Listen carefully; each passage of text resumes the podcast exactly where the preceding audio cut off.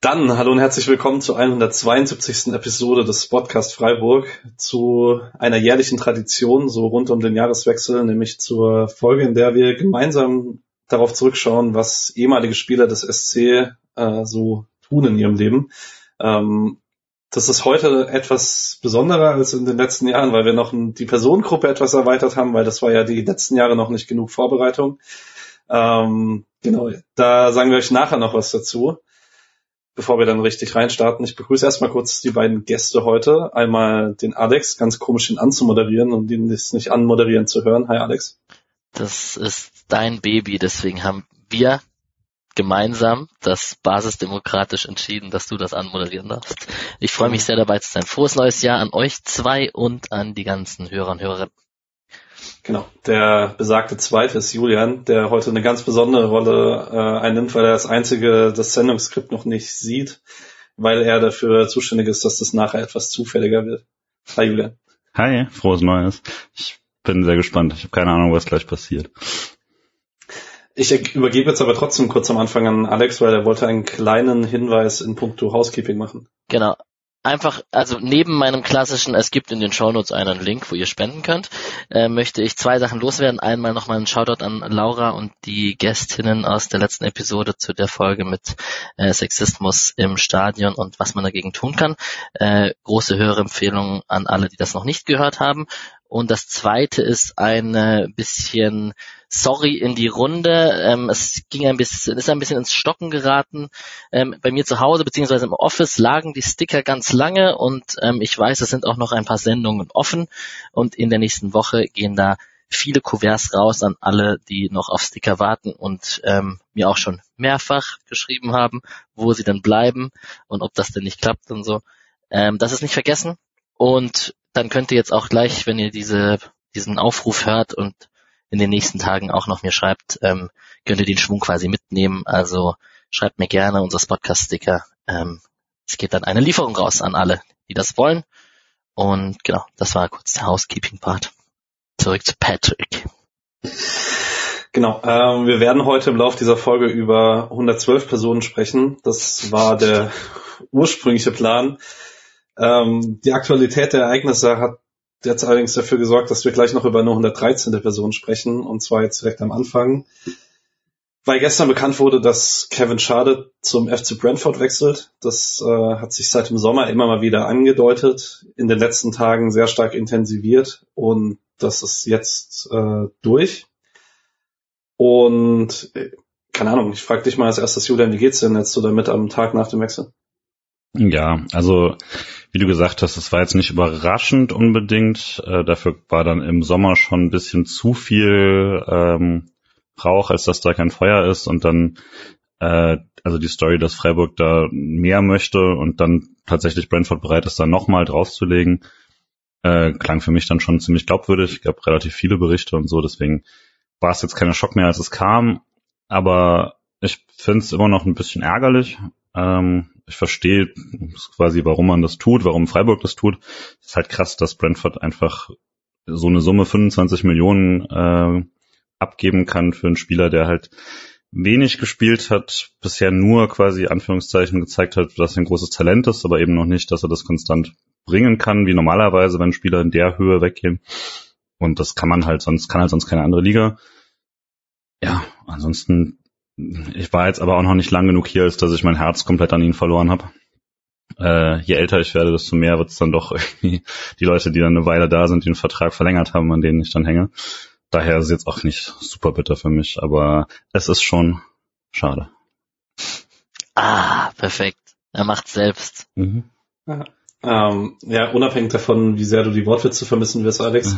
Ähm, Bradford ist ja in England so bekannt dafür, dass sie diesen äh, Moneyball-Ansatz fahren. Ähm, auch einen ehemaligen oder einen Besitzer, der sein Geld im Sportwettengeschäft gemacht hat, ähm, der halt irgendwie eine starke Statistikbasierung hat in seinen Spieleverpflichtungen und sowas und sind auch bekannt dafür, dass sie wirklich nur Spieler verpflichten, von denen sie komplett davon überzeugt sind, dass sie reinpassen und das hat bis jetzt auch fast immer funktioniert. Bist du denn bei Schade irgendwie, hast du Bedenken, ob das funktioniert in England, jetzt mal unabhängig von der Gesundheit? unabhängig von der Gesundheit, finde ich, kann man fast nicht ausklammern, weil er jetzt doch auch lang raus war. Ich weiß nicht, die werden sich schon ausgiebig damit beschäftigt haben und Medizincheck etc. gemacht haben. Aber ähm, weiß nicht, ich, also ich glaube nicht, dass der Erste da im Hinterkopf hat, oh, der ist verletzungsanfällig, der hätte auch beim Erste wahrscheinlich durchgestartet. Aber unabhängig davon, wie du gefragt hast, ich bin gespannt. Also irgendwie so Kick and Rush, Schnelligkeit, Premier League kann man sich irgendwie schon auch vorstellen. Vielleicht ist da eine berühmte Passquote, über die wir uns oft lustig gemacht haben, äh, wenn er reinkam, gar nicht, vielleicht fällt gar nicht so ins Gewicht.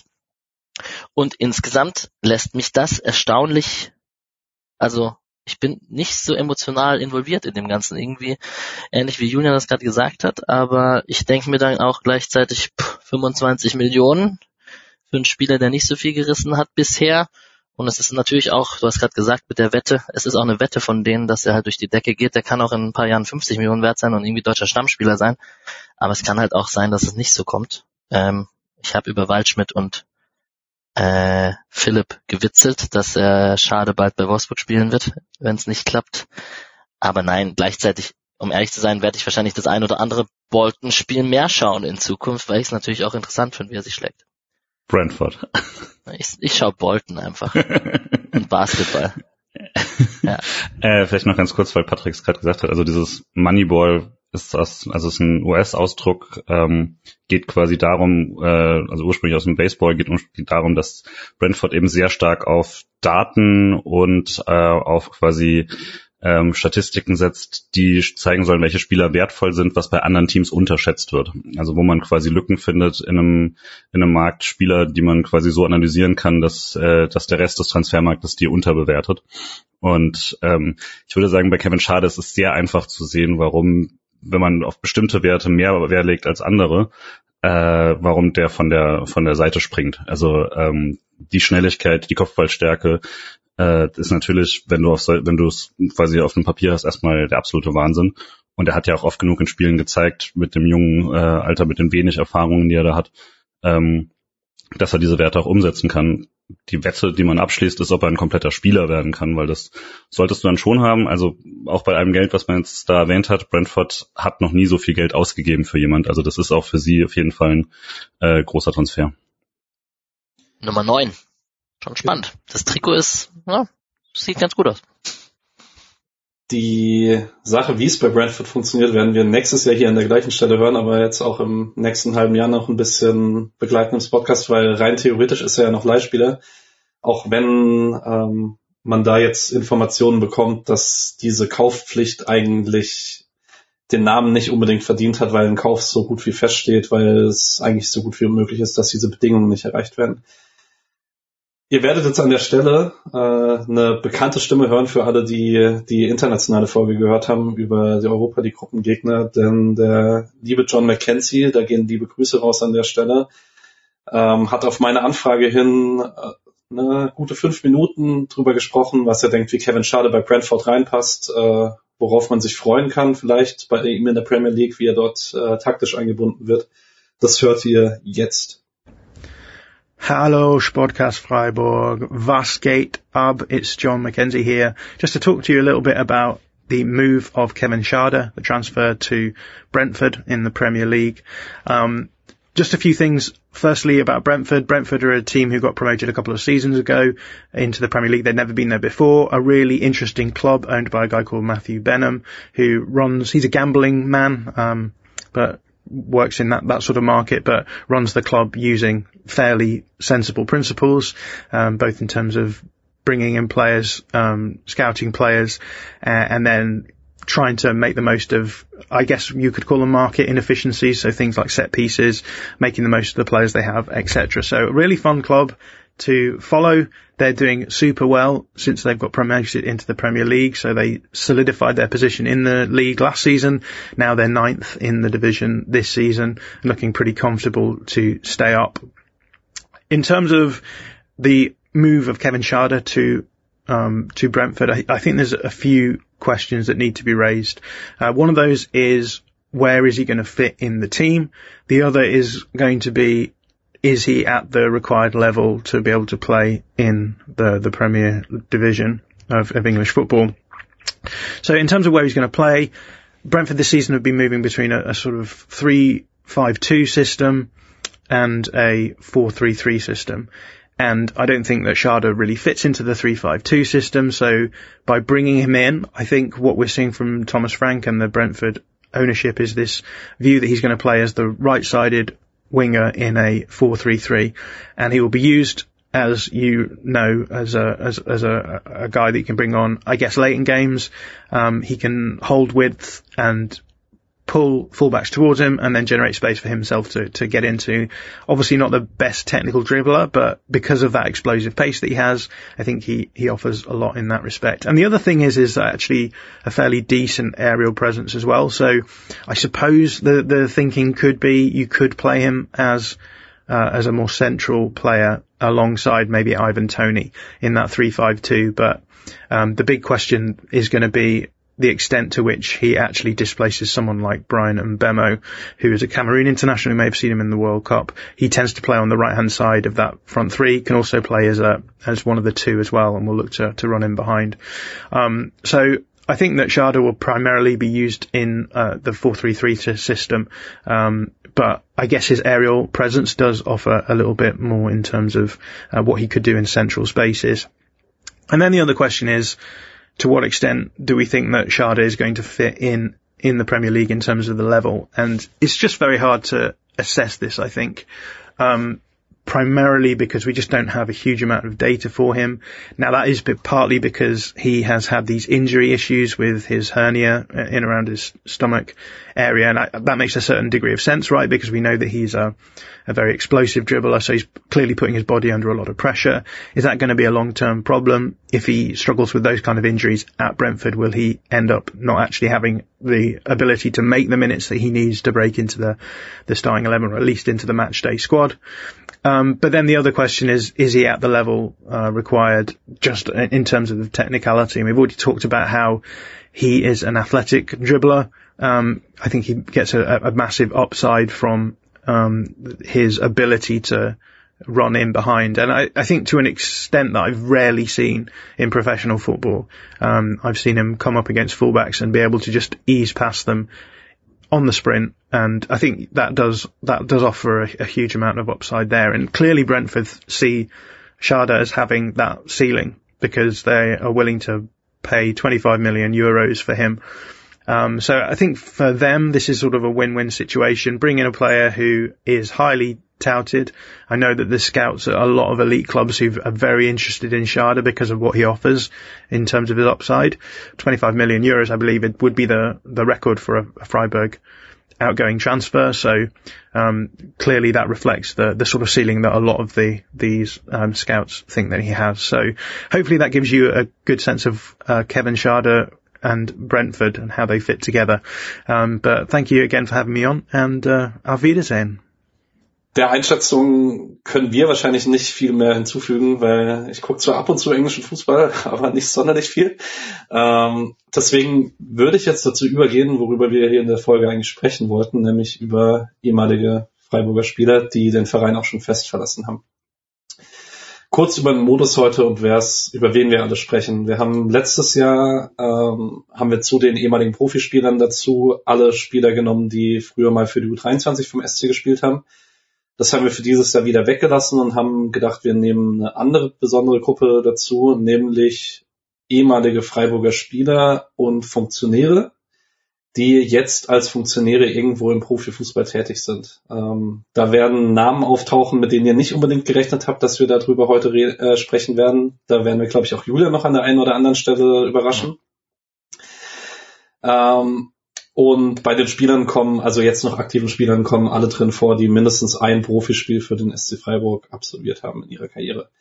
Das sind insgesamt 112 Namen, das habe ich jetzt schon einige Male gesagt. Wir haben diese 112 Personen äh, randomisiert, also so zufällig durcheinander aufgelistet. Der Alex und ich haben das Skript äh, für uns offen und haben die nummeriert und Julian wird uns jetzt in der zufälligen Reihenfolge äh, Nummern geben und in dieser zufälligen Reihenfolge werden wir dann über die Spieler und Funktionäre sprechen. Das liegt daran, dass wir damit rechnen, dass das Ganze wahrscheinlich so knapp, also es wird irgendwo in die Richtung zwischen dreieinhalb und vier Stunden wahrscheinlich rauslaufen. Vielleicht auch ein bisschen länger. Und in den letzten Jahren haben wir eigentlich immer mit, entweder mit der Bundesliga angefangen oder über die Leute mit super vielen Spielen für den SC Und das sorgt halt immer dafür, dass die äh, Leute, die dann später besprochen werden, von uns mit ein bisschen weniger Energie besprochen werden. Und heute ist das jetzt gerecht, weil es oder mit ist. weniger Energie angehört werden. Ja, und wenn ihr auf einen, wenn ihr auf einen speziellen Spieler wartet, äh, müsst ihr halt dranbleiben, bis der kommt. Pech gehabt. Alle halbe Stunde kommt so der Spendenaufruf so zufällig reingeschmissen. Nein, Spaß. Aber ähm, genau, wir sind auch sehr gespannt zur Transparenz hier. Ich habe eine Flasche Wein hier neben mir stehen und ähm, es wird eine langwierige Aufnahme, aber wir boxen das durch und ähm, ihr könnt das ja auch splitten für euch. Das ist sicherlich eine Folge, die kann man ähm, abends immer mal wieder eine halbe Stunde, Stunde reinhören, weil so ein Spieler geht wahrscheinlich so zwei bis drei Minuten im Schnitt und dann kann man sich einfach zehn Spieler anhören, wieder ausmachen und so weiter. Genau, und dann würde ich sagen, Julian, gib uns die erste Nummer. Die uh. ultimative Nerd-Folge, ne? Also das ist richtig, ja. Und äh, was ich noch kurz sagen wollte vorweg, die Funktionäre, dadurch, dass es, äh, dass wir da über viele Namen das erste Mal sprechen werden seit relativ langer Zeit, haben wir da immer noch so ein bisschen Karriereverlauf mit reingeschrieben, was wir bei den Spielern nicht gemacht haben, weil die habt ihr ja alle letztes Jahr schon gehört. Ähm, ich glaube, bei den Funktionären wird sich das für viele so ein bisschen anfühlen, wie bei Easy den Adventskalender äh, lesen. Wir hoffen, das ist so ein bisschen viel gut für euch. Apropos ähm, absolute Nerd-Folge. Ich wurde von vielen Leuten jetzt gefragt, von denen ich erzählt habe, dass wir das machen. So, hört sich das irgendjemand vier Stunden lang an? Und ich habe verkauft, ja, es gibt Leute, die sich das anhören und die sich da sehr drauf freuen. Und äh, die, die es nicht machen, die können ja dann bei der nächsten Episode wieder reinschalten. Aber wie gesagt, häppchenweise finde ich das ein sehr gutes System und ich hoffe, ihr freut euch jetzt, dass wir das machen. Äh, dann fange ich an mit äh, Nummer, die nicht mehr Rückkehrernummer ist, die 28 weil Matze Ginter wieder da ist. Ah ja, true. Ähm, und wir landen in Schottland bei Ryan Kent. Und Ryan Kent, also jetzt, sorry, beim allerersten Spieler muss ich noch sagen, wir sprechen natürlich über das ganze Jahr 2022, nicht irgendwie über die bisherige Saison, sondern über die Rückrunde der Vorsaison und jetzt über die Hinrunde der bisherigen Saison. Äh, Ryan Kent ist immer noch bei den Glasgow Rangers und ihr erinnert euch vielleicht an die Rückrunde der letzten Saison, weil er da relativ prominent in deutschen Köpfen wieder wurde, weil er erst in der Europa League Zwischenrunde Dortmunder Abwehrbeine ziemlich alt hat aussehen lassen und das gleiche dann schönerweise auch noch mit den Abwehrspielern von Raber Leipzig angestellt hat, bevor man dann im Europa League Finale natürlich gegen Julians Frankfurter verloren hat. Mhm. Ähm, wurde in Schottland mit den Rangers Vizemeister und Pokalsieger, hat letzte Saison 13 äh, Tore aufgelegt in der Rückrunde in allen Wettbewerben und jetzt auch in der bisherigen Hinrunde äh, wieder sieben Assists gesammelt, allerdings selber auch deutlich schwächer als in der Vorsaison. Die Rangers sind ohne Punkte in der Champions League ausgeschieden und stehen in der Liga jetzt schon neun Punkte hinter Celtic Glasgow. Genau, sein Vertrag läuft im Sommer aus. Ähm, das steht gerade so ein bisschen in den Medien. Ich hatte äh, teilweise die Ehre, Patrick auch, hatten wir die Ehre, ein bisschen die Spieler auch durch Google News zu jagen und zu gucken, ob wir irgendwas verpassen, was gerade noch so aktuell ist und was passierte, abseits der Statistiken. Es wird ein bisschen gemunkelt, ob er in die Premier League wechselt, jetzt, weil sein Vertrag ausläuft im Sommer, oder ob das jetzt schon diesen Winter passiert. Ähm, eine Namen, die man da gelesen hat, war Southampton. Was mir auffällt, ist, er das, dass er krass viele Assists macht, aber nicht so viele Tore macht. Aber die Entwicklung hätte ihm ja damals, hätten ihm wenige zugetraut. Nee, die Anlagen so ein bisschen umgesetzt, die man in Freiburg schon gesehen hat mit dem vielen Speed. Ähm, ich weiß nicht, wer von euch hat das Spiel gegen Dortmund gesehen im Januar? Keine? Ah, doch. Ah, doch, ja. doch, doch. Habe ich rumgeschrien neben meinen Dortmunder Kollegen. Hey, Ryan Kent, ehemaliger Freiburger. Hu, hu. In meinem Kopf ist halt immer noch krass jung, aber der ist 26. Also jetzt nicht alt, aber mittel. Ja, wäre langsam Zeit für den Schritt in die Premier League. So oft kommt ja. die Chance sonst wahrscheinlich nicht. Gut, gehen wir weiter. Alright. Ach ja, ich schon wieder. Äh, 91, meine Nummer beim Flag Football. Oha, also, bitte zu jeder Nummer eine Anekdote. das war's. Okay. Oh Gott. Ah, die 91. Wir sind bei Thomas Seliger. Ähm, ist Spieler in der ersten Bundesligamannschaft äh, des SC Freiburg gewesen, ähm, auch mit der mit dem SC ist erstmal in die Bundesliga aufgestiegen, war vom Juli 92 bis zum Januar 1994 beim SC, also es ist heute auch ein bisschen Geschichtskunde für unsere HörerInnen, die vielleicht 20 und drunter sind oder 25 und drunter.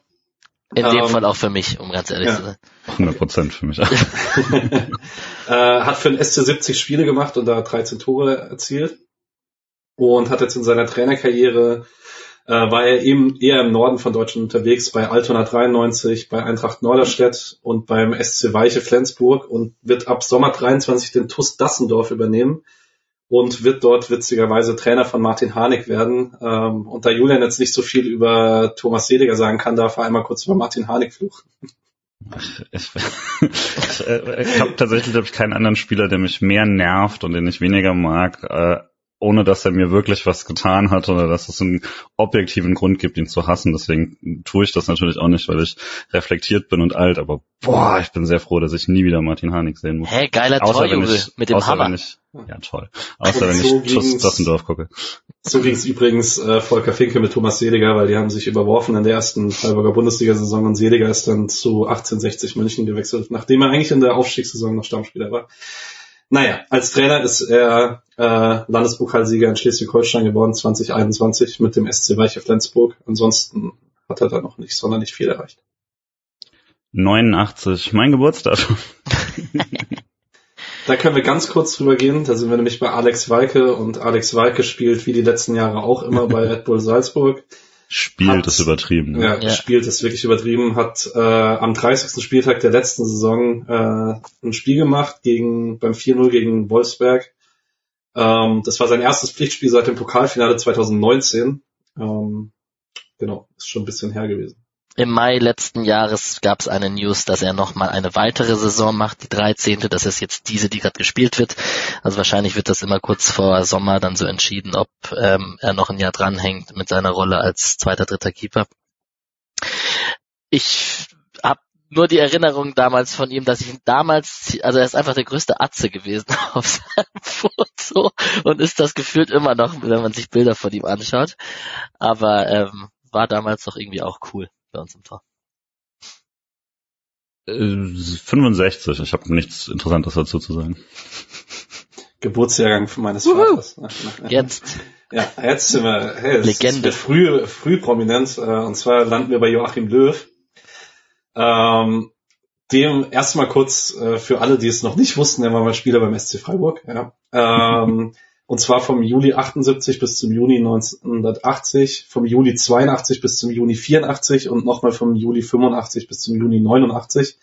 Hat es dreimal in der Bundesliga versucht und ist dreimal dran gescheitert und ist dann immer wieder zum SC zurück. Hat für Freiburg 263 Spiele gemacht und darin 83 Tore erzielt. War jetzt bis Nils Petersen kam auch sehr, sehr lange Freiburger Rekordtorschütze.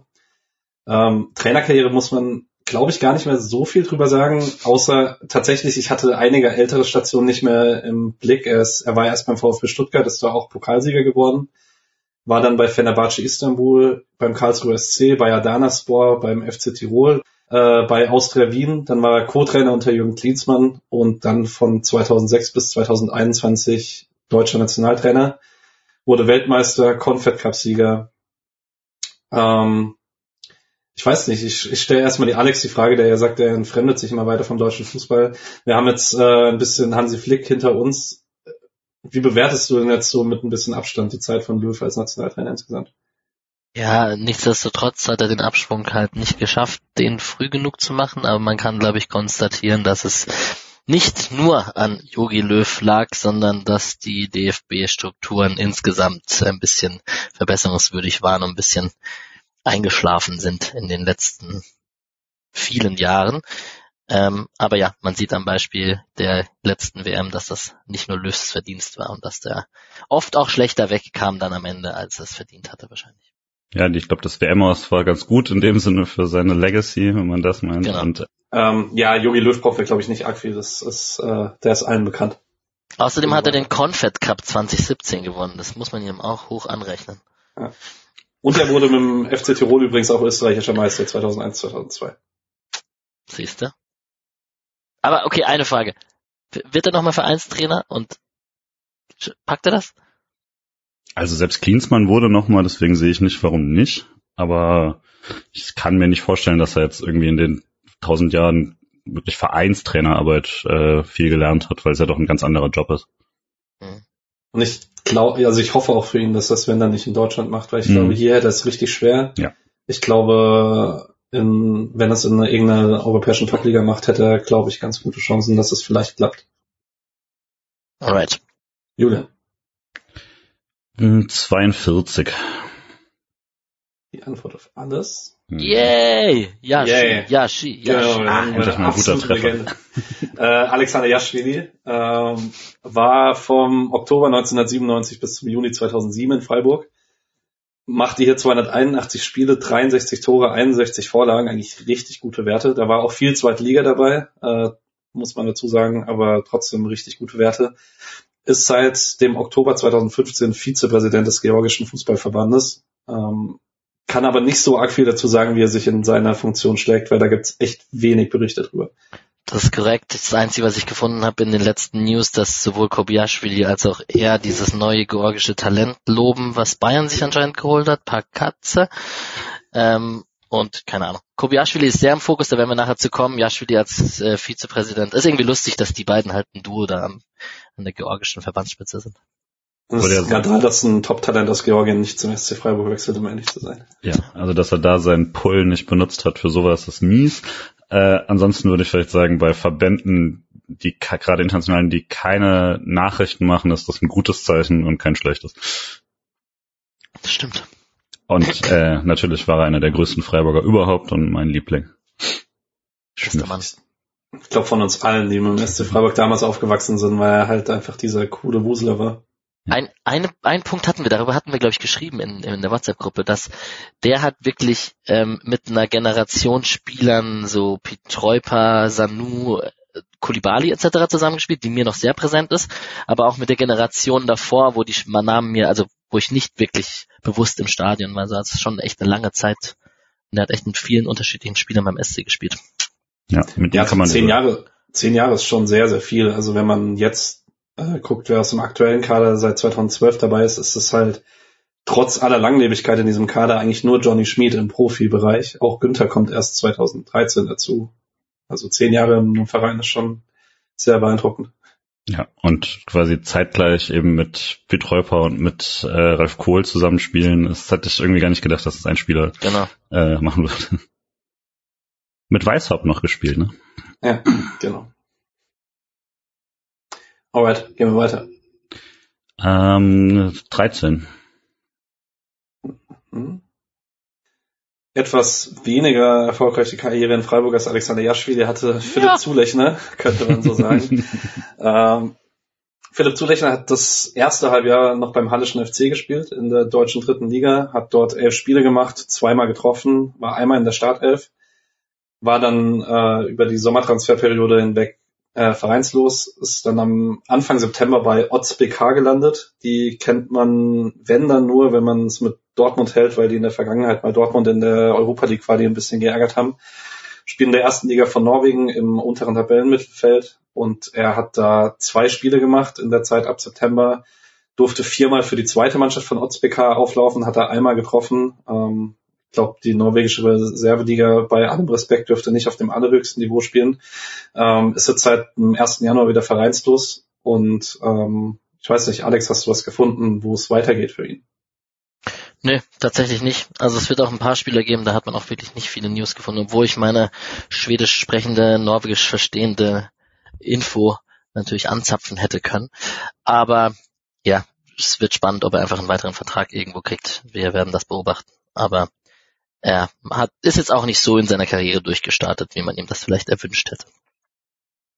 War wild damals mit seiner Verletzung und seinem, seinem, also, was war denn das? Das war so, es wurde nicht ganz offen kommuniziert, was er wirklich hatte und so damals, ne?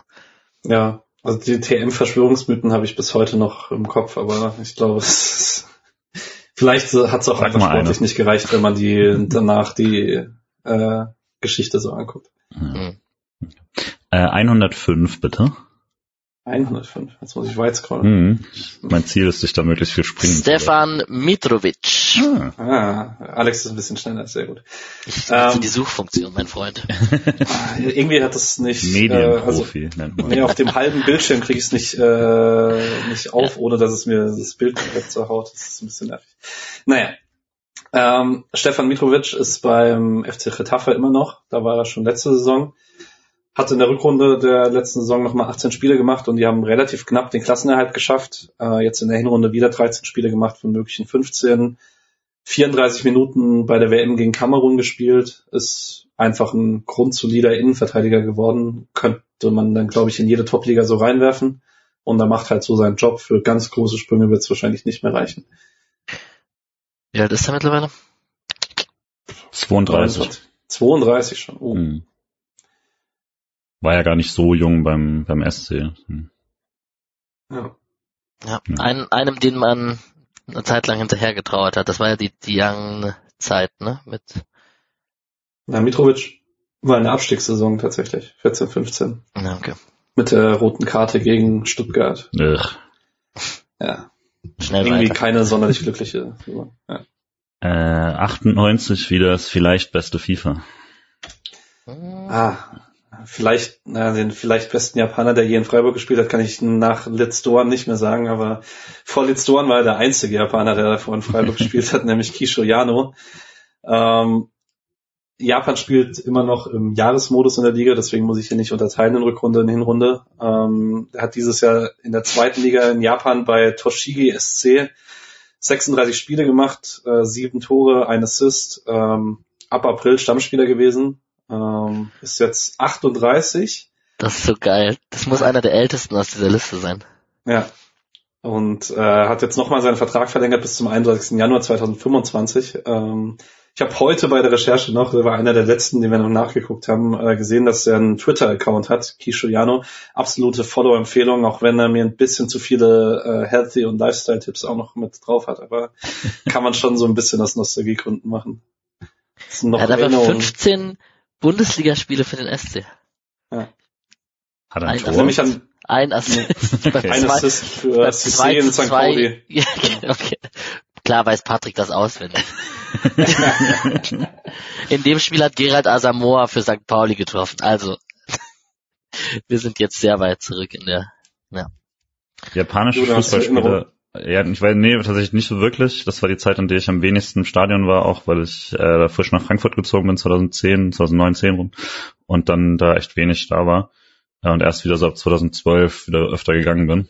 Ähm, ich finde es einfach nur wild, wie viele, klar, Sample Size ist dann gering, aber einfach die, die Zahl von japanischen Spielern, die noch im hohen Alter, von äh, älter als ich, äh, gut Fußball spielen, äh, das ist beeindruckend. mhm. Wird, wird Ich nehme- machen. Ja, noch 20 Jahre beim SC, ja. Äh, ich nehme 99 wie das vielleicht auch beste FIFA. Zwischen den beiden ist es nämlich. ähm, wir landen bei Alexander Igniowski, der immer noch bei Holst Holstein Kiel, ich kann diesen Namen nicht aussprechen. Holstein. Das jedes Mal bei Holstein Kiel spielt. Ähm, da haben wir Sehr letztes ein Jahr. einfacher Name. Ja, eigentlich, nee, ich, ich krieg das nicht zu einem, St ich weiß nicht. Kleiner badischer Ähm, Defekt vielleicht. Vielleicht liegt's daran, ja. Ähm, ja, wir hatten da letztes Jahr in der Folge drüber gesprochen, ob er überhaupt noch mal im Profifußball Fuß fasst, weil er in 2021 einfach keine Pflichtspiele gemacht hat. Ähm, hat dann auch in der Rückrunde nur viermal gespielt, ähm, davon zweimal in der Startelf und hat jetzt aber in der jetzt abgelaufenen Hinrunde acht Spiele gemacht mit einmal in der Startelf. Ähm, und ist jetzt ein bisschen wichtigerer Kaderspieler in der abgelaufenen Hinrunde gewesen, ähm, war dann aber am Ende verletzt und arbeitet da aktuell gerade an dem Comeback nach dem Innenbandriss. Es gibt auch Spieler, die wir schnell abhaken können. Er gehört wahrscheinlich dazu. 70 bitte. Die 70. Tim Kleindienst. Äh, Oh, cool. Grüße an äh, Mischa. Genau. Liebe Grüße an Mischa. Ähm, Tim Kleindienst natürlich immer noch beim ersten FC Heidenheim und ähm, hatte keine so gute Vorsaison, also 21, 22, hatte auch in der Rückrunde nur dreimal getroffen. Jetzt aber in der abgelaufenen Hinrunde wieder 17 Spiele, 9 Tore, 3 Assists, einer der besten Stürmer der zweiten Liga. Ähm, ich weiß nicht, glaubt ihr dran, dass er nochmal den nächsten Schritt macht oder bleibt er einfach jetzt lebenslang in Heidenheim, da wo es für ihn funktioniert? Ich check einfach nicht, dass der nicht einen Bundesliga-Durchbruch geschafft hat. Ich fand den schon echt auch gut. Aber Ja, ist halt genau das Level drunter, ne? Also ist halt eigentlich ist er so ein Prozent schlechter als Simon Terodde, meinst du? genau. äh, aber tatsächlich dafür hätte ich dann auch erwartet.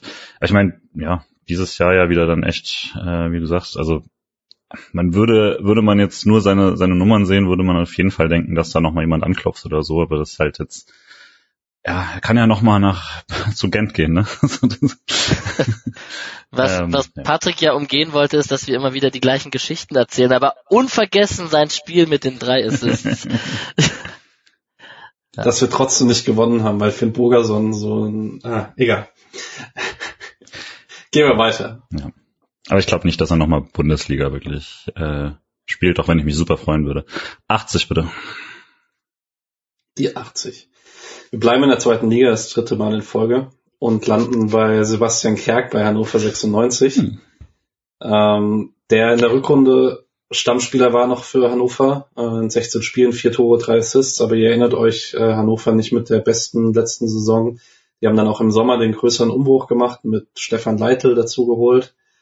Und für Kerk ist es nicht ganz so gut gelaufen. Der hat jetzt in der Hinrunde zehnmal gespielt, ein Tor erzielt, dreimal in der Startelf gestanden, das eine Tor ähm, mit einem Elfmeter in einem eigentlich bereits entschiedenen Spiel kurz vor Schluss.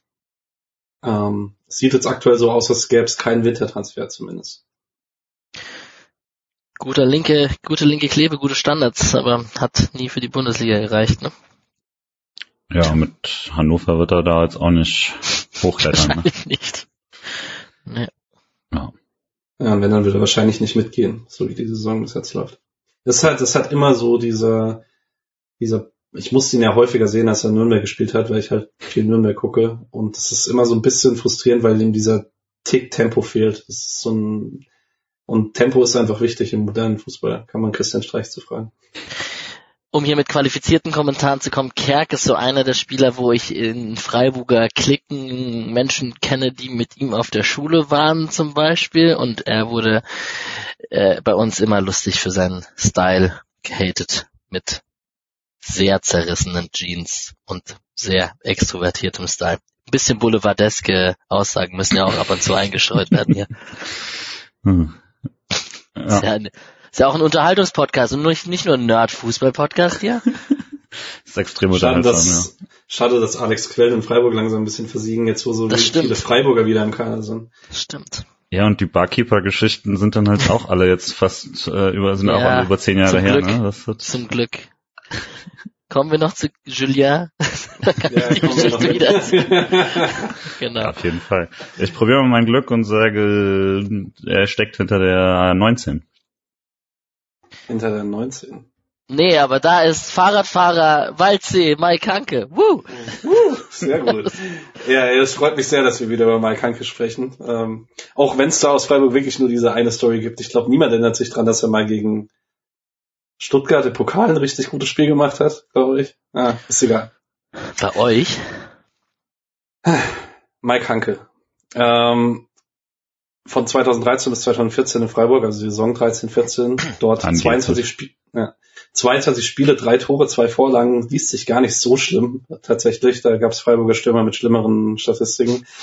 Ähm, ist jetzt Co-Trainer bei der U19 von Borussia Mönchengladbach in, seit August 2021 und lebt da den Jungs professionelle Arbeitseinstellung vor.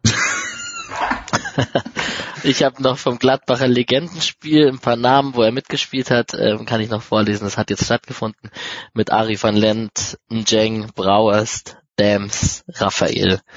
Da kann Mike Hanke natürlich auch nicht fehlen. Ganz ehrlich, ich würde als äh, U19-Spieler, glaube ich, deutlich eher einem Trainer was abnehmen wie Mike Hanke, der dann, also der, also diese, der kein völlig durchgekletterter äh, RB-Schüler ist, der gar nicht weiß, was es bedeutet, irgendwie am Wochenende saufen zu gehen. Von daher äh, Das- viel Erfolg. Zu völlig abgekletterten RB-Leuten kommen wir noch leider. Cool. Naja. Äh, die sieben. Die sieben. Und wir landen bei Robin Koch, dem äh, letzten Freiburger Spieler, der in die Premier League gewechselt ist, vor Kevin Schade.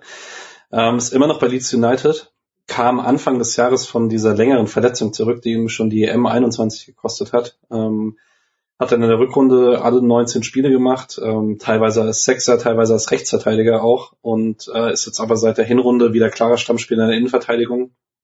Alle 16 Spiele gemacht, alle von Beginn an einmal Kapitän gewesen, äh, ist unter Trainer Jesse Marsh und vielleicht ganz witzig spielt jetzt mit Wilfried Nyonto zusammen, um den es ja die lange Story im Sommer rund um Freiburg gab. Genau, bei der News-Recherche, es ist wohl so, dass der neue Vertrag nur noch Formsache ist, der jetzt ausläuft, aber jetzt ähm, scheint es so, dass der verlängert wird. und Innenverteidiger-Konkurrenz. Also der hat ja den Spanier Lorente bei sich im Team und anscheinend haben die Strujic, Strujic, keine Ahnung, ein großes Talent in der Innenverteidigung auch, aber ich finde es voll schade, weil der scheint da ja wirklich Leistungsträger zu sein. Und ich krieg halt einfach, ich schaue jetzt nicht viel Leeds United und äh, ich krieg wenig von ihm mit und er ist auch medial gefühlt, geht er ein bisschen unterm Radar, auch hier in Deutschland, also zumindest krieg ich nicht viel mit. Ähm, er scheint sich aber voll gut zu schlagen. Und das ist wirklich ein Spieler, den ich wirklich in Freiburg vermisse. Den fand ich von seiner Spieler schon richtig, richtig cool. Naja, seit Leeds halt von Marcelo Bielsa zum nächsten Trainer aus der RB-Schule gewechselt ist, gucke ich da auch nicht mehr rein. Es wird deutlich leichter, sich zu motivieren, Brentford mit Schade zu gucken, weil die mit Thomas Frank auch einen der coolsten Trainer der Liga haben. Ja. Ja, eben, also das ist auch blöd. Die Zeit, die ich dann äh, einiges an Leeds gesehen habe, war er verletzt. Ähm, oder zumindest immer wieder mal verletzt. Und dann halt das komplette, die komplette Hinrunde letztes Jahr eben. Und also ja, das ist schade, weil äh, eben der mit Bielsa nee, Leeds hat Bielsa äh, mit du hast selber den schade genau. äh, äh, mit Bielsa hat es halt deutlich mehr Spaß gemacht, wie Patrick gesagt hat. Ja, habe jetzt auch generell wenig Premier League im letzten Jahr noch gesehen. Ich verliere da immer mehr das Interesse an der Liga, deswegen weiß ich nicht. Aber ähm, ich finde es cool, dass er sich da tatsächlich zumindest so, dass es keine Zwischenstation äh, zu sein scheint, sondern dass er äh, da bleibt. Mhm. Dann nehme ich ganz was Tiefes, die 110. Alright, oh. dann landen wir bei. Kann ich wieder meine gute Story auspacken. Ah, sehr schön. Ich bin begeistert. Die hatten, weil den hatten wir noch nicht in der ehemaligen Folge. Dann ist es auf jeden Fall eine neue Folge, weil wir landen bei Slatan bei Ramovic. Hm. Ähm, der war vom Juli 2002 bis zum Juni 2005 in Freiburg mit 77 Spielen, 26 Toren, 7 Vorlagen. Unglaublich geiler Achter. Ähm, ist jetzt Co-Trainer beim Karlsruhe SC seit Dezember 2016. Ähm, war zwischendurch mal Trainer beim Karlsruhe SC 2 und bei der KSC U19. Ähm, spielte in spielfreien Zeiten noch fürs SC Traditionsteam, unter anderem auch letzten Sommer. Und ähm, ich habe heute so zwei, drei Interviews mit ihm gelesen. Ähm, das ist schon sehr witzig. Ist noch, er propagiert sehr die alte Schule und sagt, ihm fehlt so ein bisschen die harte Schule in der Spielerausbildung, die sind alle zu wachsweich und so weiter ist da schon der Gegenpol zu Eichner, der ja sehr besonnen auftritt beim KSC. Und jetzt darf Alex seine Story droppen. Die Story ist, dass ich bei irgendeinem Gastro-Hallencup stand er plötzlich gegen mich beim Hallenturnier auf dem Platz, weil er bei irgendeiner anderen Mannschaft mitgezockt hat. Und äh, man hat schon, der war sehr darauf bedacht, sich nicht zu verletzen. Also er hat sehr auf Sparflamme gespielt, aber das, was er gemacht hat am Ball, war halt sehr sauber und sehr smooth. Und ich fand es ziemlich geil, weil das waren jetzt auch keine, das war jetzt kein ambitioniertes Kreisliga, Bezirksliga, Verbandsliga Hallenturnier, sondern es war wirklich so ein Gastro Cup von 20 Mannschaften von unterschiedlichen Bars und also war ich damals, damals bei der Hemingway Bar und ähm, dann stand da plötzlich Slatan Bajramovic auf dem Platz und hat natürlich die ganze Aufmerksamkeit dieser Halle auf sich gezogen. Die Frage ist, für welche Bar stand das? Danke. Ja, das weiß ich leider nicht mehr auswendig. Ja, das hätte man jetzt wissen können. Aber er war da einfach Stammgast und da haben sie gesagt, komm, dann kick auch mit morgen. Genau, wahrscheinlich irgendwie sowas. Er hat auf jeden Fall plötzlich mitgespielt und das war ziemlich lustig. Aber du warst natürlich besser. Natürlich war ich besser, ja, weil ich alles gegeben habe. Nee, und ähm, mit meinem Frankfurter Kollegen, ähm, mit Mirko hier, der, von dem ich schon ein paar Mal erzählt habe, äh, der bei der ersten Episode dabei war, bei Ramuc einfach ein beliebter Kerl, ne? Der allen gut in Erinnerung geblieben ist, auch als Spieler halt eben. Schade. War hier auch, glaube ich, drei Jahre in Frankfurt oder so. Ja. ja. ja. Und einer der Spieler, von, die von Freiburg weggewechselt sind, wo mich bis heute ärgere, dass er halt dann so viel verletzt war, weil das sah ja auch bei Schalke dann in der Champions League teilweise richtig gut aus und dann war aber halt irgendwann hat das Knie wirklich nicht mehr mitgemacht. Das war wirklich traurig. Ja, vielleicht, wenn der KSC mal ordentlich äh, was macht, kann, sieht man ja vielleicht mal wieder. Ähm, ich hätte gerne die 35. Alright. Wir landen bei beim ersten Sorgen, also so richtigen Sorgenkind dieser Liste, und zwar bei Luca Waldschmidt in Wolfsburg, ähm, der in der Rückrunde der letzten Saison fünf Spiele für Wolfsburg gemacht hat, dreimal in der Startelf Jetzt in der Hinrunde acht Spiele für Wolfsburg, dreimal in der Startelf Er hat den letzten Scorer am 2. Oktober 2021 gesammelt mit einem Tor gegen Gladbach bei einer 3-1-Niederlage. Das ist so schlecht alles. Unglaublich. Boah.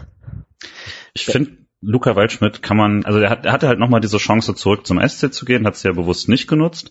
Und man kann seine, die Karriere und die vom SC in den letzten Jahren vielleicht also zwei Linien, die eine nach oben, die andere nach unten gehen, die haben sich genau einmal getroffen, nämlich in dem Sommer, als er hätte zurückgehen können, da war er äh, so auf dem Talent- und Formlevel trotzdem noch, dass das gut gepasst hätte. Und Freiburg war auf dem Level, wo Waldschmidt ein Top-Spieler gewesen wäre. Und davor hatte man gesagt, naja, warum gehst du zurück zu Freiburg, dafür bist du zu gut und jetzt müsste man fragen, wo soll er denn spielen? Also das, äh, also nicht, dass er, dass er keine Chance hätte, aber würde sich auf jeden Fall hinten anstellen müssen. Und das ist schon eine krasse Entwicklung natürlich vom SC, aber halt auch für auch für einen Luca Waldschmidt, der ja eigentlich sein, äh, sein Redemption Arc, seine, seine Wiedergutmachungsstory schon hatte, von, vom Talent dann äh, zu Freiburg und dann eben raus in die Welt. Und das jetzt nochmal zu machen mit 26, weiß ich langsam nicht, obwohl er halt eigentlich echt noch nicht alt ist. An der Stelle immer die Diskussion, dass Schadenfreude eine schlechte Freude ist und das wirklich auch keine gute Emotion ist, aber das ist dann halt ein Spieler, wo ich mir wirklich denke, ja, dann jetzt, jetzt will ich dich auch nicht mehr. So, jetzt ist der SC gut genug für dich, kannst du auch bleiben, wo der Pfeffer wächst. Und ähm, es, bei den News, das man gelesen hat, er hat jetzt anscheinend in dieser ersten Trainingslagerphase bei Wolfsburg relativ gut gescored und ganz gut abgeschnitten. Und ähm, es ist wohl so unter Kovac, dass er oder Philipp gehen dürfen. Einer von den beiden. Wird halt spannend wer, aber ähm, Jetzt hat er sich halt entweder empfohlen für Kovac oder für andere Vereine. Aber ich glaube nicht mehr dran, dass er so krass durchstartet und sein Potenzial irgendwann noch so richtig abrufen kann, wie es möglich gewesen wäre. Geht wahrscheinlich zum HSV als nächstes. Ja, und 15 Millionen zahlt keiner mehr, also nicht mal annähernd. Ja. Das ist schon krass. Ja. Ähm, G62 bitte.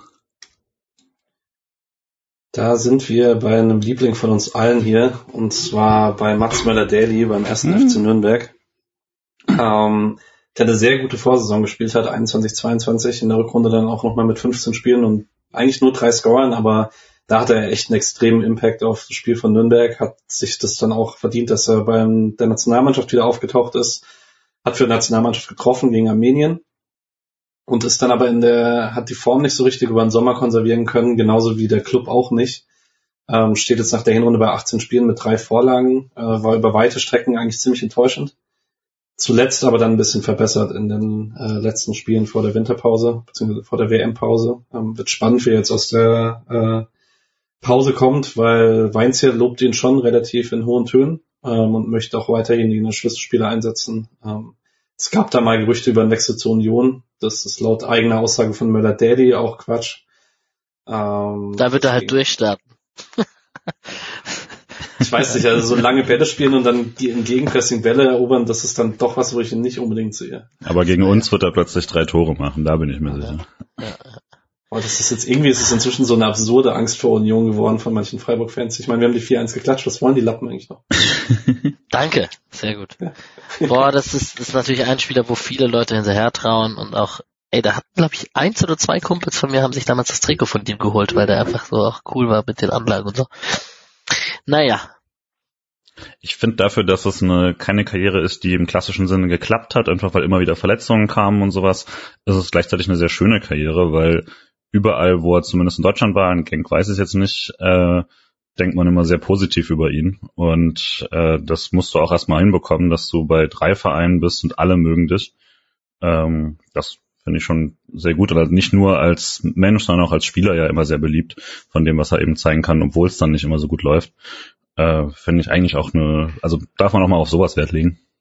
Und als guter Spieler in der zweiten Liga wird er trotzdem eigentlich regelmäßig noch für die norwegische Nationalmannschaft eingeladen, ist irgendwie gut befreundet mit Ödegard und so, also mein Gott. Also, wie du gesagt hast, wenn er überbeliebt ist und dann irgendwie seine Leistung abruft, ist er auch nett. 83 bitte. Wir landen bei Sebastian Kehl. Ähm, uh. Julians Herz wird noch mal ein bisschen gebrochen. Mhm. Ähm, der bleibt. Kehl, der bleibt, der bleibt in Freiburg auf jeden Fall. Das denkt er gerade auch über Yusufa Mokoko, aber nein. ähm, Sebastian Kehl war vom Juli 2000 bis zum Januar 2002 in Freiburg ähm, mit 50 Spielen, 8 Toren und 12 Vorlagen. Der, der letzte ganz große Libero des SC Freiburg, kann man glaube ich sagen. Ähm, Der letzte ganz große Libero des deutschen Fußballs. Ist wahrscheinlich auch richtig, ja. Ähm, war dann von 2002 bis 2018 in Dortmund Spieler und ist dann direkt äh, nahtlos ins Management übergegangen. Äh, nee, das stimmt nicht. Er hat nur bis 2014 oder so gespielt. Ist egal. Er war in Dortmund Spieler und ist dann ins Management übergegangen. Äh, ist Leiter Lizenzbereich des äh, von Borussia Dortmund gewesen von Juni 2018 bis äh, Juni 2002. 22. ähm, und ist jetzt seit vergangenen Sommer Sportdirektor von Borussia Dortmund, nachdem Michael Zorg da aufgehört hat. Und ich habe nicht so richtig eine Meinung äh, zu Kehls Auftreten als Sportdirektor, verfolge jetzt aber auch nicht so viel medial rund um äh, Gequatsche aus Dortmund und so weiter. Ich weiß nicht, habt ihr eine Meinung, wie sich Kehl schlägt als Sportdirektor, oder schwer zu sagen? Mir geht's eigentlich so wie dir und da muss man auch aufpassen, dass man so jemanden, den man dann ja dann aufgrund seiner Geschichte erstmal mag, dass man den dann nicht zu parteiisch bewertet. Aber ich weiß es ehrlich gesagt nicht. Also mag, ich würde auch gleichzeitig sagen, jedes Mal, wenn ein junger Spieler seinen Verein verlässt, dann habe ich schon eine gewisse, eine gewisse Schadenfreude damit. So weißt du jetzt mal, wie sich das anfühlt. Ähm, mein Trikot hängt noch und äh, also dementsprechend, ja, keine Ahnung. Ich meine, er ist es jetzt wirklich erst seit einem halben Jahr, ne, vorher. Ähm, war es ja dann eben doch noch eine andere Tätigkeit. Mal gucken. Dortmund hat eh immer dieses Modell, wo du ständig neue finden musst und das, äh, ansonsten funktioniert dieses ganze äh, teuer äh, Verkaufen Ding nicht so richtig. Ähm, daher mal gucken, was er die nächsten Jahre ausgraben kann. Yes. Ja. Ich nehme die äh, 90. Ach, Moment mal, ah. Pascal Stenzel beim VfB Stuttgart.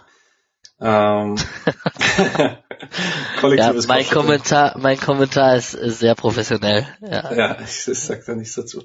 Ähm, letzte Rückrunde ist Stuttgart dann unter äh, Materazzo irgendwann zur Viererkette zurückgekehrt. Da hat Stenzel dann, nachdem er davor nicht mehr so arg viel gespielt hat, seinen Weg zurückgefunden in die Mannschaft. Zehn Spiele gemacht, alle als Rechtsverteidiger. Ähm, jetzt auch in der abgelaufenen Hinrunde wieder elf Spiele. Einmal getroffen im Pokal, ähm, ein Tor vorgelegt. Und Alex, wir waren ein bisschen schockiert über sein Alter, ne? Mhm. Pascal Schwenzel, äh, Pascal Stenzel ist ähm, erst 26 Jahre alt. Und das hat mich dann doch sehr gewundert, weil ich ihn gefühlt um die 30 geschätzt hätte. Oder Ende 20, sehr, sehr Ende 20, 29, 30. Und dass er erst 26 ist. Ja. Er ist halt auch noch gar nicht so ewig weg hier, ne? Darf man auch nicht. Also ist wann 2019 dann, oder? Hast du gesagt, ja, drei Jahre, dreieinhalb. Also jetzt auch nicht Mhm. Er ist halt dann schon relativ, der ist halt sehr jung gekommen und dann immer noch relativ früh nach Stuttgart gegangen. Also, ja. Ich glaube trotzdem jetzt nicht, dass er nochmal ein anderer Spieler wird, aber wenn er das Level halten kann, ist ja auch schon mal ganz nett. Ich ersetze kurz Misha hier an der Stelle und sage, dass ich bis heute denke, er wäre ein besserer Achter, als er Rechtsverteidiger ist, aber das hat er nirgendwo nachhaltig gespielt. Ist auch immer ein bisschen gut, wenn man so von der Couch sagt, ich glaube einfach, was noch keiner gedacht hat, ist, wenn er auf der 8 spielen will. Mache ich ja genauso. Ähm, Bei Football Manager hätte das funktioniert. Ja.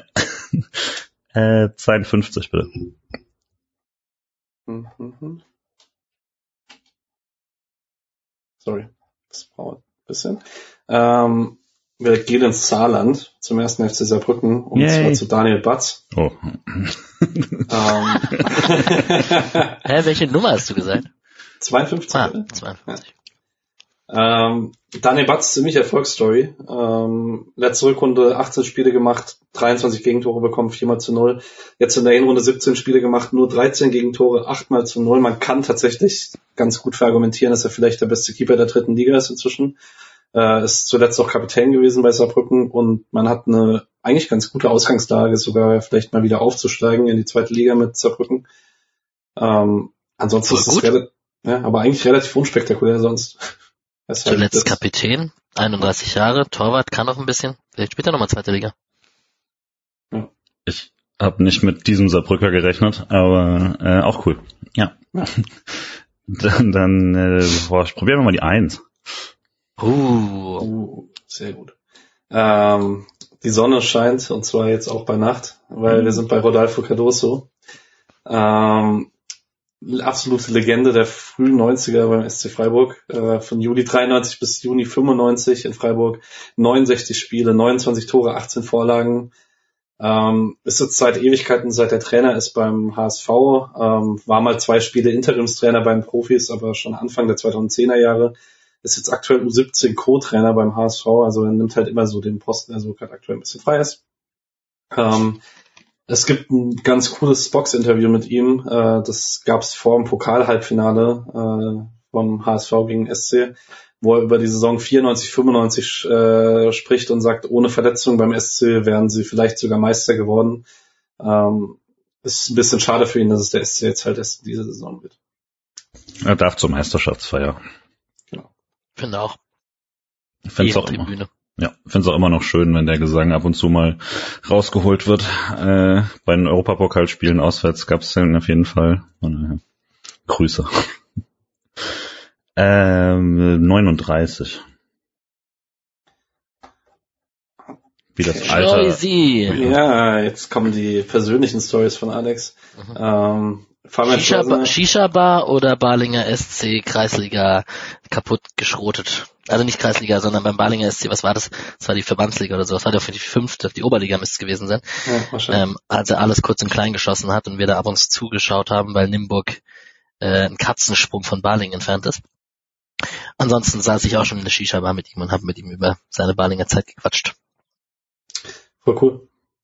Kannst du mal ins Podcast holen vielleicht. Nein. Ja, könnte, würde er sicher machen. Genau. Ist jetzt beim KSC. Ähm, war in der letzten Rückrunde in 18 Spielen, hat er dreimal getroffen, war dann meist Joker und Karlsruhe hat er ähm, dann im Sommer Philipp Hofmann verloren äh, an VfL Bochum. Karlsruhe geht's finanziell nicht sonderlich gut, deswegen mussten sie das hauptsächlich intern auffangen und Schleusener bei aller wackeliger Karlsruher Hinrunde konnte das persönlich voll ausfüllen, hat jetzt in 19 Pflichtspielen zehnmal getroffen, drei Tore vorbereitet ähm, absolute KSC-Lebensversicherung. Fast alle Karlsruher Siege gingen irgendwie einher mit einem Tor von ihm mindestens. Und deswegen auch nicht so ganz äh, überraschend, dass Sportdirektor Kreuzer einen Vertrag mit ihm verlängern möchte. Und Kreuzer und er sind sich auch einig, und zwar bis 2026. Ähm, der KSC-Geschäftsführer Becker ähm, möchte den Vertrag allerdings aktuell nicht freigeben, weil es mit dem Budget vom KSC schwierig wird. Ähm, das, äh, sie sind wirklich in einer miesen finanziellen Situation. Ähm, und das ist jetzt aktuell ein bisschen in der Schwebe und äh, so ein bisschen die offene Frage, ob er sich stattdessen was anderes sucht oder ob er wartet, bis Karlsruhe die internen Streitigkeiten geklärt hat.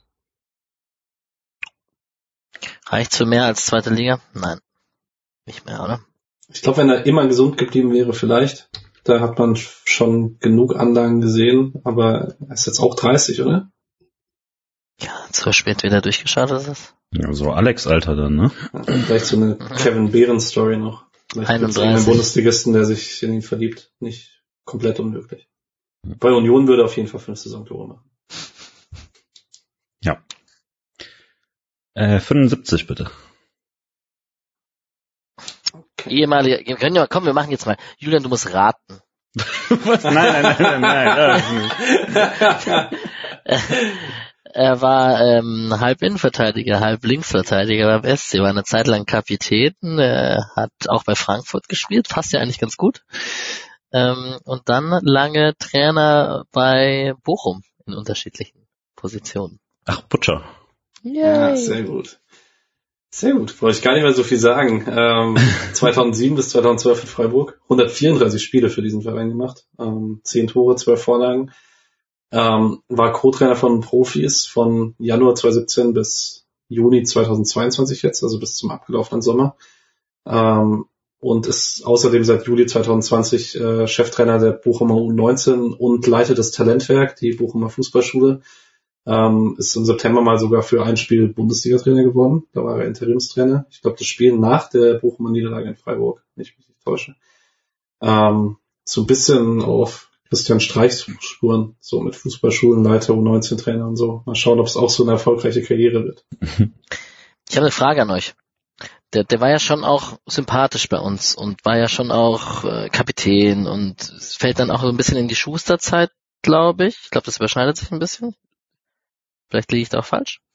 Auf Die jeden Fall, gleichzeitig gekommen. Okay. Schuster. Ja. auf jeden Fall kommt er irgendwie, ist er in meiner Wahrnehmung, in der Erinnerung nicht so der Hero, wie er dann doch auch sein hätte können. Ich glaube, das ist weniger eher alleine, sondern das ist so ein bisschen das ganze Ding, wenn man mit einigen ehemaligen hat, äh, dieser ganzen Aufstiegsmannschaft, ähm, dieses, diese unwürdige Halbserie ähm, vor Streich und dann auch so ein bisschen der unwürdige Umgang des Vereins mit einigen Spielern und das ist äh, Ab Abholzen der halben Mannschaft, um das wieder umzubiegen und so, das hat auf jeden Fall ein paar Opfer gefordert von Spielern, die eigentlich echt sonst auch da verdient waren und die danach einfach keinen Bezug mehr zum SC groß hatten.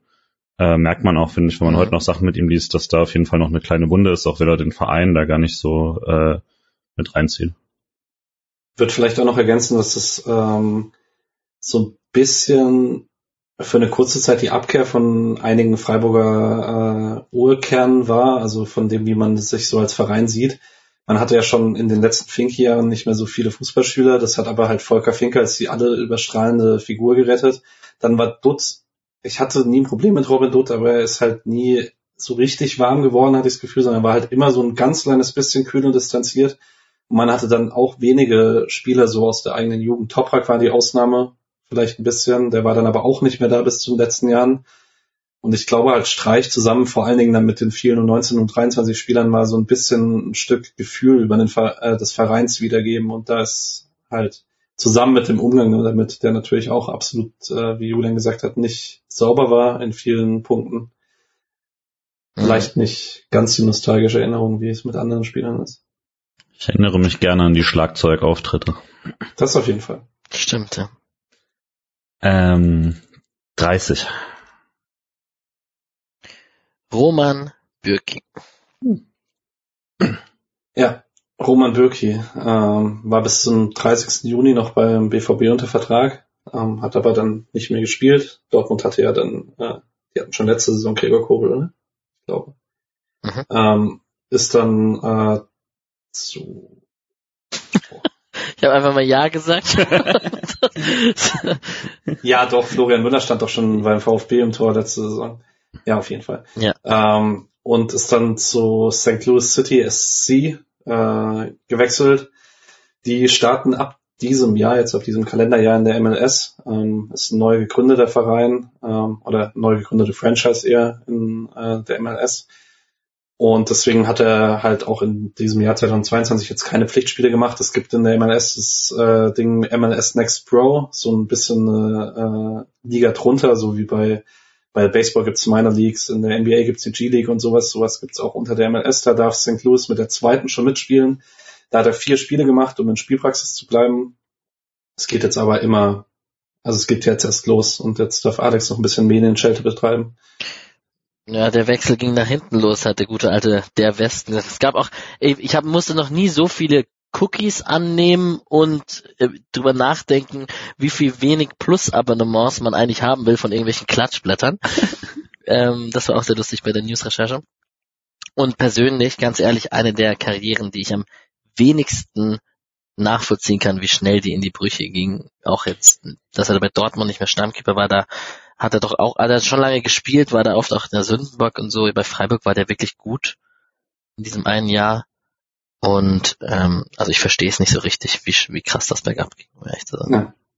Ja, zu der Westen vielleicht noch, äh, also sie haben ihm geschrieben, er ist jetzt nicht immer Stamm bei St. Louis und St. Louis hatte halt wirklich de facto noch kein Pflichtspiel in der Franchise-Geschichte. Das ist, einfach, das ist einfach richtig schlimme Recherche, also einfach ein richtig Auch nicht falsch, wenn man es so ja, will, ne? Ja, richtig. Ja. Naja, genau. ich habe auch immer noch nicht, habe auch noch nicht von Beginn an für Real Madrid gespielt, aber äh, 23 bitte die Julian Schuster Nummer. Äh, Musste ich gebührt, auch direkt dran denken. Gebührt heute Václav Pilasch. Ähm, der war bis zum 30. Juni beim FK Jablonec in Tschechien, hat dort äh, in zehn Spielen noch diese in der Rückrunde zwei Tore gemacht, zwei vorbereitet und hat im Sommer den Schritt nochmal gemacht zu Viktoria Pilsen, also dem Topverein eigentlich Tschechien. Ähm, hat jetzt aber 21 Pflichtspiele gemacht in der abgelaufenen Hinrunde. Ein Tor, eine Vorlage, meistens Joker, aber halt dauerhaft gesund. Das ist äh, für ihn, glaube ich, schon der größte Erfolg. Und Alex, du darfst jetzt entscheiden, ob du das ausführen möchtest. Nee, ich möchte nur kurz erzählen, wie das zustande kam, weil ich habe ja beim, bei der Recherche auch dann die ein oder andere fremdsprachige News in den Google Translate reingehauen. In dem Fall war die logischerweise tschechisch. Und er hat mit Victoria Pilsen einmal gegen Barca gespielt. Und ähm, da kommen manchmal sehr lustige Übersetzungen raus. Soll ich den Satz jetzt vorlesen? Wahrscheinlich. An diesem Tag setzte sich Barca mit 2-0 durch mit einem der legendärsten Tore von Andres Iniesta, indem er einen Gegner mit einer subtilen Berührung mit seinem rechten Fuß in den Strafraum schnitt und mit seinem linken Fuß mit einem weiteren sanften Crackschuss nach einer Doppelwand mit Leo Messi traf. Ja, ich fand es nur lustig, dass Václav Pilasch gegen Barca gespielt hat und ähm, äh, auch eine Karriere, die nicht so verlief, wie er sich das mit seinem Talent damals wahrscheinlich vorgestellt hat. sanfter Crackschuss heißt hier, hier auf jeden Fall was anderes. ja. Der Frankfurter wieder. Naja. Äh, na, ist auf jeden Fall cool. Also als er aus Freiburg weggegangen ist, dachte ich nicht, dass er mit Mitte 30 noch regelmäßig Fußball spielen wird. Oder 33 jetzt. Ähm, das ist, glaube ich, ein bisschen erfolgreicher verlaufen, als man es befürchten hätte können. 33 ist Anfang 30, möchte ich sagen.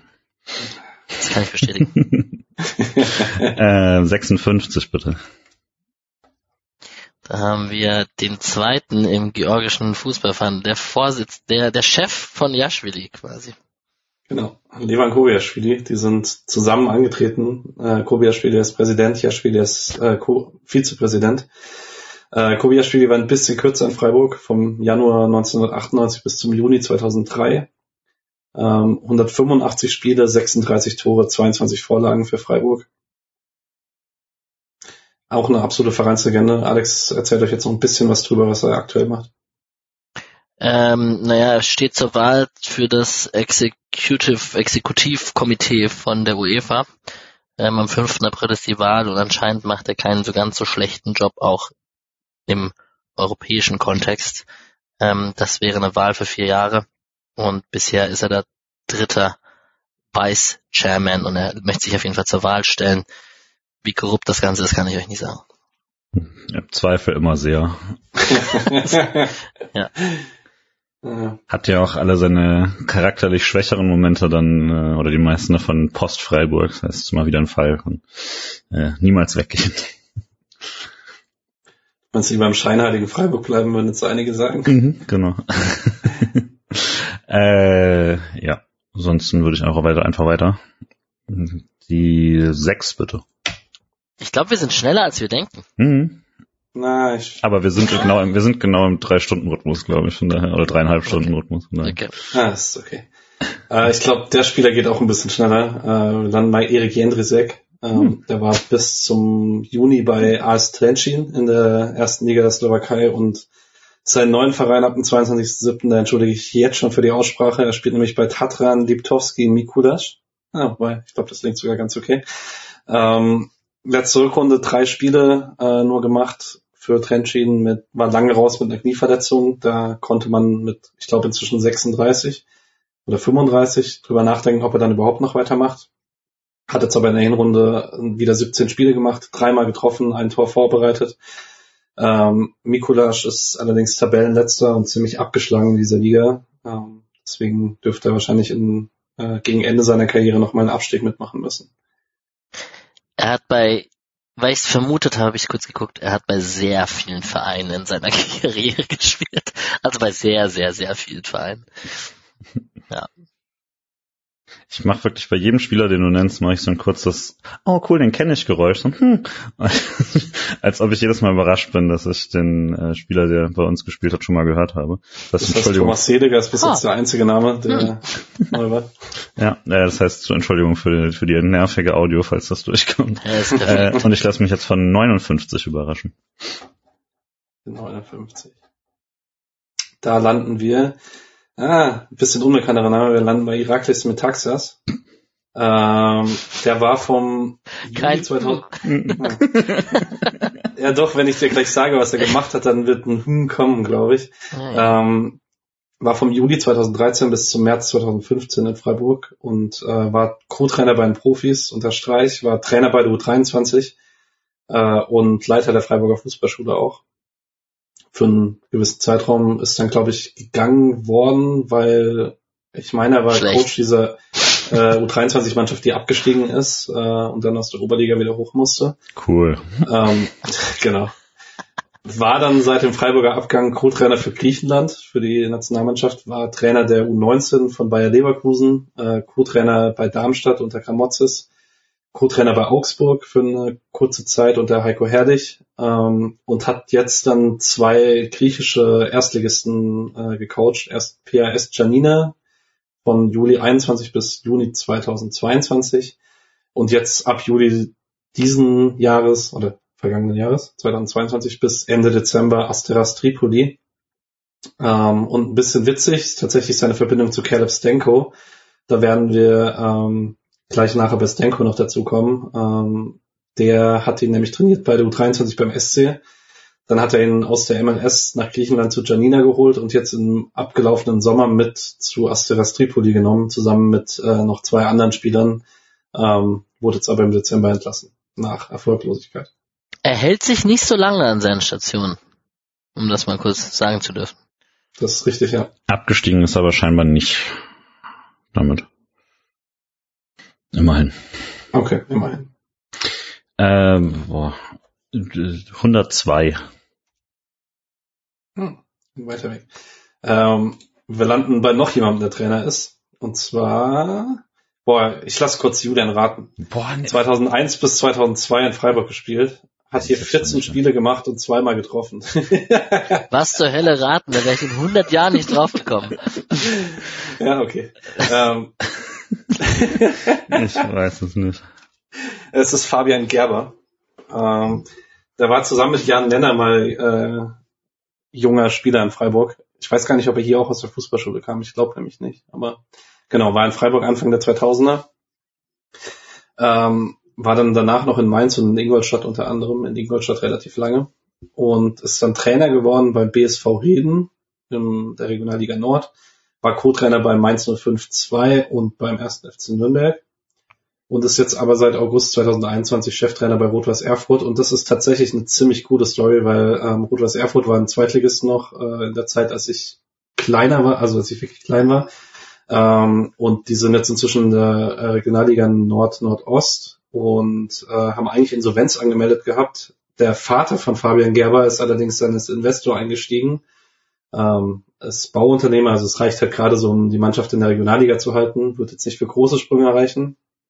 Ähm, und Gerber sagt selber in einem Interview, er hat eigentlich vor ins Ausland zu gehen, hat dann aber gesehen, dass es in Erfurt nicht so richtig funktioniert und hat dann seinen Vater sozusagen unterstützt.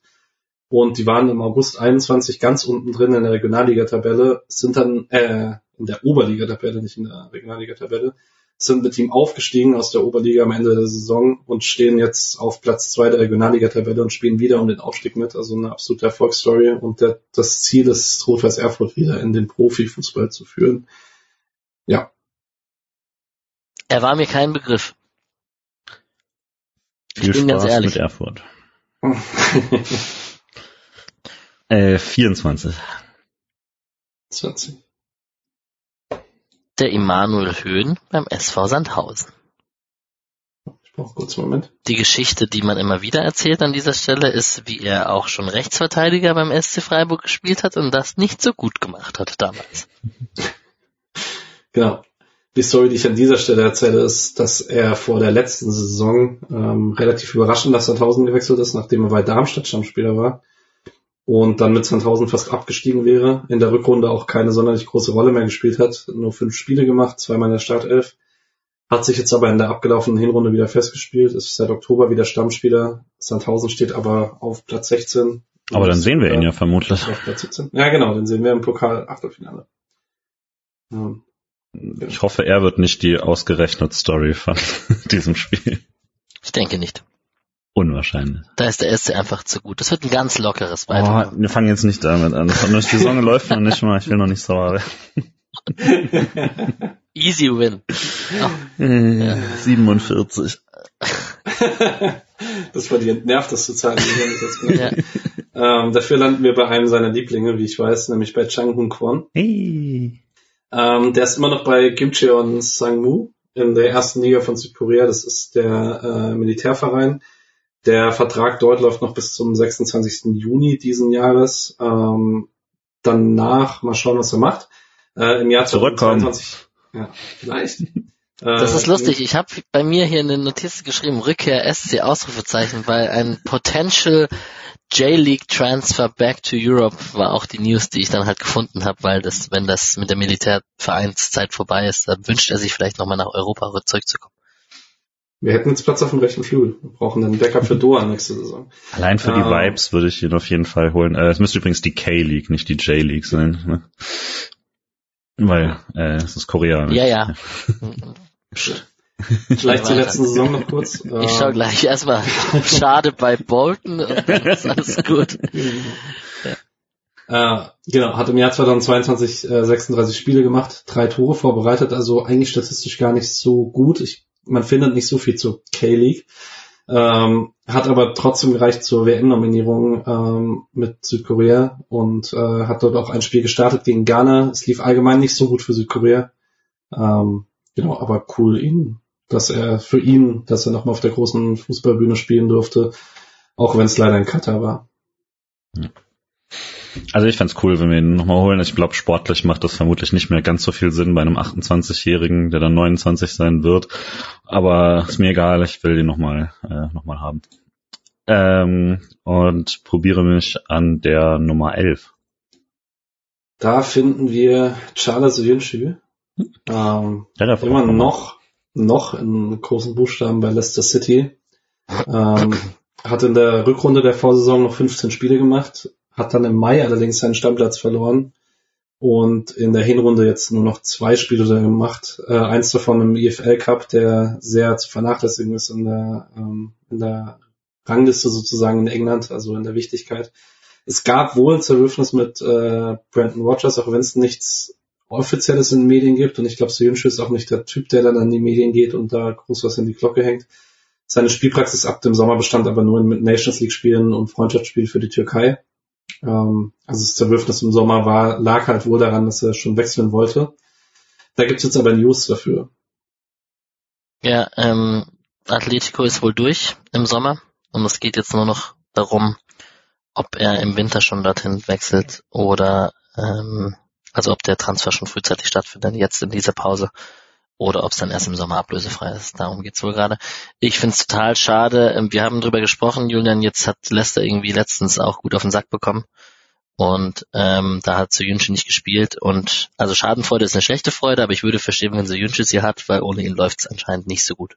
Ja, ich finde auch. Die, die kämpfen halt wirklich gegen den Abstieg. Und Rogers denkt sich so, nee, ich spiele den nicht. Der halt die letzten drei Jahre den ihr bester Innenverteidiger war, ich verstehe es nicht. Ja. Für den SC dann noch, ich betrachte Fußball nicht so gerne von der finanziellen Seite.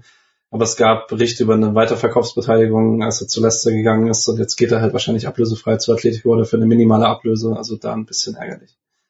Naja, ah stimmt. Erneuing. Da war, auch mal irgendwas mal mit Barcelona im Gespräch vor paar Jahren und das wäre natürlich schon finanziell vermutlich besser gewesen. Aber es waren auch damals keine Berichte von der riesigen. Von daher äh, vermutlich jetzt auch nicht ganz so bitter, aber trotzdem. Naja. Äh, All-Time-Liebling. Deiner? So Yunchi, war ich so krasser Fan ja, von. Ja, ja, war auch. Vor allem, weil es halt so instant verliebt war, wenn wir den ersten Mal ja. spielen sehen.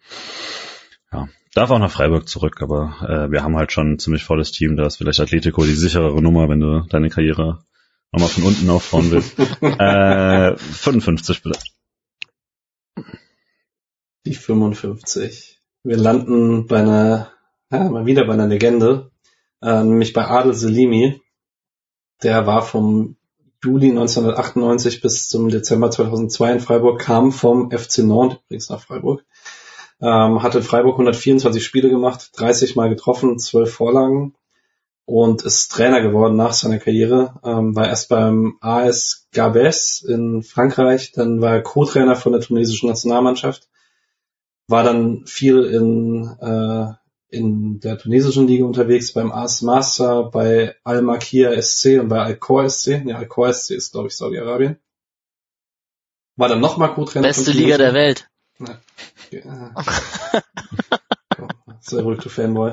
Ähm, ah. War dann noch beim äh, Club Africain und ist jetzt seit August 2022 äh, Cheftrainer der tunesischen U20-Nationalmannschaft.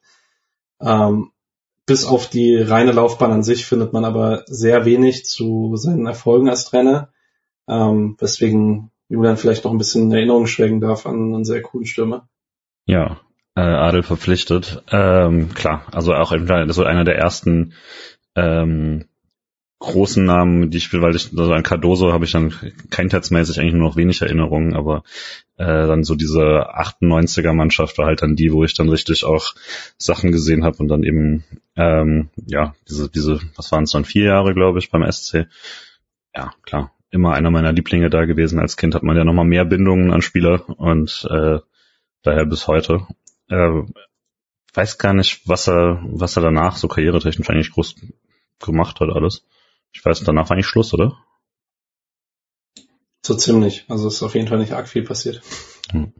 ist für mich so ein Spieler, also das ist so die Zeit, da hatten wir es von, von Jaschwili auch, ähm, das ist so die Zeit, wo bei mir die Erinnerung ganz grob anfängt, aber noch ein bisschen weniger als bei dir, Julian, weil ich da nicht so oft im Stadion war.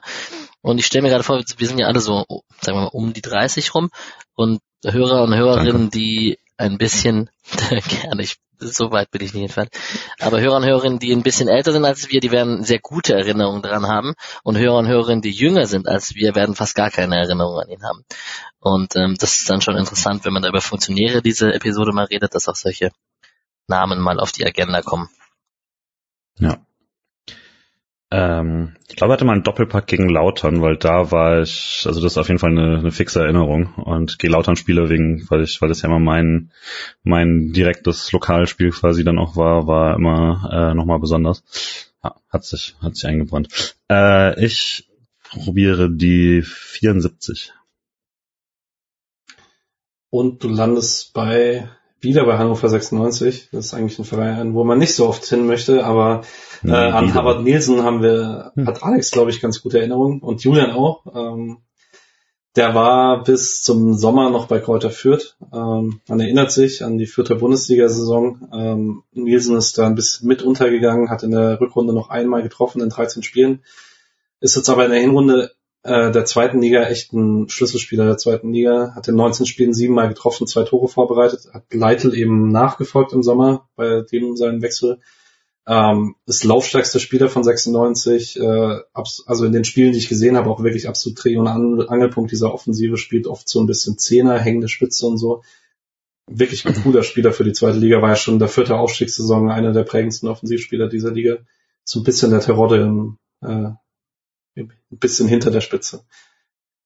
Ich glaube, bei der ersten Folge, die ich mit dir zu äh, ehemaligen gemacht habe, habe ich noch gesagt, dass ich glaube, irgendwann spielt der schon noch mal Bundesliga und das war mir so schon fast Running Gag und das hat er noch mal geschafft und das finde ich schön. Ja, und ist 29 und sah zu unserer Zeit auch schon wie Ende 30. also ähm, wird noch ein paar Jahre uns in Deutschland beglücken, wahrscheinlich in der zweiten Liga. Ich nehme die 16. Uh, meine 16. Juri Kravé. Hm, oder, ja. Äh, es ist nicht Juri Kravé, aber Alex, Jerome, Alex Konetzli, Mann, was ist los bei dir? Ja, okay. Jerome Gondorf war, glaube ich, zusammen mit Juri Kravé da. Ich weiß es nicht. Vielleicht haben wir sich kurz überschnitten. Äh, Gondorf ist jetzt auf jeden Fall beim Karlsruher SC immer noch. Ähm, hat in der Rückrunde ähm, alle 16 Spiele gemacht damals, weil die Hinrunde war ein bisschen länger äh, ein Tor gemacht, einmal gelb gesperrt gewesen, sonst nur 10 Minuten verpasst. Äh, jetzt in der abgelaufenen Hinrunde 18 Spiele, zwei Tore, drei Assists, wieder fast komplett durchgespielt, Kapitän beim KSC. Unvergessen sein 3-3 gegen Stuttgart, wo er zwei Tore gemacht hat. Das ist eine der Geschichten, die jedes Jahr fallen. Ja. Ja. Ähm, Aber geiler Typ. Ich finde, man gönnt ihm seine Rolle beim KSC, weil ich fand, der war auch ein geiler Typ beim SC. Ja, ist auch tatsächlich, äh, Karlsruhe hat jetzt mit Warnicek nochmal einen Vertrag verlängert und ähm, ich hoffe Karlsruhe einfach, damit sie nicht absteigen, dass sie auch Breithaupt halten können bis Ende der Saison, weil dieses echt coole Mittelfeldzentrum mit einer coolen Balance aus diesem ultra talentierten Breithaupt und dann Warnicek und Gondorf, das äh, sorgt so ein bisschen dafür, dass sie gut konkurrenzfähig sind in der zweiten Liga, weil sonst sieht es auf manchen Positionen ein bisschen dünner aus. Genau, Eichner und Bayramovic reden beide in sehr hohen Tönen von Jerome Gondorf in allen Interviews. Wollen wir noch ein bisschen über Alex Nummer reden? Ja, Alex, warum die 16? Meine Lieblingszahl war immer die 8 und die 8 war beim FA Nimburg dann vergeben, als ich sie wollte und dann dachte ich irgendwie ganz klug 2 mal 8 und dann war ich Linksverteidiger als Rechtsfuß zu einer Zeit, als Philipp Lahm das gespielt hat mit der Nummer 16, obwohl ich Philipp Lahm persönlich nicht so mag, aber das hat dann irgendwie gepasst. Und ähm, dann habe ich als 16 als Inverted Linksverteidiger beim FV Nimburg gespielt und das war ganz cool und seitdem hat sich diese Zahl irgendwie etabliert und es ist dann, wenn man zu einem neuen Verein kommt, auch eine Zahl, die oft frei ist. Also man kriegt die dann direkt. Genau, dann habe ich die beim SFC Friedrichshain auch direkt bekommen und seitdem ist die, hängt die an der Wand und wird nicht benutzt. Die hängt, nee, das stimmt gar nicht. Vom einen Trikotsatz ist sie bei mir im Schrank während meiner Verletzung und ich rück sie nicht raus, obwohl der Trikotsatz sie gerne hätte, aber ich möchte nicht, dass jemand anders sie trägt, während ich verletzt bin. Ja. Du hast sie also auch nicht für 10.000 Euro abkaufen müssen, das ist schon mal gut. Nein. Ich habe geschaut, es gibt zwar dein, äh, dein Spielerprofil auf kicker.de, aber leider ist die Nummer da nicht dabei. Vielleicht muss man das mal editieren. Wir hatten Aber jetzt gerade bei Freiburg die 16. Äh, niemand, glaube ich. Niemand, oder? Wenn du das Trikot nicht rausgibst, können sie halt auch nicht, kann deine Mannschaft nicht so jubeln, indem sie dein Trikot hochhalten, so Richtung den Das okay. 100.000. So, so viel Tore machen sie ohne, so viel jubeln tun sie nicht ohne mich. Alright. Dann nehme ich die Nummer 21. Ein kurzer Weg. Ähm, wir landen bei Andreas Rettich. Mhm. Ähm, der war vom äh, Juli 1998 bis März 2002 Geschäftsführer Sport oder Sportdirektor beim SC Freiburg. Ging dann nach einem Zerwürfnis mit Volker Finke, beziehungsweise auch, glaube ich, damals für einen äh, besseren Job, weil er wurde direkt anschließend sportlicher Leiter beim 1. FC Köln. Das wäre jetzt nicht mehr unbedingt ein attraktiverer Job. Ähm, war dort bis 2005, war danach sportlicher Leiter in Augsburg bis 2012, ähm, war Geschäftsführer der DFL von 2013 bis 2015, Geschäftsführer beim FC St. Pauli bis 2019 und jetzt dann noch von Juni 2021 bis Mai 22 Geschäftsführer von Viktoria Köln. Ähm, ist immer mal wieder präsent in Medien. Also ich finde, der ist für mich zusammen mit vielleicht sogar ein bisschen Leki einer der äh, prominentesten Fürsprecher für 50 plus 1, immer wieder in Interviews, kritisiert auch Gianni Infantino relativ offensiv und ähm, ich habe jetzt nicht, ich war auch noch relativ jung, aber das, was ich so in Erinnerung habe, waren nicht die besten Erinnerungen an seine Freiburger Zeit, so vom Auftreten her, aber inzwischen finde ich es ganz gut, dass es so Leute wie Andreas Rettich noch im deutschen Fußball gibt. Woher kommt das, dass der so eine mediale Präsenz hat? Ja, weil er Geschäftsführer der DFL war, glaube ich. Okay. Ich glaube, das hat einen gewissen Rang. Wahrscheinlich. Und ich meine, er ist damals mit Martin Kind auch aneinander geraten, als er Geschäftsführer der DFL war, weil das eines, eine der Kind-Offensivphasen war, wo er 50 plus 1 abschaffen wollte.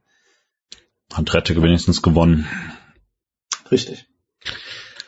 Äh, bei uns eigentlich mittlerweile einfach durchgehend die Torwartnummer, oder? Hab Ja. gedacht, weil das hatte vor äh, Noah hatte ja schon der Müller die 21. Ja, immer der zweite Keeper eigentlich. Ja.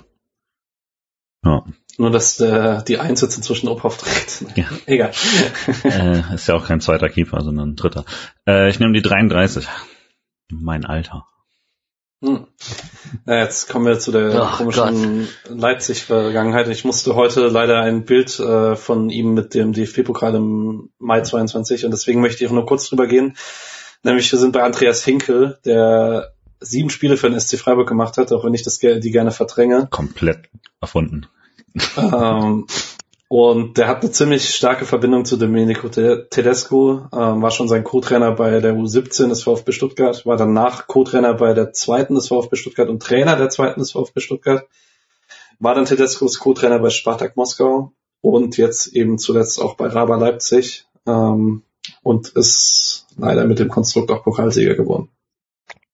Ja, das Foto habe ich heute recherchiert und äh, hat dazu gesagt, wir sind wie eine Familie, das Trainergespann von RB Leipzig. Ähm, und damit äh, übergebe ich direkt an Julian und er darf schnell die nächste Nummer sagen, bevor wir alle ausrasten. Thema Familientragödie. Äh, 94. Das ist äh, auch ein Torwart, weil wir es Ja. gerade von Torhüternummern hatten, und zwar Rafa Gikiewicz. Genau, und damit auch zwar das erste Mal, aber mit Sicherheit nicht das einzige Mal heute Abend, wo wir beim FC Augsburg landen werden. Ähm, ich habe gleich noch eine Frage an euch, das ist äh, ganz witzig, aber wir reden erst über Gikiewicz, weil dann passt das passt der Zusammenhang. Äh, Gikiewicz in der letzten Rückrunde 17 Spiele, 30 Gegentore, 4 mal zu 0. Ähm, in der Hinrunde jetzt 12 Spiele, 17 Gegentore, 3 mal zu 0. Und im Sommer gab es die größere Diskussion um Finn Dahmen, den Augsburg unbedingt holen wollte, ähm, um Gikiewicz Konkurrenz zu machen. Das hat dann nicht hingehauen. Und Gikiewicz hat darauf reagiert, indem er drei Spiele am Stück wie ein absolutes Monster gehalten hat. Augsburg unter anderem das Spiel gegen Bayern gerettet hat, den legendären Auftritt äh, in Bremen hatte und so weiter. Ähm, Wer es noch nicht gelesen hat, es gab vor ein paar Wochen ein äh, Interview bei Spox mit ihm, in dem er sehr offen über seine komplette Karriere spricht. Äh, einfach ein sehr cooler Typ, finde ich. Le legendärer Auftritt Bremen war das mit den Fans, ne? Ja, genau. Wo er aber auch davor Augsburg schon ein Spiel gewonnen hat und dann halt noch äh, die Fans provoziert hat. Ja, ich finde, das geil. Darf man sich halt auch nicht wundern, wenn dann äh, Klar. Leute sauer sind. Dann gehört beides dazu dann, ne? Ja, ja. Ja, aber er ist ja auch nicht der Typ Mensch, der sich dann darüber Nee, beschwert, nee, dass nee. die Fans sind. Das Aber er hat schon noch ein paar Mal nachgetreten, auf jeden Fall. ähm, ja, allgemein ist es, äh, ich habe jetzt gesagt, wir gehen heute Abend, äh, Spoiler Alert, glaube ich, viermal zum FC Augsburg, also das ist jetzt das erste von viermal. Und ist schon bemerkenswert in dieser Recherche, dass äh, natürlich liegt es auch daran, wie sich der SC entwickelt hat. Aber fast keiner dieser Spieler steht äh, noch bei einem Verein unter Vertrag, der, den man über dem SC ansehen würde. Ähm, auch finanziell, nicht unbedingt. Äh, sportlich ist es so schwierig, den zweiten der Bundesliga zu toppen. Ähm, woran liegt denn das eurer Meinung nach? Ähm, haben wir, liegt es jetzt einfach daran, dass die Kaderstabilität beim SC so groß ist und deswegen die Spieler alle schon relativ lange weg sind und dann am Ende ihrer Karriere sind oder schafft einfach keiner den Sprung nach Freiburg? Alex. Aber äh, du meinst jetzt von allen, die wir besprechen? Ja, schon. Naja, also ein Waldschmidt und ein Philipp werden jetzt nicht weniger verdienen. Weil du gerade finanziell gesagt hast. Ja, okay. Ja, ja. Aber naja, keine Ahnung. Grifo ist ja das beste Beispiel, wenn wir so drüber sprechen, ne, der es in Hoffenheim und in Gladbach nicht geschafft hat und bei Freiburg hat funktioniert und sich jetzt wahrscheinlich fünfmal überlegt, ob er nach so einem großen Club nach Italien geht oder nicht und halt einfach hier bleibt. Das passt ja so bisschen in die gleiche Diskussion rein.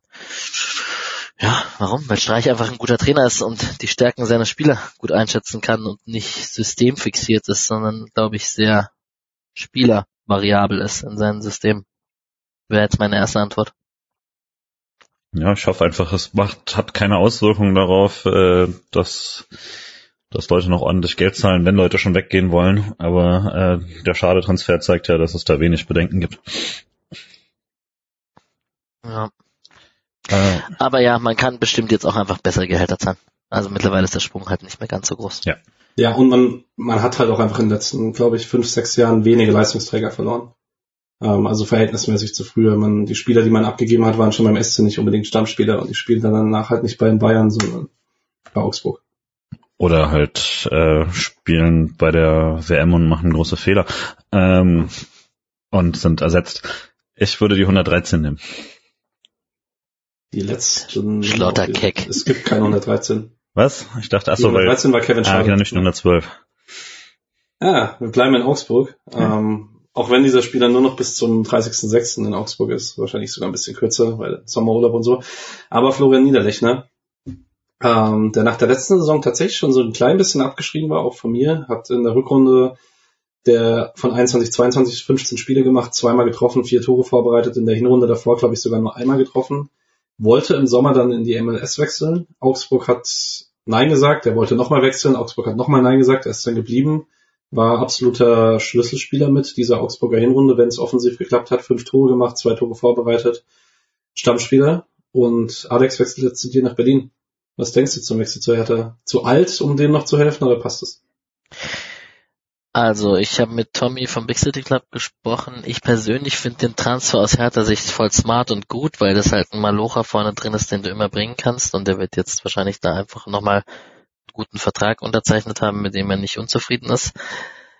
Ist aber jetzt, wenn man aus Hertha Sicht, die jetzt hier Big City Club sein wollten, natürlich jetzt auch wieder ein Schritt in die Realität zurück und nicht in dieses, wir wollen unbedingt oben angreifen mit unserem Investor Windhorst. Also gefühlt fühlt sich das an wie eine kleine Rolle rückwärts, aber ähm, für Hertha als Rollenspieler vorne drin, der sich immer voll reinhängt, glaube ich nicht unsmart.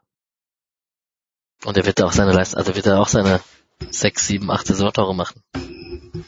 Ich finde es auch voll okay. Äh, ich finde es vor allen Dingen gut, dass, äh, dass Hertha ja eigentlich auch weg ist jetzt von diesem Big City Club Versuch, so, und dann ist, dieser Kader hat ultra viele Baustellen und äh, dann ist es aber auch okay, wenn du dir vorne im Sturm eine schließt für anderthalb, zwei Jahre vielleicht, bis er 35 ist und dann erstmal im Sommer andere Sachen schließt für ein bisschen mehr Geld, vielleicht, wenn irgendwo was übrig ist.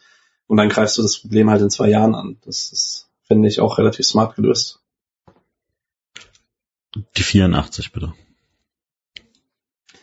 Ja, wir landen bei einem der wenigen Spieler in dieser Liste, die ich sagen würde, die hätte ich gerne wieder in Freiburg, weil ich glaube, das würde diesmal funktionieren, nachdem es beim ersten Mal nicht funktioniert hat. Wir sind bei Laut Chris. Micha einer der hübschesten Spieler, die jemals am SC Freiburg gespielt haben. Wenn Das ich mich richtig nicht- entsinne. Nicht bestreitbar, aber ich ja. finde auch Männer mit Locken sehr attraktiv tatsächlich. Naja. Ähm, Christil, wir haben schon letzte, letzten Winter über seine Wiedergeburt gesprochen, sozusagen bei Feyenoord Rotterdam. Da war er frisch wieder niederländischer Nationalspieler.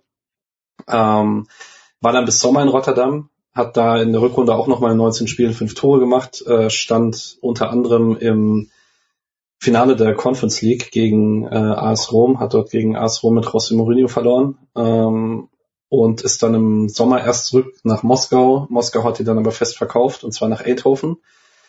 Da hat er jetzt gespielt unter Trainer Ruud van Nistelrooy in der Hinrunde, hat direkt im ersten Spiel für Eindhoven das Supercup-Finale gegen Ajax Amsterdam gespielt, hat drei Tore gemacht und Eindhoven hat den Titel geholt. Also kann man sich mal so einstellen, äh, so einstellen im neuen Verein in der Hinrunde jetzt 21 Pflichtspiele, 8 Tore, 2 Assists, hat ähm, häufiger Mittelstürmer gespielt, ab und zu Zehner. Ähm, mal schauen, ob die taktische Rolle jetzt noch mal ein bisschen anders ist, weil Co äh, Cody Gagpo bis jetzt der Schlüsselspieler war dort und der geht ja jetzt bekanntlich zum FC Liverpool.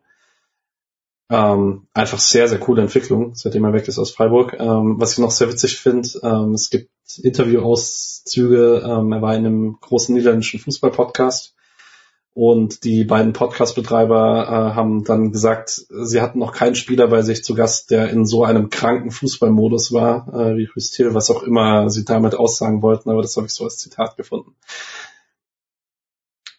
Trauer darüber, dass es nicht geschafft hat, Julian? Äh, vor allem Unverständnis, eigentlich immer noch. Also jetzt wieder mehr. Also damals war es dann leichter zu sagen, na ja, gut, einer von einigen, die es dann halt einfach für Freiburg irgendwie nicht geschafft haben oder sonst irgendwas.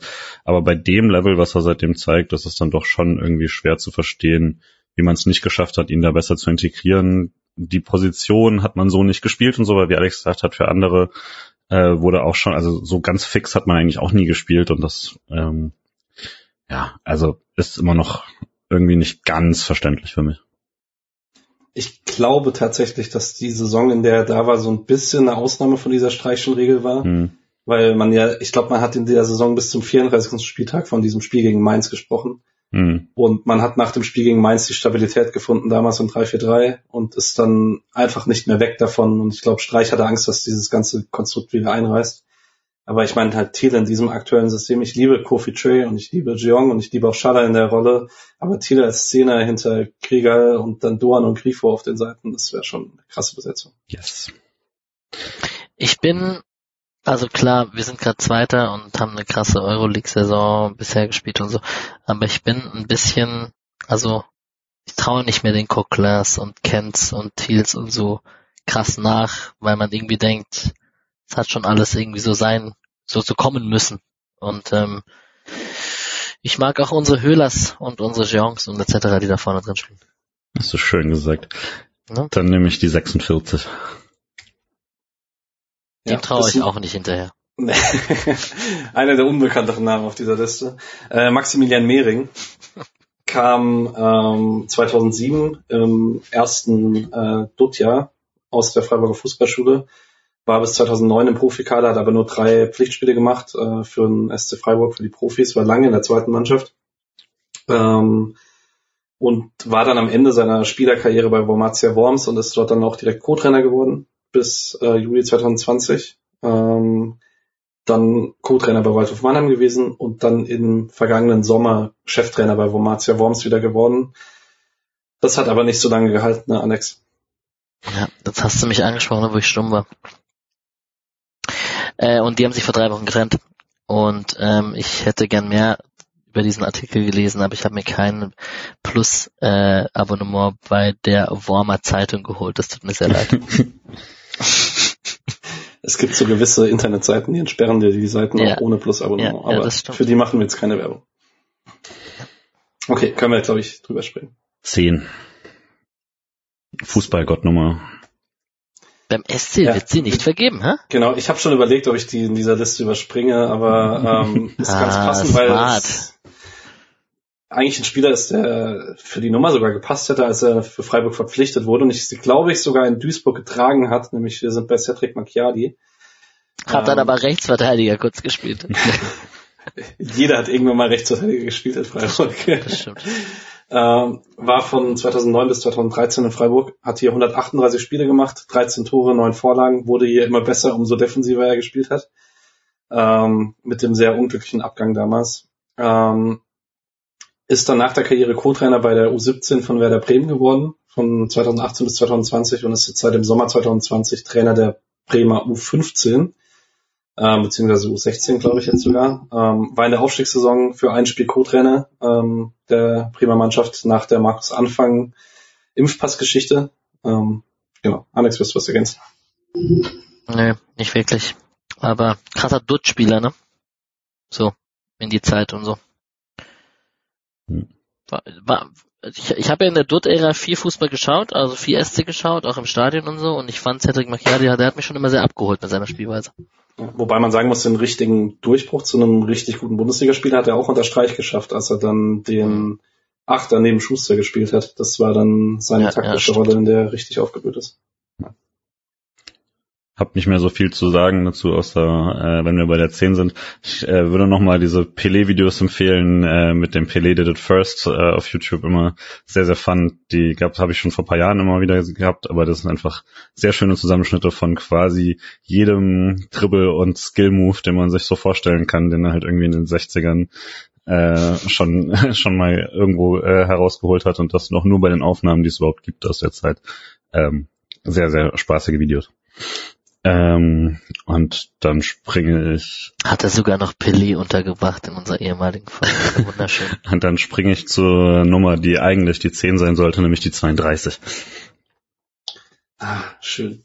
Äh, nicht ganz so erfolgreich wie für Vincenzo Grifo läuft das für einen Spieler, der sich aber diese Saison zwei Gegentore von Vincenzo Grifo angefangen hat. Nämlich Alexander Schwolo. Ähm, war bis Sommer bei Hertha, ähm, ist jetzt zu Schalke 04 verliehen. Ähm, Rückrunde letzte Saison 8 Spiele, 17 Gegentore. Hinrunde diese Saison 17 Spiele, 37 Gegentore. Steht bei 65% Saves, äh, ist Platz 13 der Liga. Da war er in Freiburg immer Erster. Ist letzter aller Torhüter, wenn man ähm, die Tore, Schüsse aufs, äh, die Expected Goals gegen tatsächlich kassierte Tore gegenrechnet. Ähm, ich weiß nicht. Gibt's Hoffnung für Alex Schrodo, Alex? Mm, Also er hat im Interview, was ich gesehen habe, äh, gesagt, also Reis ist jemand, der Spielaufbau sehr Wert drauf legt anscheinend und mehr Risiko geht im, im Spielaufbau. Also der möchte, dass die Torhüter das machen. Ähm, und Schwolo hat einfach geantwortet, er wird weiterhin so spielen, wie er ist. ähm, ich glaube nicht. Also ich glaube, der, ich glaube, also ich, ich wünsche ihm alles Gute, aber ich es ist glaube ich keine ganz krass gewagte These, wenn er in ein, zwei Jahren Stammkeeper von einer Zweitligamannschaft ist. Und das hätte ich so nicht erwartet, damals als er weg ist. Ich habe ja die These bei Schrodo so ein bisschen, dadurch, dass er ein Keeper ist, der halt in allen Dingen ganz gut war in Freiburg, aber in keiner überragend. Also im Spielaufbau ganz gut, Strafraum war ja schon ganz gut, eins gegen eins richtig gut tatsächlich, muss man sagen. Ähm, auf der Linie ganz gut. Ich glaube, wenn du in so einem bisschen Abwärtssprudel bist und das Ganze funktioniert nicht mehr ganz so gut, dann sieht es halt sehr schlecht, sehr schnell wirklich schlecht aus, weil du, weil er ja nie der Torhüter war, der mit spektakulären Aktionen irgendwie Dinge entschieden hat. Also Gikiewicz hatte dieses Jahr auch schon, den hatten wir ja gerade schon, der hatte auch schlechte Phasen in diesem Kalenderjahr 2022. Aber hat dann halt immer mal wieder so Aktionen, die sein Spiel gut aussehen lassen und Schrodo hat das halt gar nicht. Und dann hängen halt nur die Sachen, die nicht gut laufen, raus. Das ist, glaube ich. Ja, und er hatte halt mit Carsten Menger den schlechtesten Torhüter-Trainer der Liga. Das ist bei, ja. naja. Ja, ist krass. Hertha hat ihn schon sehr kaputt gemacht wahrscheinlich. Nicht der erste. 37. Wir landen beim nächsten Torhüter, ähm, der in Freiburg allerdings nicht ganz so viel Geschichte hatte, nämlich Sebastian Mielitz. Hm. Der war bis Juni äh, beim FC Helsinger in der zweiten dänischen Liga. Alex, kann ich das besser aussprechen? Ja, ist okay. Nee. ähm, hat mit, Das war kein, du hast es gut ausgesprochen, das war ein Nein, du kannst das nicht besser aussprechen. Nein, nein, nein, nein, nein. Genau, äh, hat mit seinem damaligen Team, die hatten eine echt gute Ausgangssituation äh, für einen Aufstieg in die erste dänische Liga, die haben den aber dann am Ende knapp verpasst. Und er ist im Sommer gewechselt zum VfB Oldenburg, ähm, hat dort jetzt acht Spiele gemacht in der dritten Liga, 15 Gegentore bekommen und so ein bisschen rotiert mit äh, Böwing, der ein junger Torhüter ist, der als sehr talentiert gilt und die haben, also ich sehe das sehr, sehr selten bei Torhütern, dass die tatsächlich so spieleweise sich abgewechselt haben, das passiert eigentlich fast nie. Ähm, der Konkurrent Böwink jetzt aber, der war schon davor fest äh, zu Paderborn gewechselt, eigentlich für die ganze Saison verliehen, nochmal nach Oldenburg. Äh, Paderborn hat sich die Rechte jetzt aber schon im Winter gesichert. Ähm, Oldenburg möchte dann einen neuen zweiten Keeper noch verpflichten. Mal schauen, ob er auch in der Rückrunde spielt. Aber das ist dritte Liga, ne? VfL Oldenburg. Das ist dritte Liga, genau. Äh, die 51. Ah, absolute Legende. Äh, wir landen bei Carsten Neitzel. Der hat von 94 bis 97 21 Spiele gemacht äh, beim SC und war dann danach ein bisschen prominenter für zehn Jahre Co-Trainer unter Volker Finke. Ähm, war danach unter Volker Finke auch Co-Trainer bei den Urawa Reds und dann Co-Trainer beim VfL Bochum. Dann war er für ein halbes Jahr Trainer beim VfL Bochum, war für drei Jahre Trainer äh, bei Holstein Kiel, ist dort auch Landespokalsieger Schleswig-Holstein geworden, hat dabei immer wieder knapp den Aufstieg in die zweite Liga verpasst. Ähm, war dann Trainer beim SV Elversberg und bei Rot-Weiß Essen und ist dann Trainer von Selangor FC äh, in Malaysia geworden, wo er jetzt inzwischen aber nur noch Co-Trainer ist. Ähm, da gab es letztes Jahr, haben wir da noch drüber gesprochen, dass er Manuel Konrad dahin geholt hat, ähm, auch als ehemaligen Freiburger Fußballschüler. Ähm, ist aber eine wilde Story. Die haben voll auf deutsche Spieler gesetzt, haben auch vier, fünf deutsche Spieler geholt, unter anderem auch Tim Heubach, der mal bei Kaiserslautern war und so. Ähm, und das hat dann überhaupt nicht funktioniert und haben alle Deutschen wieder wegtransferiert, außer Neitzel, den haben sie zum Co-Trainer degradiert. Und das war's dann. Ja, ist ein bisschen weirde Story. Und lebt jetzt halt in Malaysia. Okay, kann man machen. Kann man machen. Äh, ich bleib in der Gegend um die 50. Marco Terrazino, ähm, der spielt immer noch bei Lechjad Gdansk, äh, deutscher Name Lech Danzig wahrscheinlich. ähm, hat in der Rückrunde letzte Saison zwölf Spiele gemacht, ein Tor vorbereitet, äh, Hinrunde 14 Spiele, äh, ein Tor vorbereitet, nur zweimal in der Startelf. Ähm, spielt dort mit Christian Clemens zusammen übrigens.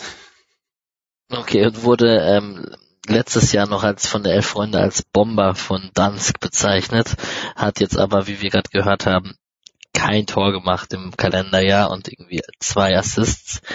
Ähm, naja, und wenn man die Geschichte erzählen möchte, die man immer wieder erzählt, dann denken wir natürlich alle an seine Mitnahme mit der Hacke, die er über sich selber lupft und ihn dann einschweißt im Dreisamstadion.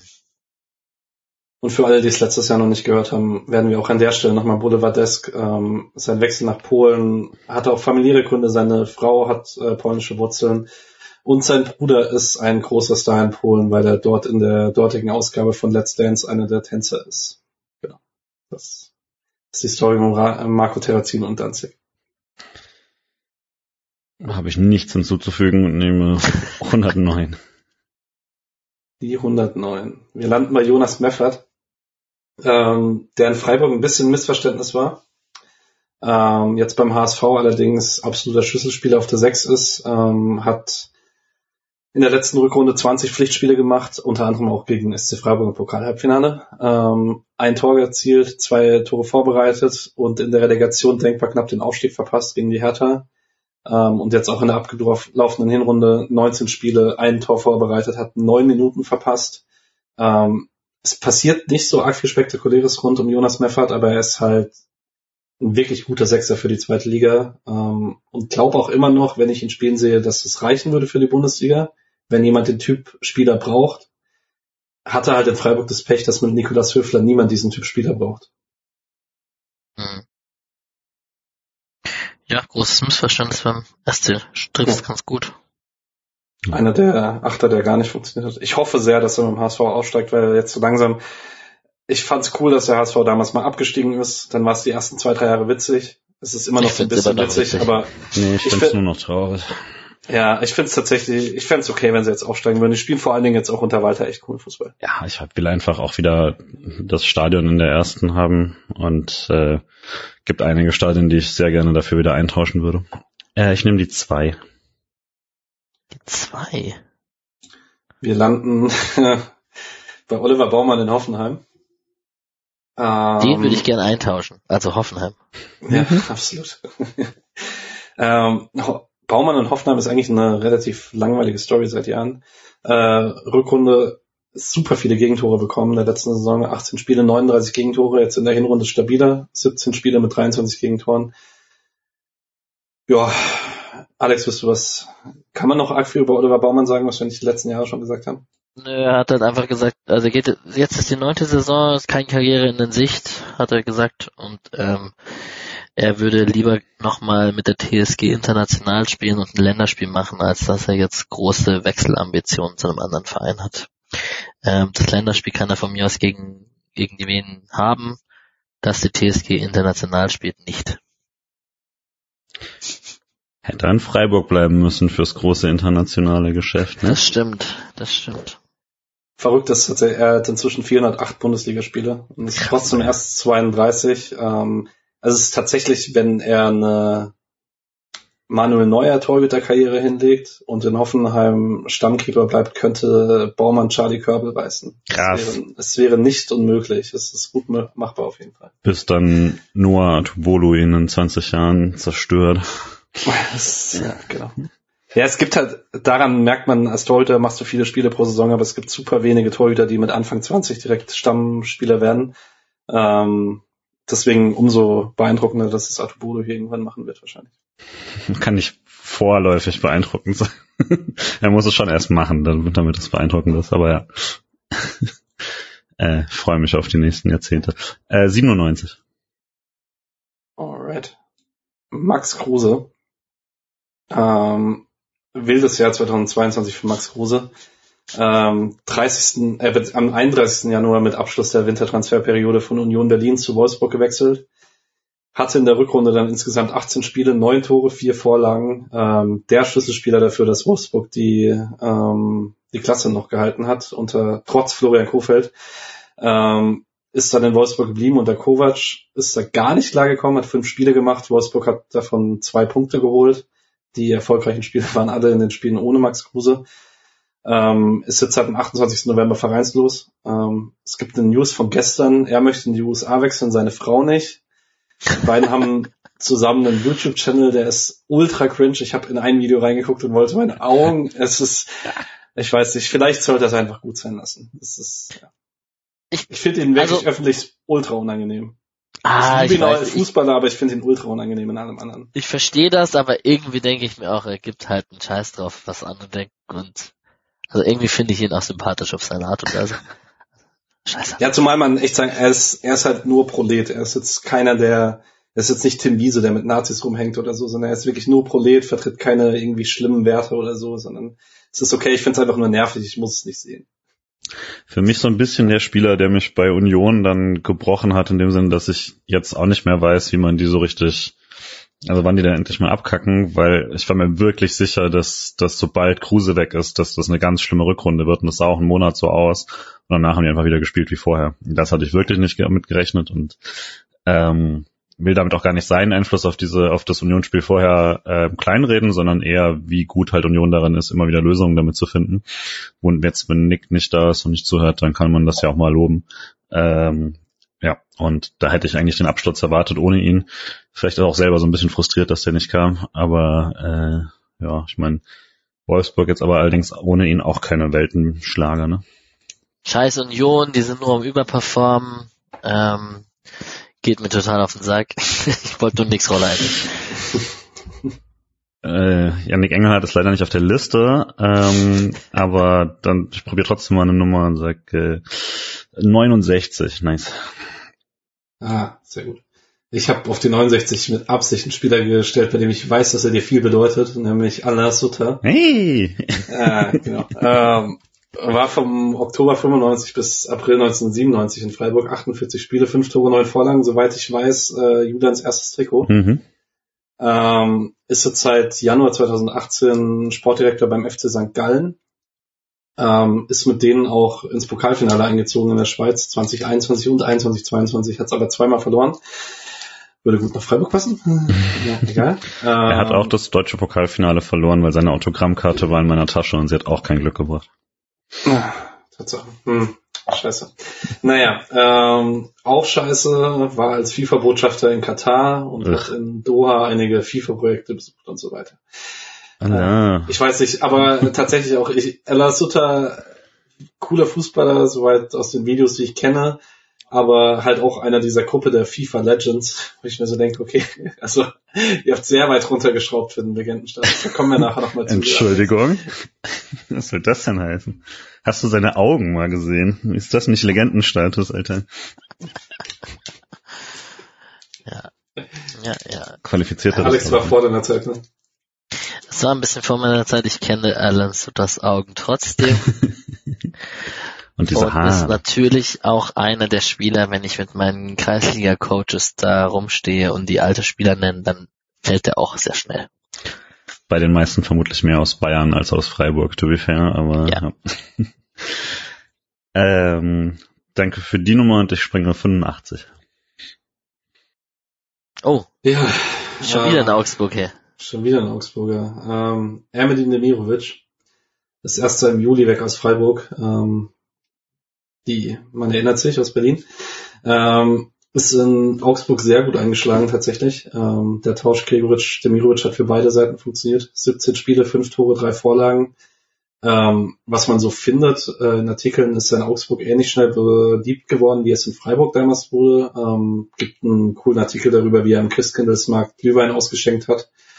Ähm, hat jetzt links außen gespielt viel für Augsburg. Das hat für mich erstaunlich gut funktioniert, weil ich hatte ihn da nicht gesehen. Ähm, hat ihn jemand von euch viel gesehen, diese Hinrunde, oder sonst noch Erinnerungen an Demi, die er teilen möchte?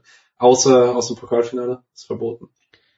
Nee, mich hat's aber auch diese Außenbahngeschichte sehr überrascht und äh, finde cool, dass das klappt. Ich verstehe es nicht so ganz, aber ich habe auch wirklich nicht genug gesehen, um um da mehr zu. Ich sehe dann doch hab, also bei Augsburg sehe ich schon nur die Highlights, wenn mal, äh, aber nicht ganze Spiele.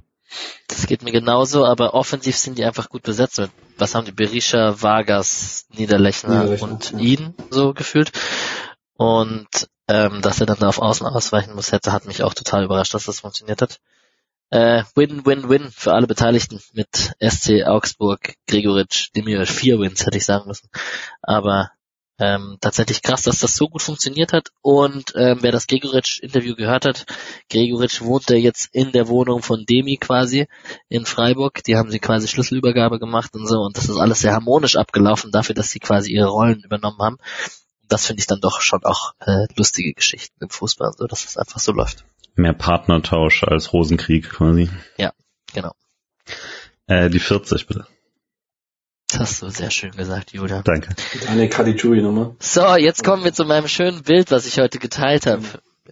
Mit, Ich- ähm, ich, darf ich anfangen? Ja, klar, auf jeden Es Fall. gibt ein Expertenteam bei der FIFA in, äh, von der WM in Katar und äh, die nennt sich die Technical Study Group, die TSG, äh, geleitet von Arsene Wenger und Jürgen Klinsmann. Und dann haben wir da die Namen Alberto Zaccheroni, Sunday Olise, Farid Mondagron, Pascal Zuberbühler und Duri Cha, Rechtsverteidiger Legende, sowohl bei Freiburg als auch bei Julians Frankfurtern. Da hat er aber noch Stürmer gespielt tatsächlich. Ja, das stimmt. Ja, Jetzt darfst du Richard. ja, äh, 2009, 2010 in Freiburg, 25 Spiele gemacht, ein Tor gemacht auf Schalke beim 1 Auswärtssieg, dem damals der sehr wichtigen, dem ersten Sieg nach dem Aufstieg unter Robin Dutt.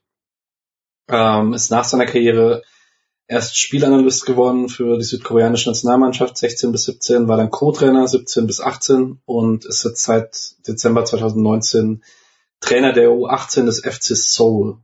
Ähm, man, wie er sich darstellt, keine Ahnung, aber die Story, die Alex erzählt hat, ist. Die FIFA hat viele Gremien Truppe. eingeführt. Das ist echt, ja, ist auch eine echt wilde Gruppe und bis auf Zaccheroni auch einfach alle schon Bundesliga gespielt. Stimmt. Und Wenger natürlich. Ja. TSG klingt halt schon wie so eine unangenehme Regierungsorganisation irgendwie halt oder wie so eine Marvel super Bösewichtengruppe. Ähm, ansonsten, ich habe zu Duri Chaga nicht tatsächlich gar nicht so große äh, Bindung. Hier in Frankfurt ist ähm, ähm, Chabung Kun, sein äh, Vater noch auf einer, mittlerweile auf so einer Gedenksäule quasi, äh, also nicht Gedenk, aber weißt du, so eine so eine Ehrungssäule äh, in der Stadt.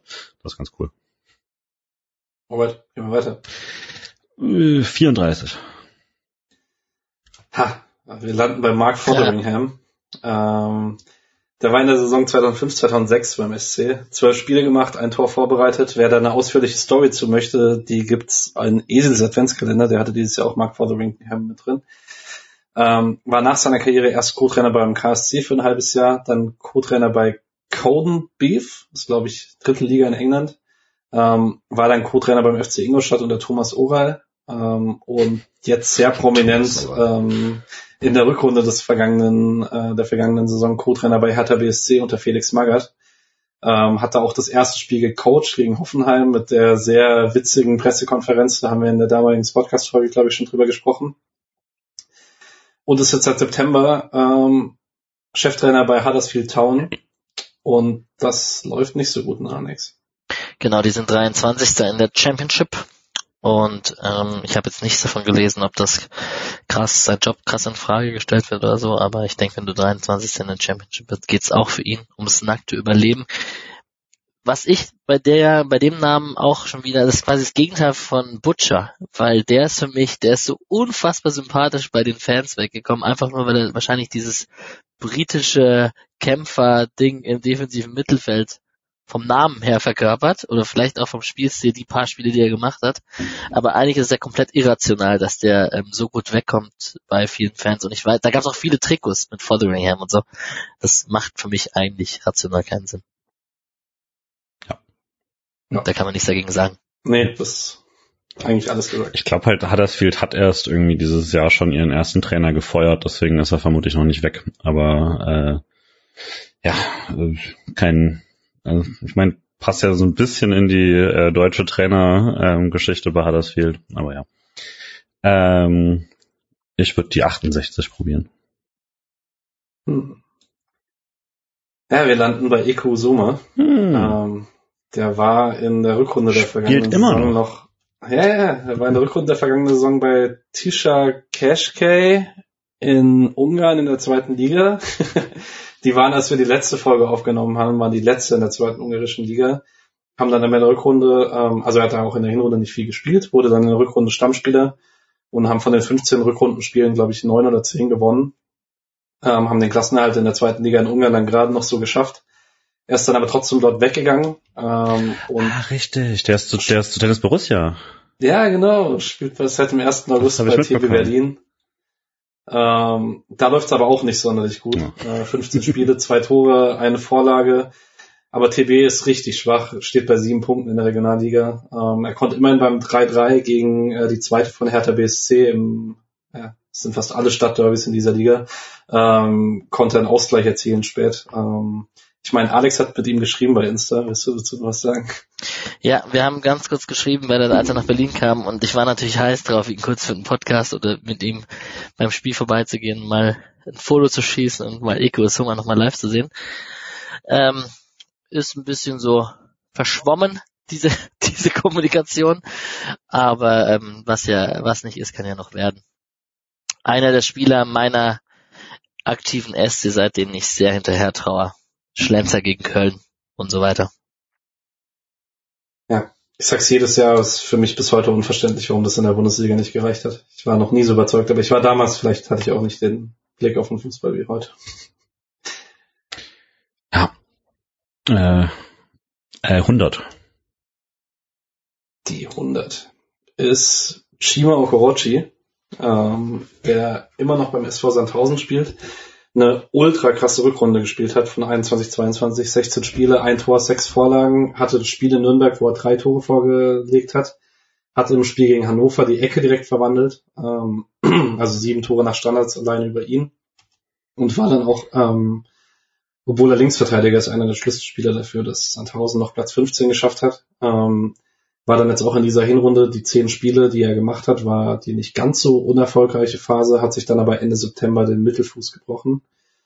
Ähm, und ist jetzt aber zum Start der Vorbereitung wieder dabei und hat aber einen neuen Konkurrenten, weil äh, Sandhausen hat äh, Kerem Kalanoglu ausgeliehen von Schalke, der auch die Rolle als linken Schienenspieler spielt, aber ich sehe also wenn Okorochi an die Leistung von 21, 22 anknüpft, sehe ich da keine Welt, wo er dran vorbeikommt, weil ich war letzten Sommer sehr überrascht, dass er nicht weggewechselt ist aus Sandhausen. Auch schon 25. Ich dachte, als er dann sehr erfolgreich in der zweiten Liga gespielt hat, dass es äh, eine steilere Karriere wird. Jetzt muss er aufpassen, ob das, ob das noch klappt.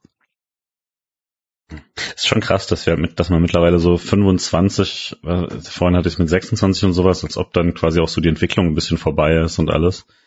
Ähm, also es ist weniger, glaube ich, das denken wir falsch, sondern mehr so denkt halt der Fußball mittlerweile oder so funktioniert es halt oft. Ähm, aber ist ja eigentlich schon krass, weil das vor ein paar Jahren dann noch immer als halbwegs junger Spieler durchgegangen ist. Ja, ich Schleusener denkt das nicht und Höhler auch nicht. nee, aber ich de denke mal im letzten Sommer, wie viel Diskussionen es gab, ob man jetzt für Kofi Trey mit 26 noch 4,5 Millionen ausgeben sollte mhm. als Freiburg, wenn die Entwicklung ja vorbei ist. Ja. ja. Ja, aber wenn die nach Freiburg kommen in dem Alter, ist es ja nicht so, weil dann entwickeln sie sich ja noch weiter. ja. Ist ja klar. Ja, ist blöd, wenn man von Freiburg weggegangen ist, kann man schwerer zurückkommen, aber ja. Ja. Ich nehme 45. Die 45. Da Und schon wieder Augsburg. Es wird langweilig, ja. ja, Daniel Caligiuri, ähm, dem seine Rolle nimmt langsam etwas ab in der Bundesliga. Letzte Rückrunde noch elf Spiele gemacht, zwei Tore, eine Vorlage. Jetzt in der Hinrunde nur noch zehn Spiele, einmal getroffen, zweimal in der Startelf gestanden. Wie geht's weiter? Geringe Spielzeit hat er, die Zukunft ist offen, weil sein Vertrag bis 23 geht, jetzt bis zum Sommer. Und ich habe ja gesagt, äh, er würde Schalke gut tun einfach nur als erfahrener Spieler, der bei Schalke auch seine Leistung gebracht hat und Schalke ist einfach schlecht. Und Caligiuri ist nicht so schlecht wie Schalke. Aber ähm, ja, keine Ahnung. Wird wahrscheinlich nicht mehr der gute Bundesligaspieler werden in seinem Alter. So. Ähm, Daniel Caligiuri jetzt bei 369 Bundesligaspielen, damit so viele wie Jupp Heinkes, eins weniger als Stefan Effenberg. Also wenn man so mal einordnen möchte, in welche Richtung seine Karriere gegangen ist von den Einsatzzeiten. Er wird in der Rückrunde jetzt wahrscheinlich so Namen überholen wie Mike Briskins, Thomas Allofs, Marco Bode, ähm, Hannes Löhr. Das ist äh, so große Namen des deutschen Fußballs, das ist schon ganz krass. Ja. Ja. Bin trotzdem richtig, dass, also weil es ja die Diskussion vor paar Jahren nochmal gab, äh, hätten wir immer hätte ihn unbedingt zurückholen müssen und sowas denke nach, habe damals schon gesagt und bleibe immer noch dabei, es ist deutlich besser, dass man die Entwicklung dann eben einem Roland Schaller geben konnte und so. Ähm, und dass man da auch vielleicht Streich ein bisschen von seinem eigenen Denken äh, wegbringen kann. Ja, ich nehme die 15. Die 15. Das ist nochmal ein sehr unbekannter Name, glaube ich, für viele.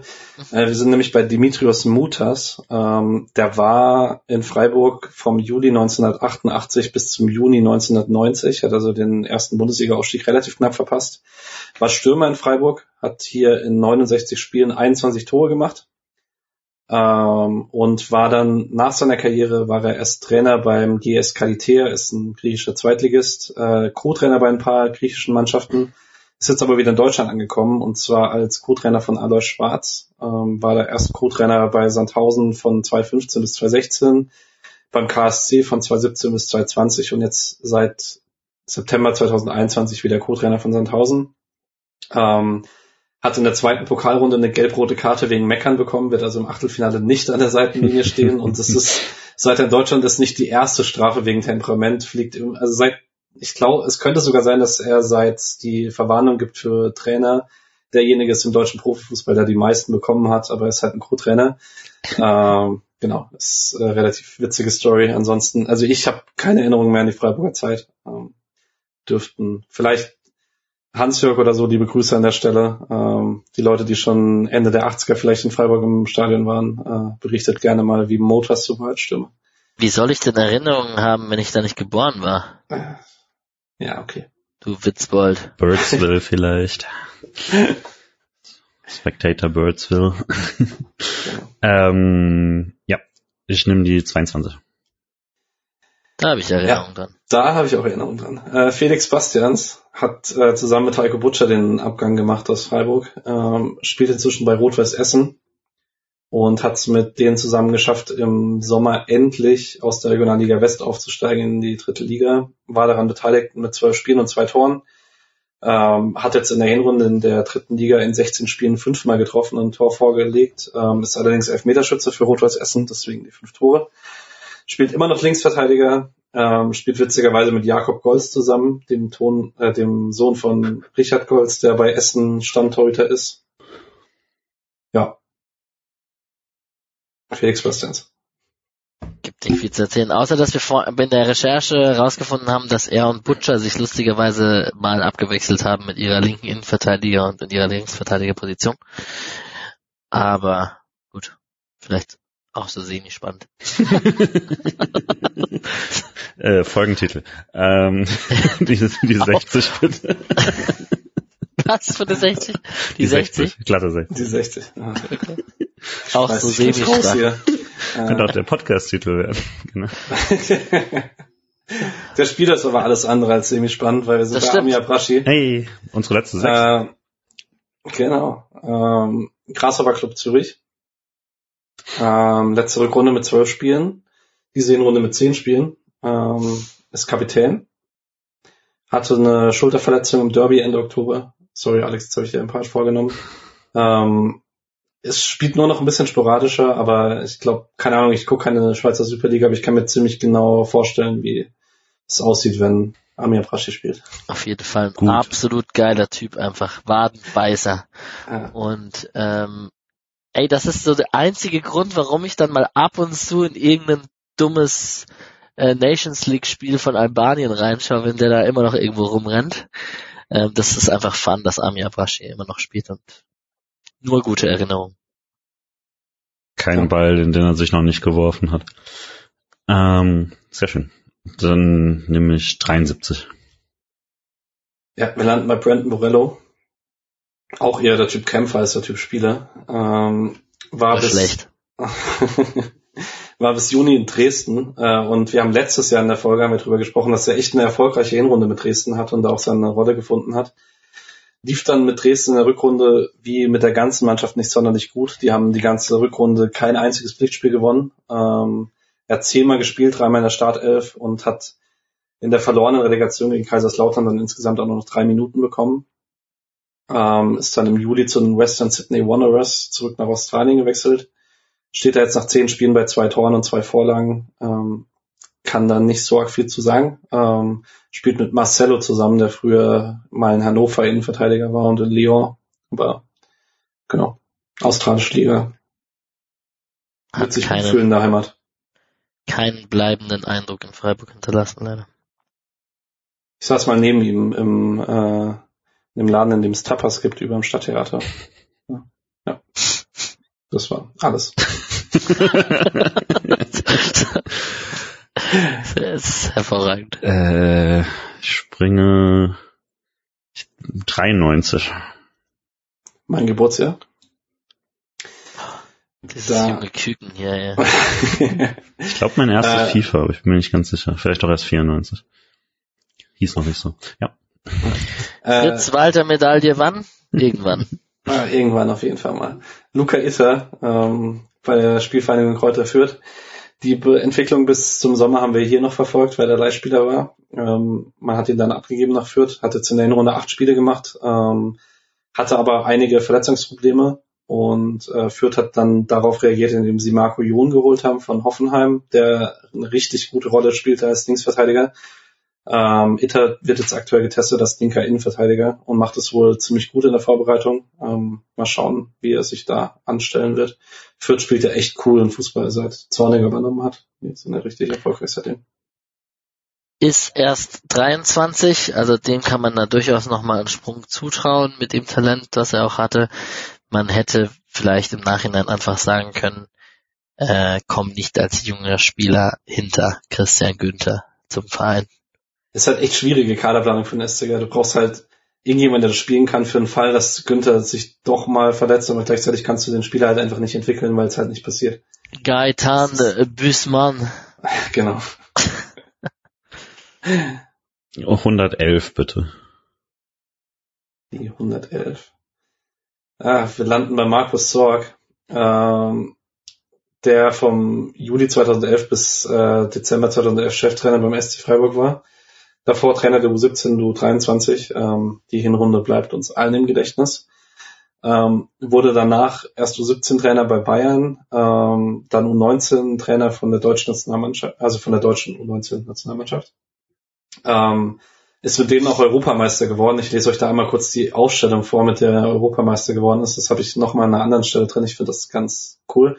Schnitzler, Akpoguma, Niklas Stark, Kempf, Holthaus, Öztunali, Kimmich, Mukta, Stendera, Brandt und Selke. Äh, mit denen ist Markus Sorg U19 Europameister geworden. Ganz Krass. Also Kimmich, Brandt, Stark, Kempf, Selke. Mit denen wäre ich auch U19 Europameister geworden. Genau. Ähm, seit März 2016 ist er Co-Trainer der A-Nationalmannschaft ähm, und bleibt jetzt auch weiterhin Assistent von Hansi Flick. Und ich wollte euch mal fragen, habt ihr irgendeine Vorstellung, für was er in diesem Trainerteam steht? Weil, also Röhl, den man häufiger mal liest, Danny Röhl, der soll ja wohl irgendwie so dein Analyst sein. Aber Sorg ist für mich halt so völlig farblos. Hü- Hütchen aufstellen. Erf Wahrscheinlich, oder? Erfolg und Kontinuität würde ich jetzt mal die letzten Jahre.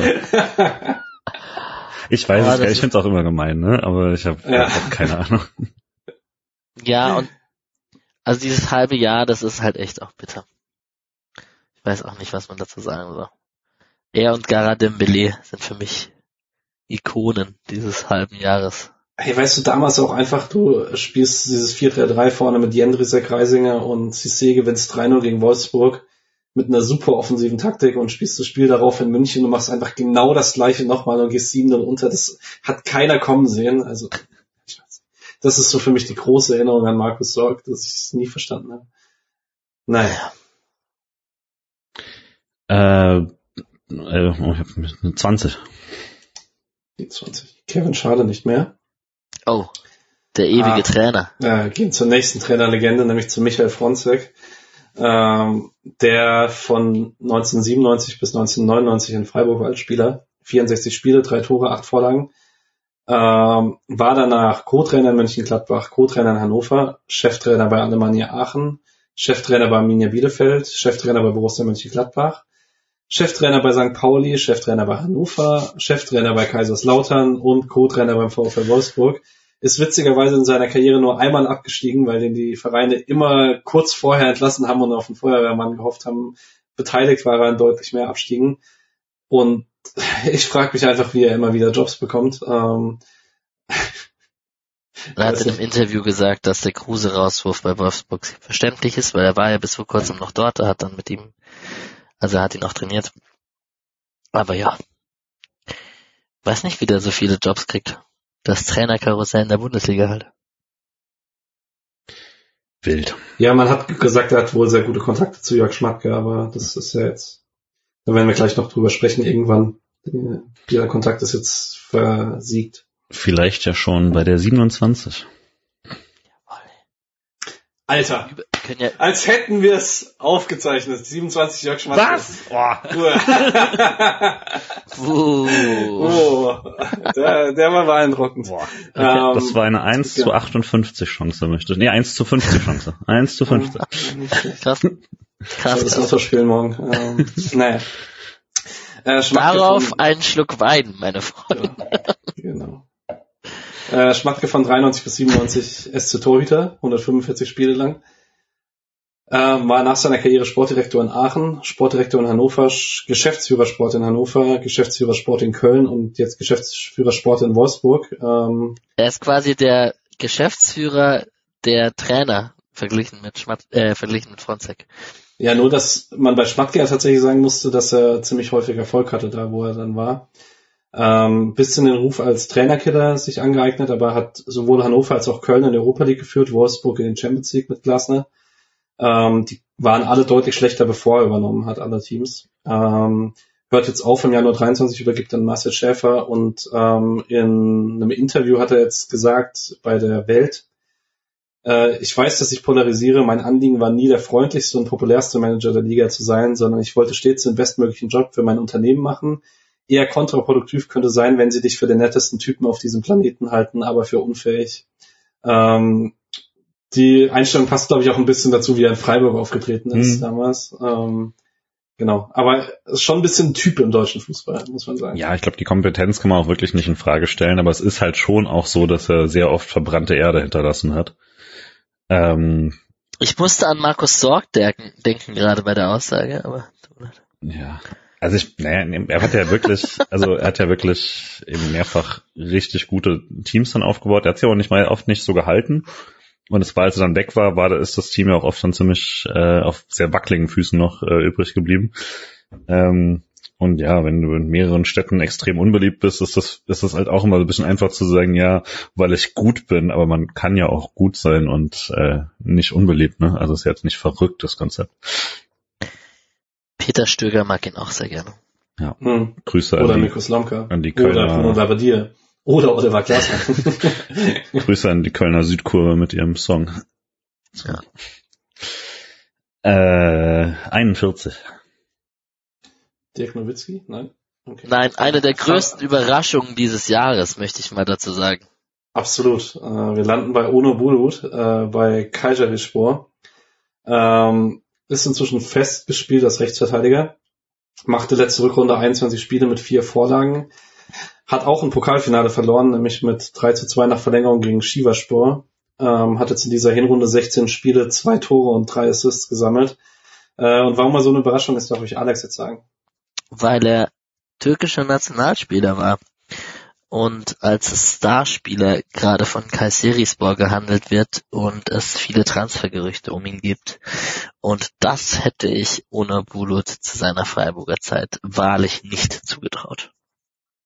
Ich kann ja tatsächlich jetzt nochmal, das ist auch so ein Coach-Trainer-Ausspruch und das ist äh, einer der, die, die Sachen gehen natürlich immer häufiger schief, als, äh, als sie tatsächlich funktionieren, aber wenn sie funktionieren, bleiben sie lange im Gedächtnis, weil ich weiß noch, dass ich damals in Freiburg gesagt habe, als man ja dann angefangen hat, Dreierkette zu spielen, Dreierkette rechts als Wingback mit Stenzel oder Ignowski, dann habe ich da lieber ohne Bulut, das könnte man mal ausprobieren und es tut mir sehr gut, dass das halt ultra gut funktioniert jetzt in seiner, in der Mitte seiner Karriere so. Ja, wenn er ein bisschen später gekommen wäre, noch ein bisschen jünger gewesen wäre, vielleicht hätte da Brentford auch plötzlich äh, 10 Millionen hingelegt für schnell die Seite runterrennen. Oh, come on, ey.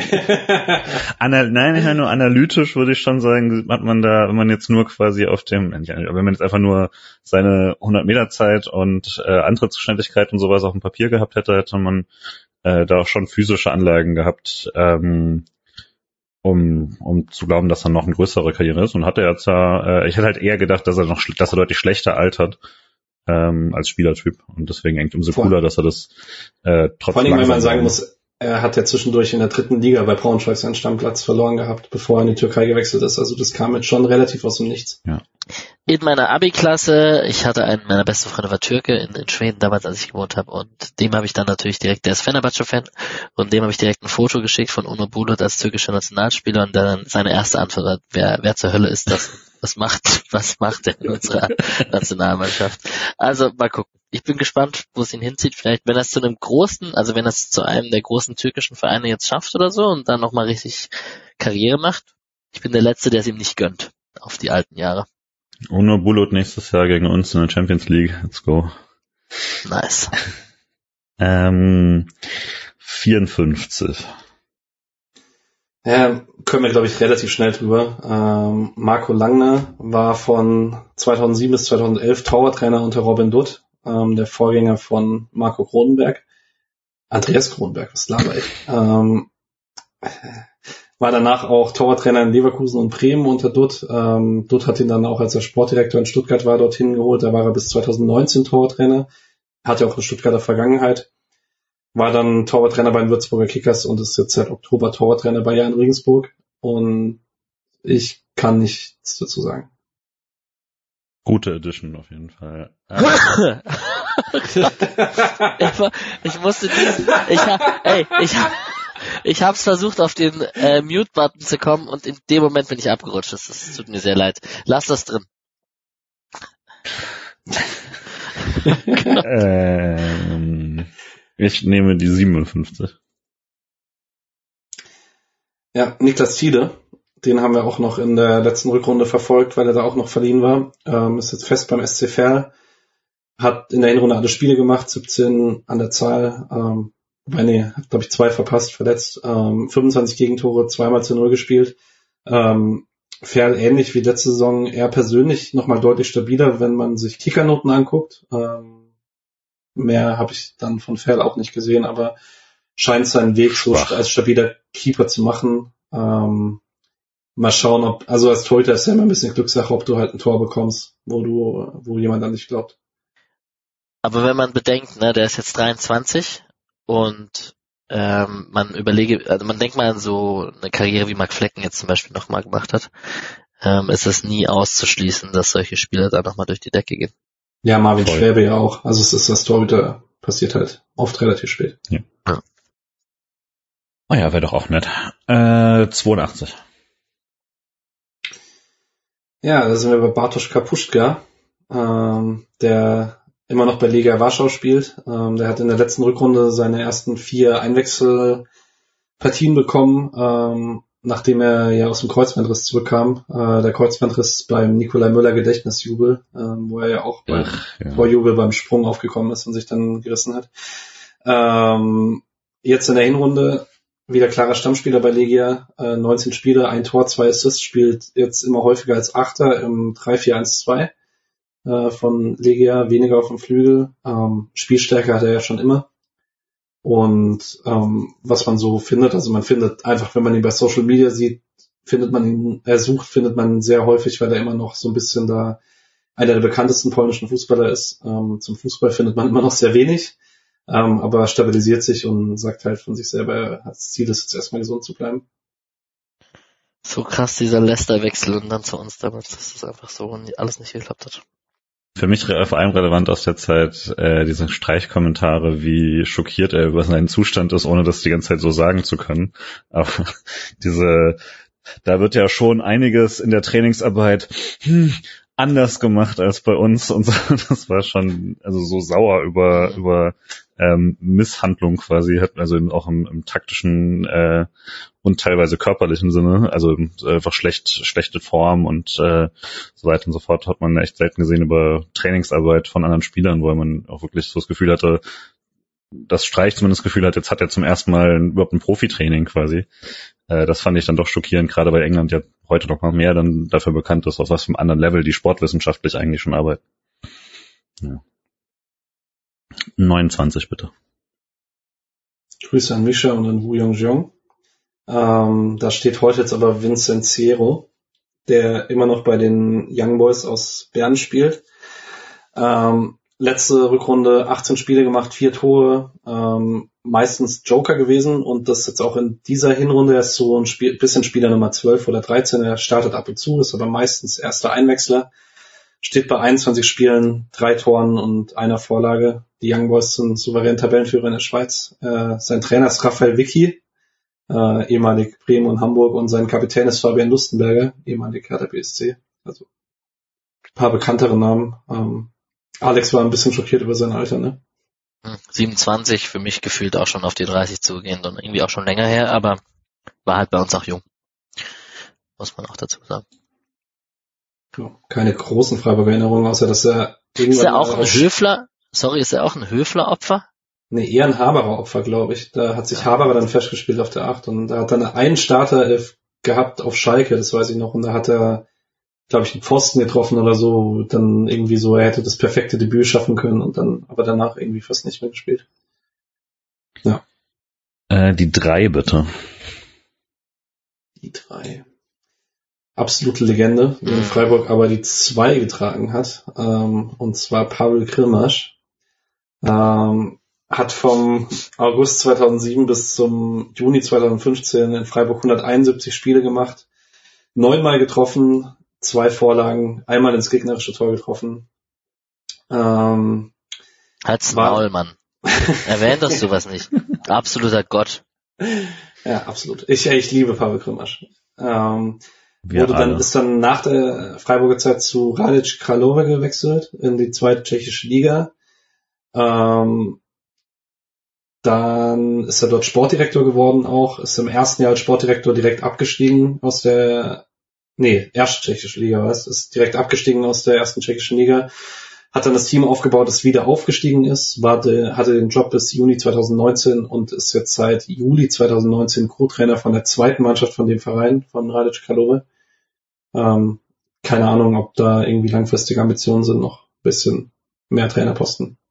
Genau, das Einzige, was ich gefunden habe, war so ein Interview im Tschechischen, was ich dann durch einen Translator gejagt habe, wo er auch über seine Zeit vom SC gesprochen hat und einfach insgesamt gesagt hat, er ist sehr zufrieden mit seiner Karriere und dass er so lange beim SC war und das war wirklich absolut top. Und wir alle wissen noch diese Aussagen so, jetzt muss er auch noch Fußball spielen lernen im späten Alter.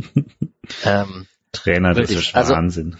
Ich erinnere mich, genau, und ich erinnere mich auch einfach noch wie er dann bei Rückstand ab und zu dann vorne als Zielspieler vorgeschoben wurde auf der neuen, um einfach lange Bälle auf Pavel Krimasch zu spielen. So, also ist einfach ein absolut geiler Typ, der auch wirklich so diese, für mich verkörpert, der wird nicht diese, als Kreisligaspieler, Kreisliga Alex muss einmal vorkommen, diesen einen Libero Spielertrainer, der hinten drin steht und immer richtig steht und komplett kein Fußball spielen kann, komplett lang, langsam ist mit seinen Copper Mundials da hinten drin steht. Und das ist halt irgendwie Pavel Krimasch, der da hinten Oldschool verteidigt hat und es auch sehr gut gemacht hat, muss man auch sagen. Ja, halt so ein Spielertyp, den du, den du so als Sportdirektor, der Manager und sonst irgendwas immer wieder versuchst zu ersetzen, jeden Sommer und ihn dann ins Trainingslager schickst und denkst, okay, jetzt haben wir den Nachfolger der Innenverteidigung und nach Spieltag 8 steht halt Pavel Krimmer schon in der Innenverteidigung, dann ist auch kein Vorbeikommen mehr, weder für den äh, Backup noch für den Gegenspieler. Äh, nur Liebe. Meine persönliche Erinnerung immer ein bisschen, dass äh, er Edin Dzeko immer kalt gestellt hat. dass, äh, egal wie gut er war in Wolfsburg, Edin Dzeko ist nach Freiburg gekommen und hat gegen Pavel Grimmasch einfach keinen Stich gemacht. Das, ja. 171 Spiele und neun Tore, das ist einfach alles gut. Ja, ja das ist halt einfach geil.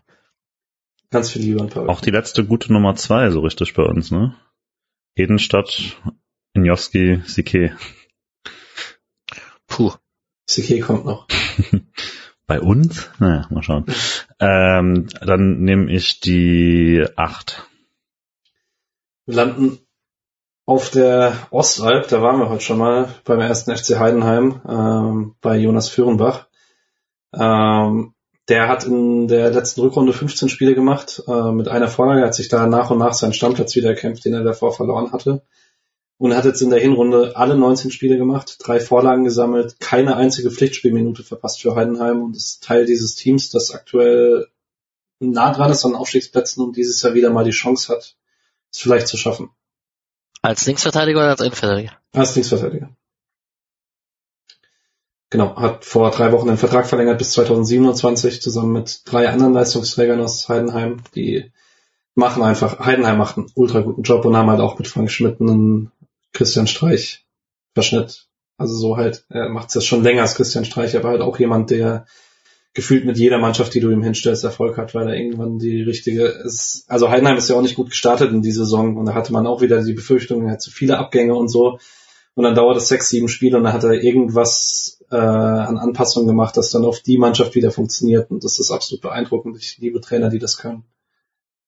Gehört mit Kerk und Schleusener zu diesen Spielern über Ecken und Kanten, wo ich Freiburger Klicken damals irgendwie hatte, die auch Jonas Föhrenbach persönlich kannten und was man so gehört hat, ein absolut stabiler, cooler Typ, der einfach immer total nett war, sich voll auf den Fußball konzentriert hat und dem man das auch wirklich gönnt, dass er da jetzt sich da über den Profifußball zumindest in der zweiten Liga da gut durchgesetzt hat.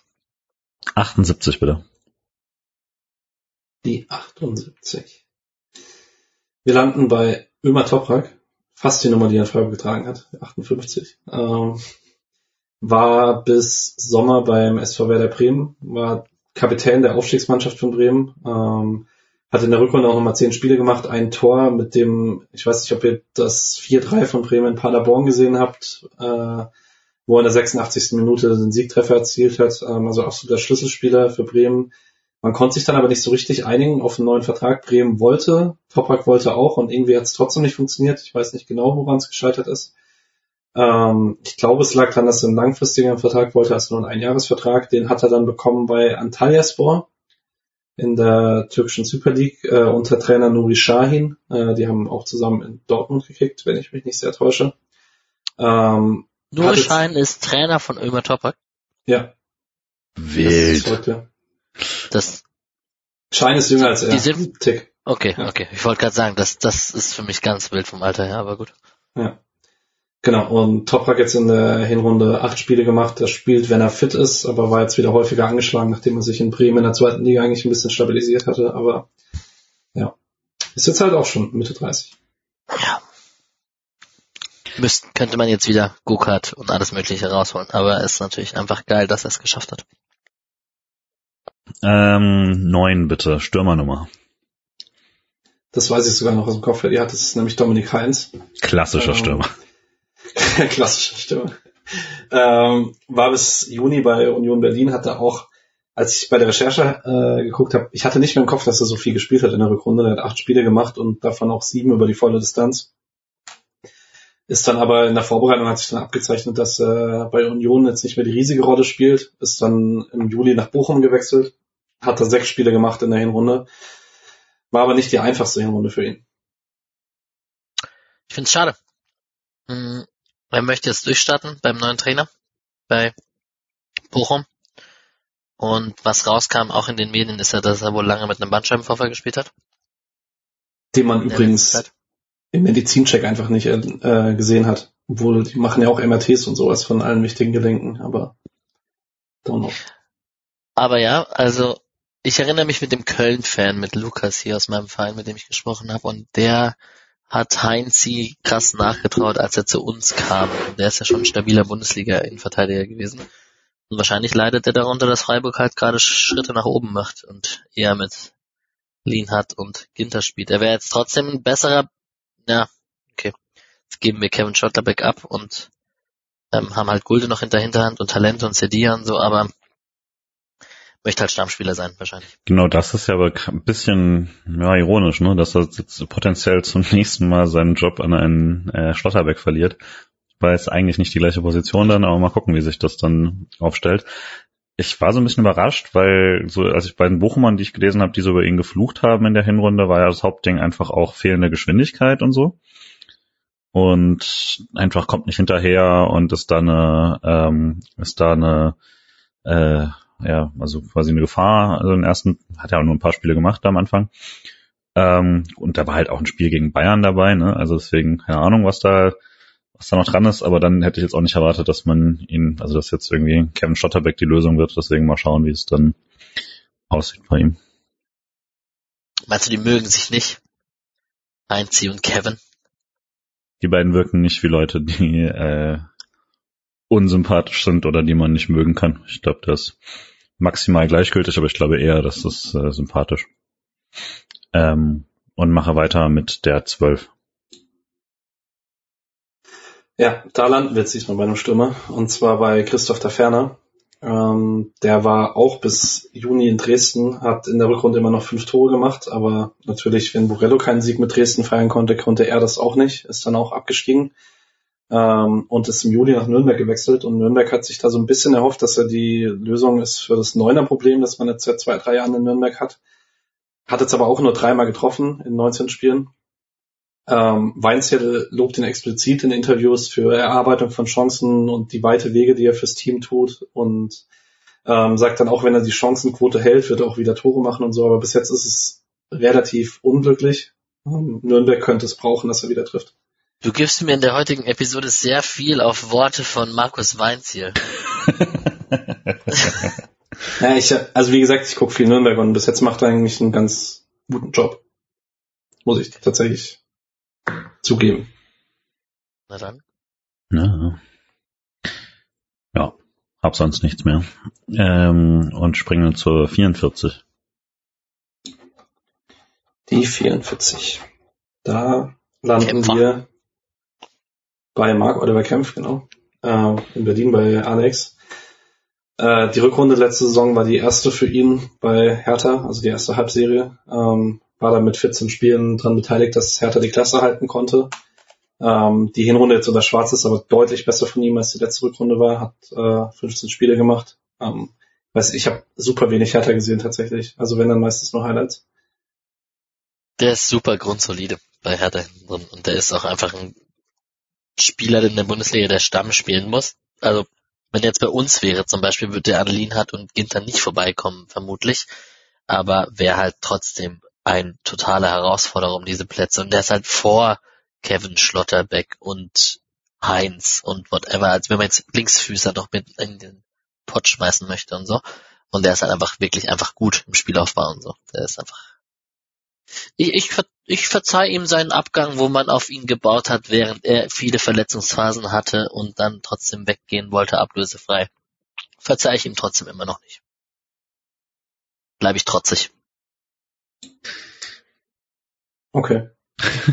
ich finde es auch, also ich weiß nicht, ich mein, was heißt verzeihen ist so ein großes Wort. Ich würde aber auch, aber ich verstehe ja. gar nicht, warum Leute sagen müssen, dass man das, dass man irgendwie da jetzt, ähm, ja, da muss man, da muss man doch drüber stehen oder sowas. Man, also man kann doch einfach sagen, das, deswegen interessiert er mich nicht mehr oder sowas oder deswegen finde ich ihn nervig ja. oder so. Das ist doch völlig legitim. Ähm, ist ja, da schuldet man ja andersrum auch keine positive Emotion oder so. Deswegen, äh, mir ist das relativ wurscht. Ich habe da einfach seit dem Abgang nicht mehr so viel Bindung zu. Ich fand jetzt auch vorher war jetzt nicht irgendwie mein absoluter Favorite, aber ähm, ja, geht mir da jetzt nicht, nicht ganz unähnlich.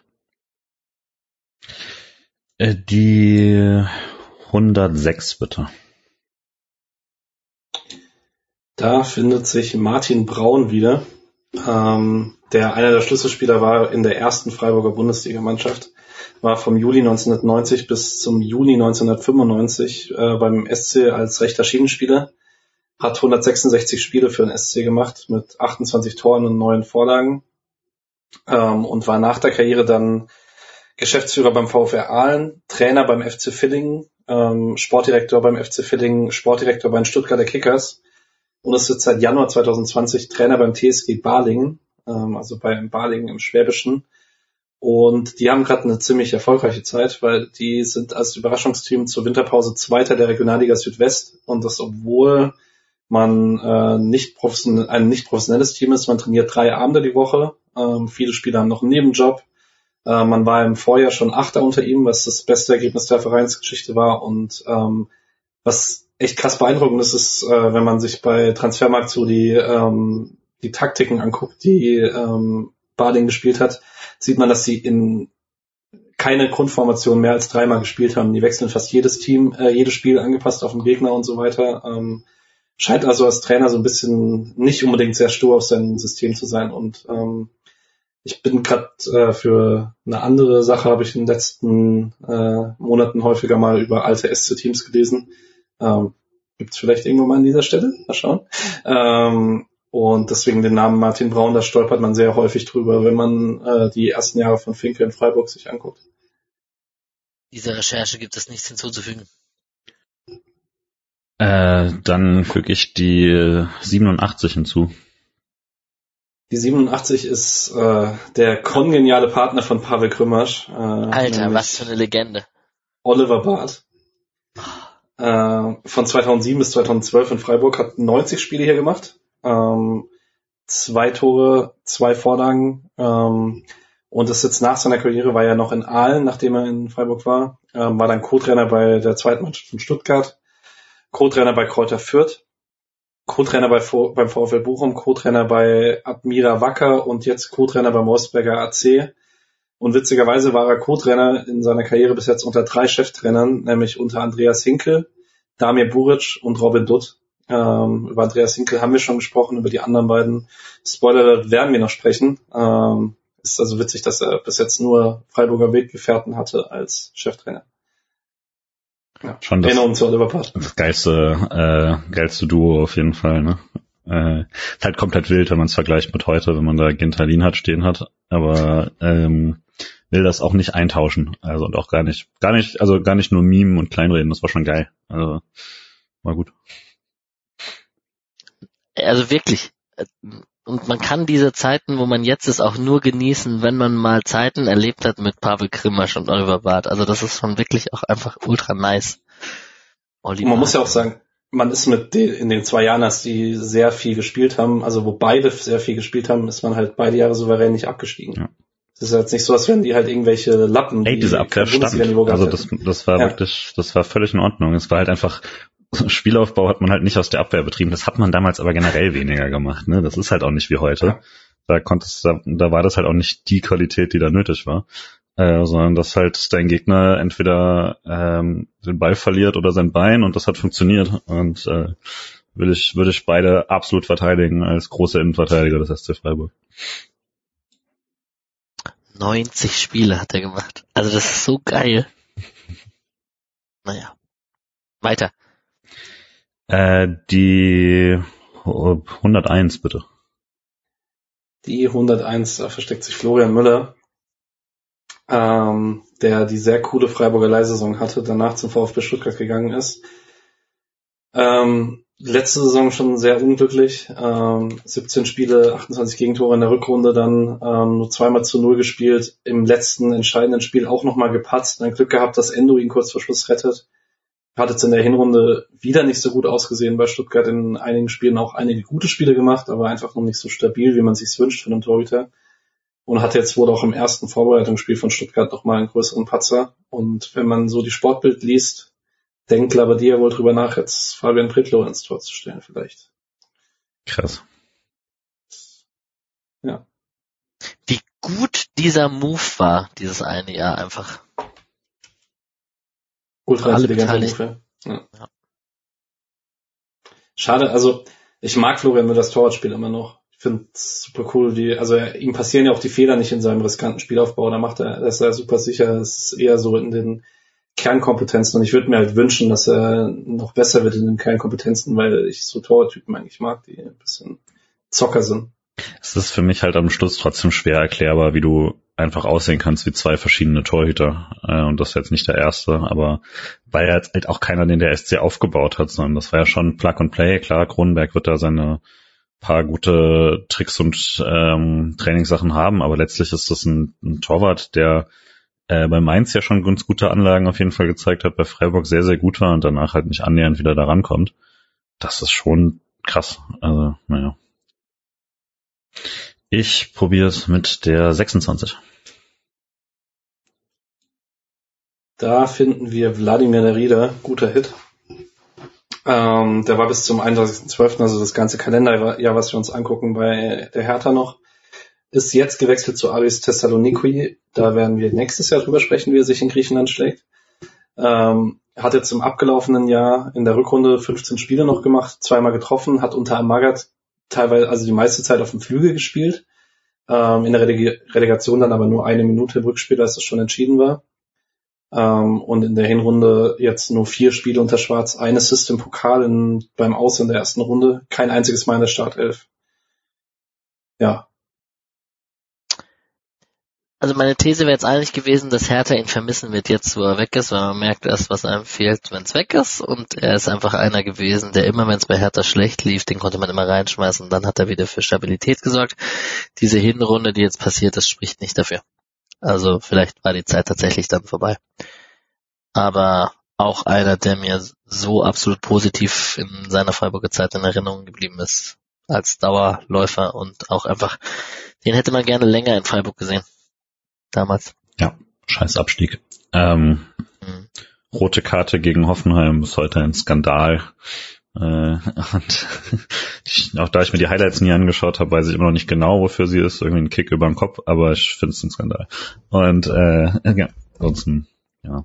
Ich glaube aber tatsächlich jetzt nochmal irgendwie ein Comeback kann ich mir jetzt nicht so ganz vorstellen auf dem Level. Genau. vielleicht Ich noch. mit, ja, nee, du erst. Nee, nee, ich hab ein Interview von ihm gefunden, wo er einfach gesagt hat, er möchte jetzt wieder Stamm spielen und möchte, dass sein Sohn einen Vater sieht, der leidenschaftlich Stammspieler in irgendeinem Stadion ist und seinem Beruf nachgeht, dass er, dass er halt professioneller Fußballspieler ist, der auch von Anfang an spielt. Und das scheint bei Aris Saloniki jetzt eher wahrscheinlicher zu sein als bei Hertha. Genau. Trifft er jetzt auf äh, Mitspieler Gervinho. Da äh, geht mein altes FIFA-Spielerherz noch auf. Ähm, aus Zeiten, als der bei AS Rom richtig cooler Kicker war. Und auf Trainer, Trainer Alan Pardew. Der war Trainer bei Newcastle United als Puppy Stam bei CC dort. Äh, 86. Ja, wir kommen zu Anton Potilo oder Anton Pozila und der weirdesten Story dieser ganzen Liste. Ähm, er spielt bei Dynamo Minsk in der ersten Liga von Belarus. Ähm, hat in diesem Jahr 2022 14 Spiele gemacht mit zwei Toren und zwei Assists und war bis Mitte Juli klarer Stammspieler. Ähm, hat beide Spiele gemacht in der ersten Runde der Conference League Quali über 90 Minuten am 7. Juli und am 14. Juli und ab dem 21. Juli war er einfach komplett raus. Kein einziges Spiel mehr im Kader, es gibt keine Nachricht über ihn, gar nichts, auch auf der Vereinshomepage nicht und so weiter. Es gibt keine Nachrichten mehr aus Belarus, die nach draußen dringen, weil Belarus in diesem Krieg um die Ukraine auf der falschen Seite steht. Deswegen äh, ist es auch schwierig, da irgendwie nachvollziehbare Quellen zu finden. Ähm, aber das ist auf jeden Fall ein größeres Mysterium. Ich weiß auch nicht, ob er, vielleicht ist er geflohen oder im Krieg gefallen oder so. I don't know. Ja, wissen wir alle nicht. War ein geiler Spieler. Also ich habe den gefeiert, hat bald nicht torgefährlich. War irgendwie ja. Mats Müller-Deli Nummer zwei. Ja, Nummer eins, oder? Mats Müller-Deli war der Nummer Nummer zwei. Ja. Ich glaube, niemand hat, hat, äh, hat aber damals gesagt, ja, das ist, das ist Mats Müller-Deli ja. eins, deswegen passt das schon. Was Alex sagt. Ich nehme die 104. Die 104. Wir landen bei Yannick Haberer ähm, und müssen da, glaube ich, gar nicht so viel zu sagen, ähm, weil wir in der Hinrunde schon immer wieder drüber gesprochen haben, wenn wir über die Bundesliga gesprochen haben. Ist bei Union Berlin gelandet, hat in 21 Spielen dreimal getroffen, ein Assist, ähm, ist äh, nach 15 Spielen bis bereits beim besten Expected Goals Wert seit 17, 18 äh, für eine ganze Saison. Also so. Ähm, er kommt halt häufig in äh, Tor, also in Abschlusssituationen äh, in seiner Rolle als nachrückender Achter. Und ja, also passt so gut bei Union Berlin, wie wir im Sommer gesagt haben, wie es passen wird. Frustrierend. Ja. Ja, so halbwegs. Ich finde, Eggestein ist deutlich besser jetzt in seiner zweiten Saison in Freiburg. Keitel hat den Schritt gemacht. Also ich mochte Haberer immer sehr gerne, aber ich freue mich jetzt eigentlich einfach nur für ihn, dass er irgendwo regelmäßig wieder kriegt. Ich finde, es gibt wenige Spielertypen wie Yannick Haberer. Also so von seiner Art, weil irgendwie der kann, der ist irgendwie torgefährlich und dann ist er irgendwie gallig auch in Zweikämpfen und hat bei uns in seiner Zeit auch manchmal irgendwie offensiv außen, beziehungsweise einer der offensiven Viererpositionen gespielt in seiner Anfangszeit und so. Ich traue dem schon, also der hat was anderes als Eggestein, wo man so eine klare irgendwie Sechser, Achter Rolle hat, der irgendwie seinen Stiefel runterspielt. Ich springe äh, zur 66. Die 66, äh, die hat Achim Saarstedt in dieser Liste. Ähm, hm. Für 16 Jahre Co-Trainer unter Volker Finke. Ähm, war danach Co-Trainer bei der TSG Offenheim unter Ralf Rangnick. Äh, Co-Trainer bei VfL Wolfsburg, dann war er Leiter der Nachwuchsabteilung in Wolfsburg von 2007 bis 2016 und nach 2016 hat er eigentlich nichts mehr gemacht, also war nicht mehr irgendwie in der Öffentlichkeit. Und ist seit vergangenen Sommer Leiter des Nachwuchsleistungszentrums äh, von Hannover 96 ähm, und da findet man ein, Homepage, äh, ein Interview auf der Vereins-Homepage, wo er darüber spricht, dass äh, man mit 96 neue Standards in allen Bereichen der Talententwicklung setzen möchte. Ist bisschen äh, Standardfloskel wahrscheinlich. Ähm, aber genau. Achim Saarstadt hat wieder einen Top im. Diesen direkten Wechsel von Freiburg nach Hoffenheim hatte ich nicht mehr so auf dem Schirm. Um ehrlich zu sein. Hier schon. Nee, auch nicht wirklich. Also ich wusste, ich hatte es dann, als ich es gelesen habe, hatte ich es wieder irgendwo im, hinten in meinem Gedächtnis. Aber. Ja, Ralf Rangnick hat ja auch mal irgendwie gesagt, dass er immer riesiger Fan war und sowas. Deswegen ähm, hat das hat das schon Sinn ergeben, dass er sich den direkt geschnappt hat, sobald es halt irgendwie möglich war. Ja. Habt ihr denn noch, ähm, ihr wart ein bisschen älter als ich damals, habt ihr noch äh, aktive Erinnerungen an, Sascha zu als Co-Trainer war? Aber für mich war in meinem Kopf immer nur der neben Finke, der ein bisschen schrullig aussieht. Ja, die Stories damals waren halt deutlich mehr über seine quasi Zweitfunktion als Scout und solche Geschichten. Also, dass er äh, irgendwie zwischen den Spielen halt auf irgendeinen Sportplatz gefahren ist, äh, über die halbe Welt, um irgendwen anzugucken ähm, weil halt Freiburg damals kein, keine Scouting-Abteilung hatte in dem Sinne. Und ähm, da deutlich mehr die Stories halt immer solche, die Doppelfunktionen waren und solche Geschichten. Ähm, ich hätte dir aber halt auch äh, weder Anfang der 90er noch Mitte der 2000er irgendwas zum taktischen Konzept des Co-Trainers sagen können. Deswegen äh, war er sonst natürlich halt immer der äh, im, im Stuhl neben Finke, ne? also im Strandkorb. Und ähm, ja, also glaub aber am, am Status, dass jeder, der Freiburg zumindest alt genug war damals, ihn als äh, Vereinslegende wahrnehmen wird, hat sich da trotzdem nichts dran geändert. Schön in der Liste zu haben. Ich springe zu 49. Da finden wir jemand, der nicht ganz den Legendenstatus hat in Freiburg, nämlich Hendrik Zuck. Da denke ich immer nur an Doppelpack im Pokal gegen Neustrelitz. Ähm, Natürlich tust du das.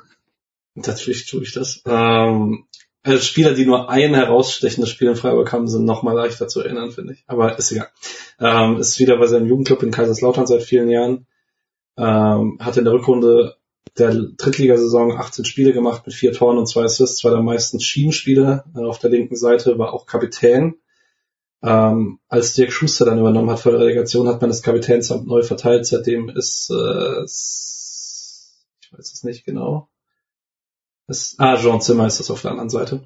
Ähm, man ist dann erst mit Lautern aufgestiegen, ähm, war jetzt in der Hinrunde in der zweiten Liga und auch im Pokal gegen Freiburg. Äh, wieder Stammspieler, diesmal als Linksverteidiger in der Viererkette. Ähm, hat dann nur zwölf Spiele gemacht, weil er ähm, eine Sperre hatte und zwischendurch auch krank war. Aber da ganz cool festgespielt und Lautern hatte zumindest Schlagdistanz zu einem Bundesliga-Aufstieg. Ähm, mal schauen, ob da was geht in der Rückrunde. Ja, konnte sich halt gar nicht durchsetzen beim SC damals. Die 36 bitte. 36. Ja, da können wir schnell drüber. Das könnte auch fast sein Alter sein, ich weiß es nicht genau. Äh, da steht nämlich hier Michi Lange. Ähm, der hat in der Aufstiegssaison von Schalke tatsächlich noch zwei Spiele gemacht, aber in der Hinrunde, also noch im Jahr 2021, hat sich dann das Kreuzband gerissen. Ähm, hat jetzt die Hinrunde ohne Einsatz gehabt, ähm, ist dritter Keeper bei Schalke äh, hinter, nee, vierter Keeper sogar hinter Schwolo, Fährmann und Hekerin. Ähm, wohl wichtig für die Kaderchemie, keine Ahnung. Kann ich noch immer schwer sagen. Wird stand jetzt unsere Aufnahme in einer Stunde 20, 38 Jahre alt und ist damit sechs Jahre älter als Hendrik Zuck, lieber Patrick. hm. Nein. Mm, eine 76 bitte. Bei der 76 irgendwo, sorry, wir müssten irgendwo so ein Bonuswort für irgendeinen Gewinn einbauen mhm. für die Hardcore-Nerds. Dachte ich auch schon, aber da musst du einen Gewinn plötzlich ausschütten. ja. Dafür müssen die, es gibt übrigens einen Spendenlink in den Show Notes. Ja. 76. Ja, der ist an der Stelle sicher sehr effektiv, Alex. ähm, die 76 Andreas Kronenberg war auch bis Sommer in Freiburg. Kronenberg. Ähm, seit August 21 Tortrainer der deutschen Nationalmannschaft. Ähm, war es für ein Jahr in Doppeloption, das ist jetzt vollumfänglich. Ähm, bester Tortrainer Deutschlands, kann man, glaube ich, äh, so konstatieren wahrscheinlich. Ähm, ich bin jetzt tatsächlich persönlich ein bisschen gespannt, weil er jetzt äh, mit der mit dem neuer Übergang sozusagen, also man hat jetzt Länderspiele ohne ihn, solange er verletzt ist. Und dann muss man irgendwann kommunizieren, wie man den Übergang von ihm wegmacht. Macht man schon einen Übergang, wenn er noch spielen möchte, aber vielleicht nicht mehr der beste Spieler ist und so weiter. Da ist er halt das erste Mal sozusagen als Politiker gefragt an das Torwarttrainer und halt nicht mehr in seiner originären Aufgabe. Und da bin ich tatsächlich gespannt, wie er das machen wird, weil er ja normalerweise nie jemand weiter die Öffentlichkeit mochte. Spannend, ja. ja. Wird Testing Stammkeeper? Weiß nicht. Schwer zu sagen. Eigentlich ist Trapp besser, finde ich. Es könnte tatsächlich sein, dass Testegen halt irgendwie vom Timing her genau so ist, dass er jetzt halt auch dann nicht mehr auf dem absoluten Peak ist, wenn man direkt den nächsten Schritt macht oder so, aber ich weiß es wirklich nicht. Ich meine. Vielleicht macht Neuer noch zwei Jahre bis dann kommst du eh nicht an Atubodo vorbei. Zum Beispiel. Also ähm, glaube auch, dass Neuer tatsächlich da nochmal zurückkommt. Aber machen wir weiter. Kronberg haben wir noch ziemlich präsent, würde ich ah, sagen. Ja, ich finde trotzdem immer wild, quasi, weil es so eine Position ist, die ich einfach überhaupt nicht einschätzen kann von ihrem Impact. Und ich verstehe nicht, warum sie so ähm, bedeutsam sein sollte. Und eindeutig ist sie es trotzdem anscheinend. Und äh, das macht es für mich spannend. Aber wenn man mit Leuten redet, also er kann sich ja selber auch nicht so ganz erklären, außer dass er halt seine Arbeit macht und äh, spielt das ja auch immer ein bisschen runter, was da tatsächlich sein Einfluss ist. Von daher äh, schwer zu sagen. Aber ich kann schon absolut nachvollziehen, warum Torwarttrainer einen großen Impact haben sollte. Also ja, aber man würde annehmen, es ist relativ standardisiert in vielen Sachen und es ist halt offensichtlich nicht. Ich glaube tatsächlich, dass die tägliche Arbeit so am, also so Schüsse und so ist wahrscheinlich relativ standardisiert, aber ich glaube gerade so im taktischen Bereich zu arbeiten ist es halt noch nicht, also so Positionierung im Spiel, ähm, da, ich glaube, da kann man auch relativ viel im Training machen und vor allen Dingen viel mit Video machen. Und ich glaube, dass da einfach viele von den Oldschool-Torwarttrainern das vielleicht nicht machen. Ja, gut möglich. Kann sein. Äh, ich springe zur 95. Da finden wir Michael Lump, ähm, den Vereinsnamen Alex. Birko, äh, den er jetzt hat, Birko Ja. Friemat Amager, Amager. Dänisch. Dänen sind ein bisschen schwieriger als die Norweger und die Schweden tatsächlich. Okay. Spielt auf jeden Fall in der zweiten dänischen Liga. Äh, letzte Rückrunde 14 Spiele, ein Tor, eine Vorlage. Diese Hinrunde 16 Spiele, zwei Tore, zwei Vorlagen. Ähm, Stammspieler als Linksverteidiger. Die sind neunter von zwölf Mannschaften. Plätze 8 bis 12 gehen in eine Abstiegsrelegation. 7 bis 5 passiert, glaube ich, nichts. 1 bis 4 eine Aufstiegsrelegation.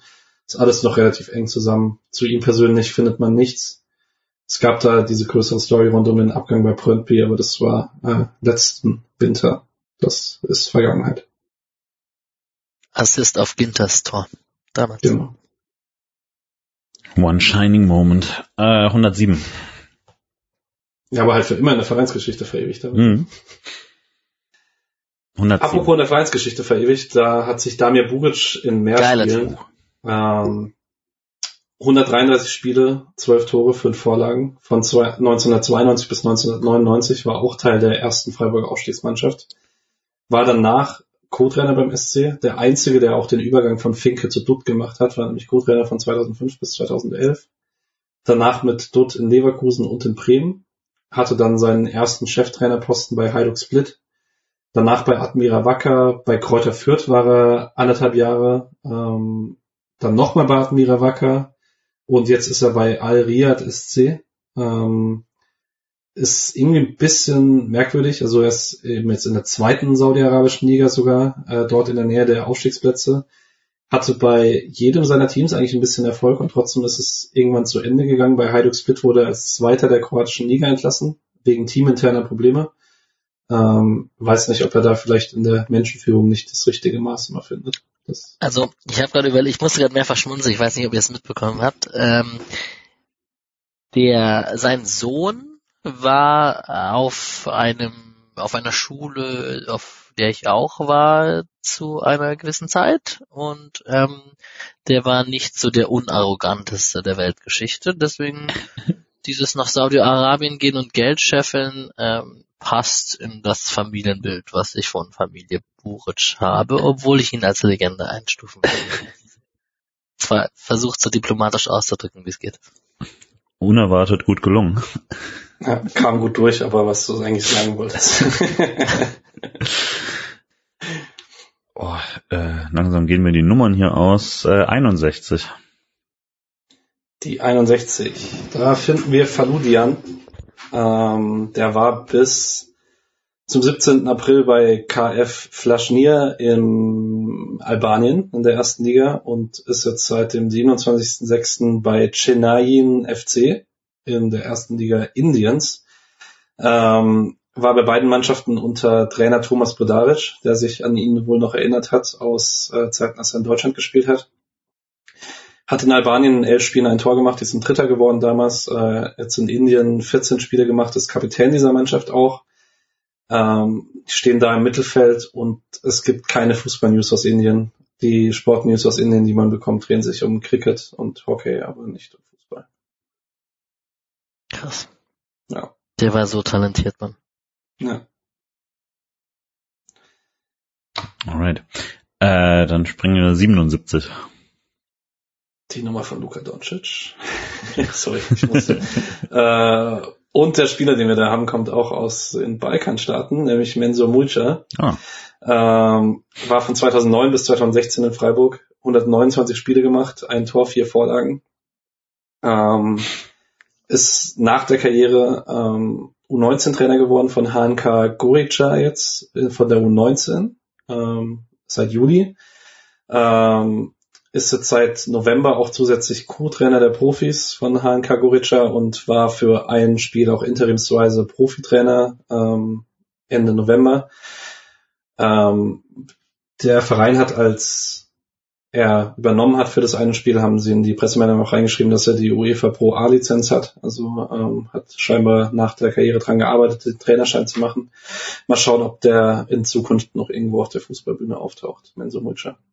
Habe ich auch nur gute Erinnerungen an seine Zeit in Freiburg. Okay. Aber auch fast irgendwie ganz schön untergegangen dafür, wie lange er hier war und wie, wie wichtig er da immer wieder war. So dafür hat man jetzt irgendwie gar nicht so ein, ähm, redet irgendwie kaum jemand groß über seine Zeit. Vielleicht ist es noch genauso der, der Sweet Spot, quasi der schlechte Spot zwischen äh, noch nicht lang genug her, als dass man so nostalgisch wird und noch äh, aber schon lang genug, dass man da nicht mehr groß drüber nachdenkt, aber eigentlich ja schon auch echt, echt lange äh, da gewesen.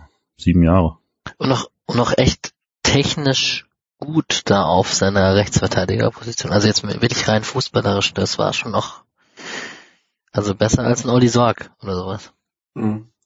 Und ich kann mich an sein eines Tor sehr gut erinnern, das er gemacht hat. Ähm, da, weil ich das auf der Nord so extrem abgefeiert habe, als er getroffen hat, weil ähm, das war in diesem Spiel gegen Köln, das man so hoch gewonnen hat mit 5-1, glaube ich, wo auch Freis und GD getroffen haben, wo man kurz davor die Klasse gehalten hatte, erstes Halbjahr unter Streich, aller Druck war abgefallen, Nord in der Sonne und Mulcher macht das 1-0 mit seinem ersten Tor für Freiburg, mhm. wo man dachte, er trifft niemals das Tor. Das war so ein schöner Moment. Das war einfach dieser ganze Nachmittag war.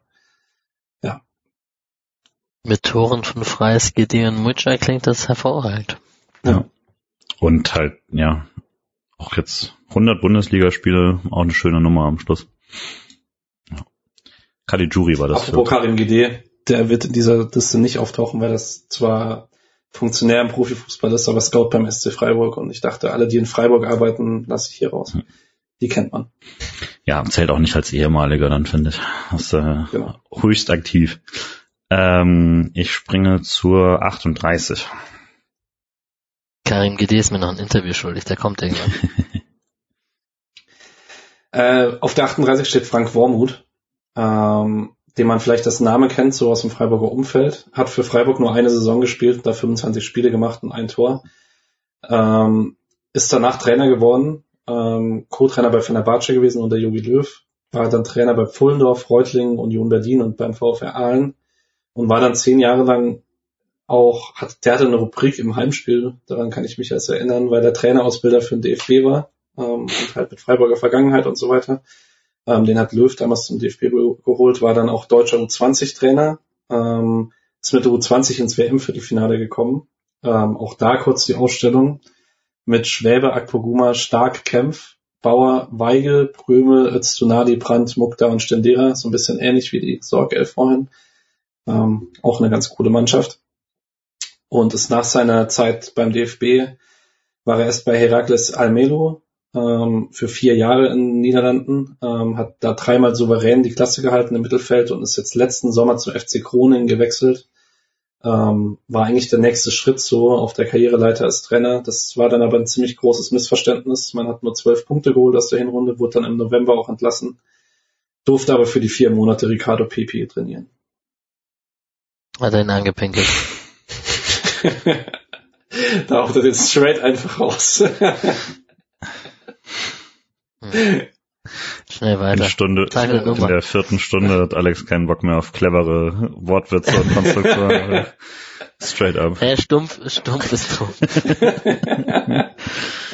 ja. Äh, 64. Wie 64? Oh, Ivan Santini, ja. auch Legende, ja. Ähm, kein so erfolgreiches Jahr für ihn. Hat die äh, Rückrunde 21-22 noch bei Al-Fateh gespielt in Saudi-Arabien mit zwölf Spielen, drei Toren und drei Vorlagen, dreimal in der Startelf, viel als Joker gespielt ähm, und ist dann im Sommer zum FC Zürich gewechselt und hat da 18 Spiele gemacht, zweimal getroffen, hat aber kein einziges Mal in der Liga getroffen, zweimal Startelf gespielt, äh, persönlich in der Krise und ähm, es gibt einen Artikel, über die Torflaute Zürich ist ja auch letzter in der Schweizer Liga, nachdem sie letztes Jahr mit Breitenreiter Meister geworden sind.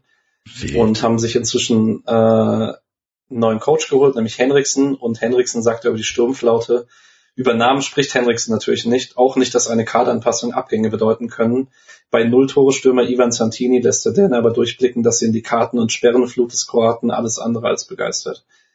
Also hat Tili deutlich mehr Karten als Tore gesammelt. Nicht der glücklichste Stint in Zürich. Aber vielleicht passend für seine Freiburger Zeit, äh, im größten Spiel der Saison, nämlich in der Champions League Quali, hat er direkt getroffen. Das war sogar gegen die Bekannten von uns, nämlich Karabakh. Und im Rückspiel hat er dann ähm, nicht gespielt und äh, dann, ah nee, okay, im Hinspiel hat er nicht gespielt, da haben sie verloren und im Rückspiel hat er gespielt, hat getroffen ähm, und äh, hat nur nicht gereicht. Aber hätte er im Hinspiel schon gespielt, hätten sie, wären sie vermutlich weiter würden Champions League spielen oder zumindest dritte Runde Champions League Quali. Äh, Big Game Player. Ich wollte gerade fragen, wer war live dabei damals gegen Mainz? Ich. Top-Spiel. Du warst live im Stadion, ja? Natürlich. Ich habe es sehr bereut. Ich hatte an dem Abend, äh, also der Tag war der, an dem Tag hatte ich die letzte Prüfung meines ersten Studienabschnitts. Und äh, Freunde von mir aus dem Studium, die auch Freiburg-Fans sind, Teile sind direkt nach äh, Prüfungsende nach Mainz gefahren. Und ich bin bei denen geblieben, die abends lieber feiern und saufen gegangen sind. Und ich habe es sehr bereut tatsächlich. Zu Recht. Keine Minute von dem Spiel gesehen. Aber, ja. äh, ich habe sogar neulich bei dem Twitter-Ding, das du mich reingezwungen hast, äh, mit äh, Fragen an den Spotcast, äh, habe ich es als eines meiner Lieblingsstadionereignisse gezählt, ähm, weil es halt einfach so ein ja, eins dieser Spiele war, die ich schon als SC-Fan vorher nie so hatte oder nicht so viele hatte, dass man äh, dass alles gegen einen läuft und plötzlich dreht man dieses Spiel dann doch noch, diese kleine Fußballmärchen, das gibt's nicht so oft und daher äh, schon deswegen immer einer der Lieblinge. Erzähle ich aber auch jedes Mal, wenn, wenn er in dieser Folge vorkommt, von daher äh, kennt das jeder, aber dazu. ist, ist auf jeden Fall King. Hä, wir haben noch ganz viele Hörer gewonnen im letzten Jahr, das kann man schon nochmal noch erzählen. Ähm, ich war schon auch sauer, als er dann relativ durchgestartet ist, als er vom SC weggegangen ist. Also sauer, aber ich hätte es mir schon noch gewünscht, dass er es bei uns nochmal gemacht hätte, aber vielleicht vom Spielertyp einfach auch kein Bundesligaspiel. Ich nehme die 103. Die 103. Da finden wir Carlo Bukalfa. Können wir auch kurz drüber, weil ähm, auch da haben wir es bis Sommer noch begleitet, was passiert ist. Das ist seit Juli beim FC St. Pauli. Ähm, hat nur zehn Spiele gemacht, hatte auch ein bisschen Verletzungspech, ähm, Meisterergänzungsspieler gewesen. Ähm, neuer Coach jetzt Fabian Hürzeler möchte dort auch angreifen, ein bisschen mehr Spielzeiten sammeln. Werden wir in der Rückrunde beobachten. Ansonsten gibt's da noch nicht so viel zuzusagen. Wird er noch direkt weiter, glaube ich. Hm. Äh, 17. Da finden wir Felix Klaus. Ähm, immer noch bei Fortuna Düsseldorf. Schwalbenklaus. Schwalbenklaus, genau. Äh, letzte Rückrunde ziemlich Enttäuschung, ähm, oder eigentlich die ganze letzte Saison ziemlich Enttäuschung, auch in der Rückrunde dann nur acht Spiele gemacht, ein Tor, zwei Vorlagen. Ähm, da gab es dann im Sommer schon Gespräche darüber, dass Düsseldorf ihn eigentlich gerne losgeworden wäre, weil er auch nicht das günstigste Gehalt in diesem Kader hat. Hat sich dann aber reingehauen, äh, Hinrunde voll als Stammspieler, 18 Spiele gemacht, zwei Tore, zwei vorbereitet, ähm, war unter Tuner ein klarer Stammspieler. Ähm, aber Alex sagt, dass es vielleicht nicht unbedingt so bleibt. Nö, also der hatte anscheinend laut seinem Trainer zu wenige 1 gegen 1 Situationen, beziehungsweise da war eine Schwäche von dem Team und da wollen sie Verstärkung holen. Und also ich dachte trotzdem, Felix Klaus ist eigentlich ein Bundesligaspieler. Also auch wenn er, also ich dachte, der hat da die Qualitäten für. Also war, war, hat mich damals schon gewundert, dass er da in die zweite Liga gegangen ist. Aber gut, dem scheint nicht mehr so der Fall zu sein. Jetzt halt auch 30, ne? Ja. Ich dachte, da geht noch ein Entwicklungssprung. Nach 30 schwierig bei der Entwicklung mit Fußballern, gerade nach so Verletzungen und so, aber kannst ja dann mal schauen, wie das, äh, wirst du nächstes Jahr berichten. Ich werde berichten. Ja. Ich werde berichten. Äh, apropos. Das Ding ist halt, du brauchst halt ein bisschen Antritt, damit du am Gegner zumindest vorbeikommst, bevor du dich fallen lassen kannst. Gut, das ist für Alex natürlich kein Problem. Ähm, ja. Dann passen wir doch mal äh, thematisch zur 31. ähm, da steht auch ein Flügelspieler, und zwar Florian Kart. Boah, das ist ein trauriger, der wäre traurig jetzt als Vergleich. Mhm. Äh, 1. FC Magdeburg machte in der letzten Rückrunde noch fünf Spiele mit einem Tor äh, beim Aufstieg von Magdeburg. Ähm, seitdem hat er dann erst anhaltende, anhaltende Achillesferse, äh, ich kann nicht mehr reden, äh, es wird langsam lang, äh, seitdem erst anhaltende Achillesfersenprobleme, dann pfeifisches Drüsenfieber gehabt, ähm, möchte jetzt in der Wintervorbereitung äh, nochmal angreifen. Ähm, Magdeburg spielt zwar ganz ordentlich, aber die könnten gerade offensiv nochmal Punch äh, vertragen. Nicht ganz ausgeschlossen, dass er in der Rückrunde einfach wieder eine Rolle spielt, wenn er fit bleibt. Hat in einem Interview in den News gesagt, äh, dass er auf jeden Fall irgendwann mal zur TSG Balingen, nicht das Balingen mit H aus dem Kaiserstuhl, sondern das Balingen ohne H aus dem Schwabeländle, äh, zurückkehren möchte. An Und der Stelle, kurzes Interview an euch. Habt ihr aufgepasst? Wer ist Trainer bei der TSG Balingen? Wenn ihr es nicht beantworten könnt, es gibt ungefähr eine Stunde zurück. Danke. war das an uns gerichtet oder an die Hörer und Hörerinnen? Natürlich an die Hörer und Hörerinnen. Ich weiß, dass ihr mir zuhört. Ja. Sehr gut. ja, und das wäre sein Traum, zu diesem Verein zurückzukehren. Und natürlich, wenn man über Florian Katz spricht, spricht man damals über den Lord und wie er mit Petersen und so sehr gut befreundet war und da eine Rolle hatte, die seiner sportlichen Leistung eigentlich nicht gerecht wurde, aber er war sehr medienrelevant zu dieser Zeit zumindest. Ey, und als jemand, der gerade ein sportlichen, fast komplettes Jahr an Corona plus Pfeiffer verloren hat, das ist, kann super, super fies sein, sich davon zurückzukämpfen. Und äh, hoffe, dass es bei ihm jetzt wieder gut läuft. Ähm, und langsam werden die Nummern weniger. Äh, ich springe zur 72. Da finden wir Vegard Eggen Hedenstad. spielt bei. Vålerenga Fotboll. Danke, Alex. Klingt Äh, immer, das klingt immer, als ob es so ein, so ein Comedy-Akzent ist, den du da versuchst, was halt der richtige ist. Das klingt offensive, Genau. soll ich sagen. Spielt in der ersten Liga Norwegens, äh, hat in dem Jahr 2022 in der äh, Kalenderjahr-Liga-Saison 30 Spiele gemacht. Zwei Tore, fünf Vorlagen, ähm, beide Tore beim 3 zu 3 gegen Sarpsborg. Äh, das ist wahrscheinlich auch falsch ausgesprochen. Sarpsborg. Genau. Ähm, ich dachte nicht, dass ich mal über einen Doppelpack von äh, ihm sprechen würde. Ähm, ansonsten gibt es nicht so arg viel Neues. Dieser Wechsel zurück nach Norwegen kam letzten Winter relativ überraschend, weil er in der Türkei Stammspieler war und Norwegen schon im Ligenranking noch mal ein bisschen weiter unten steht.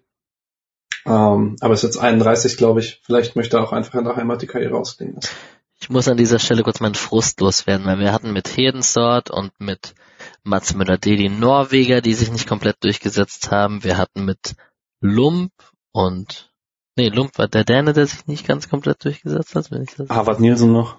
Harvard Nielsen. Dann hatten wir, äh, wie heißt der Finne in der zweiten Mannschaft, auf den ich Großes setze? Äh, Julius Tauriain. Genau. Aber es kommt, es will kein Schwede kommen. Es will einfach kein Schwede kommen. Das nervt mich sehr. Vielleicht ist der Schwede, der dann irgendwann kommt, der erste Skandinavier, der sich auch durchsetzen kann. Sehr gut. Ähm, wir haben in jeder, in jedem Zehner-Schritt noch maximal zwei Nummern und wir bleiben in den 70ern zu 79. Stark.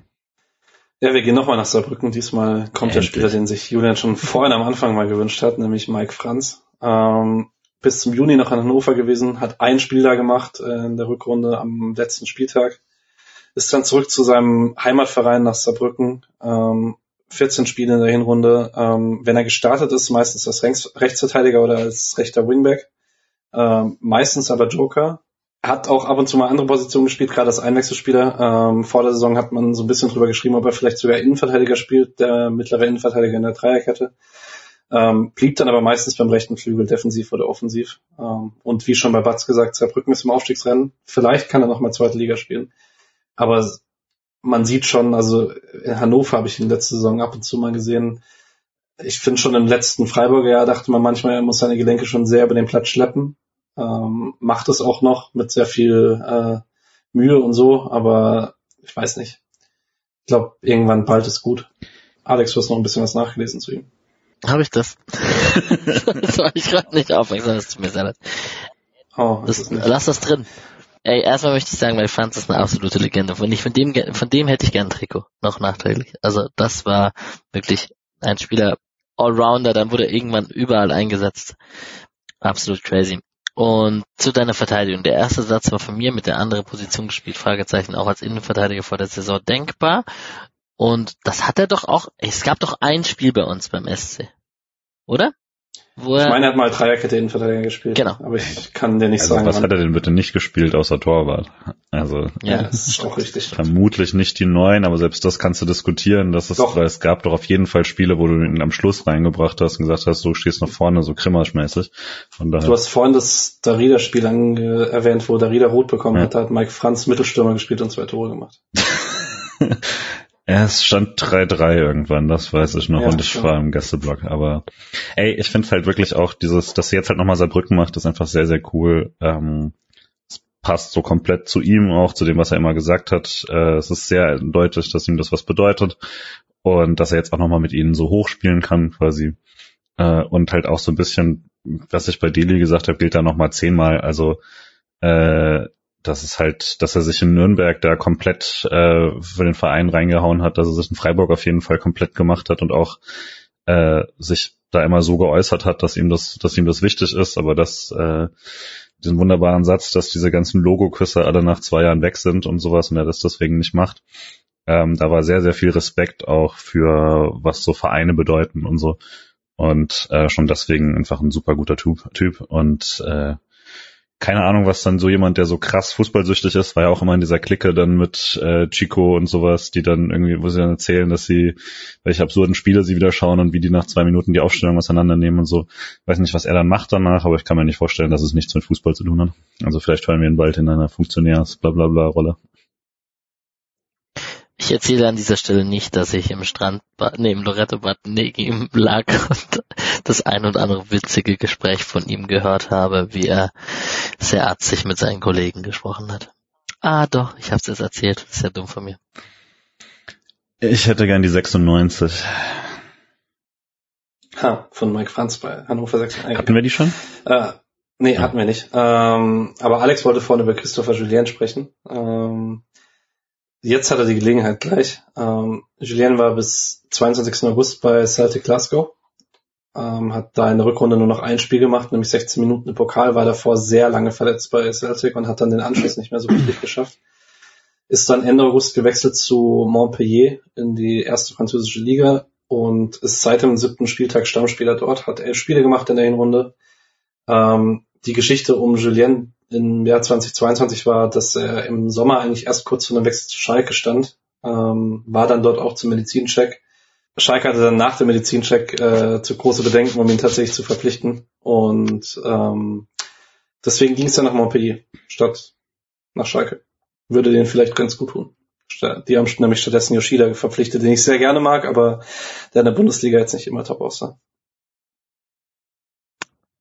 Ja, ich kann mich kurz fassen. Ich habe das, ich erzähle das jedes Jahr. Ich habe Julien an der Bar in, öfter bedient und er war in Jugendjahren nicht der professionellste Fußballschüler, den man sich vorstellen kann.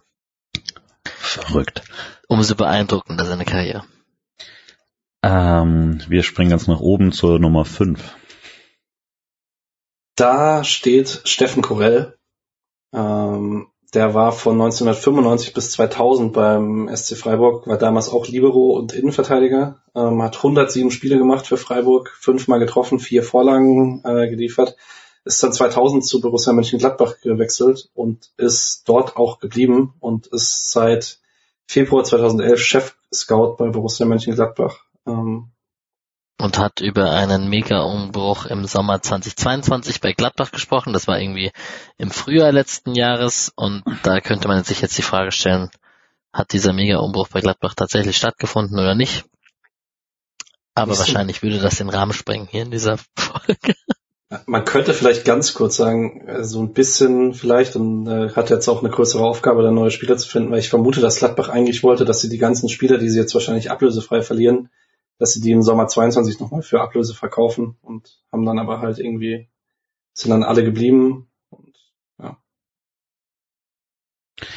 Ja, dann äh, sind wir bei der 48. 48.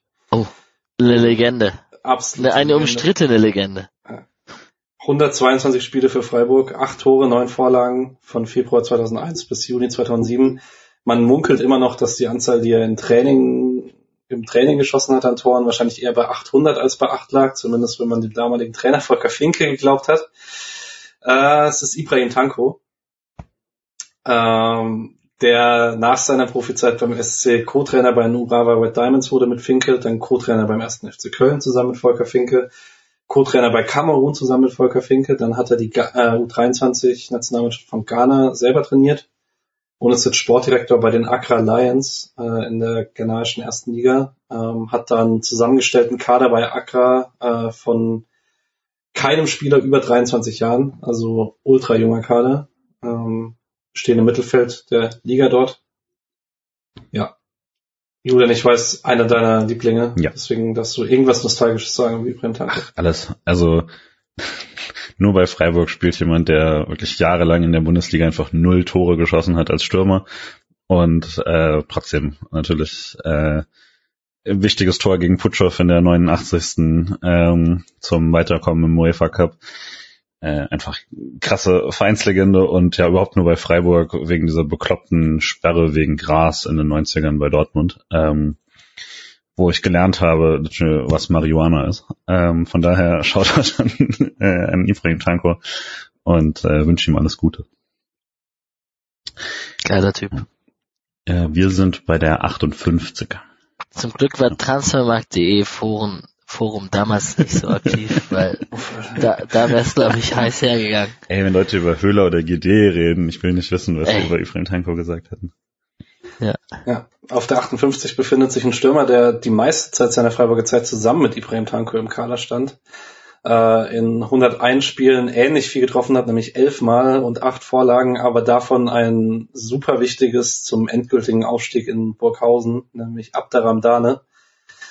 Ähm, der war dann nach seiner aktiven Zeit sehr, sehr lange Co-Trainer von Ewald Lien, nämlich bei Panionios in Griechenland, bei 1860 München, bei Olympiakos Piraeus, bei Arminia Bielefeld, bei Otelul Galati, beim FC St. Pauli. Dann haben sich die Wege mit Lien getrennt. Dann war er noch Co-Trainer bei äh, Union Saint-Gilloise, dem belgischen Verein, und bei Amiens in Frankreich und ist jetzt seit Juli 22 das erste Mal selber Cheftrainer, nämlich bei den Zebra Elite in der dritten Liga Belgiens.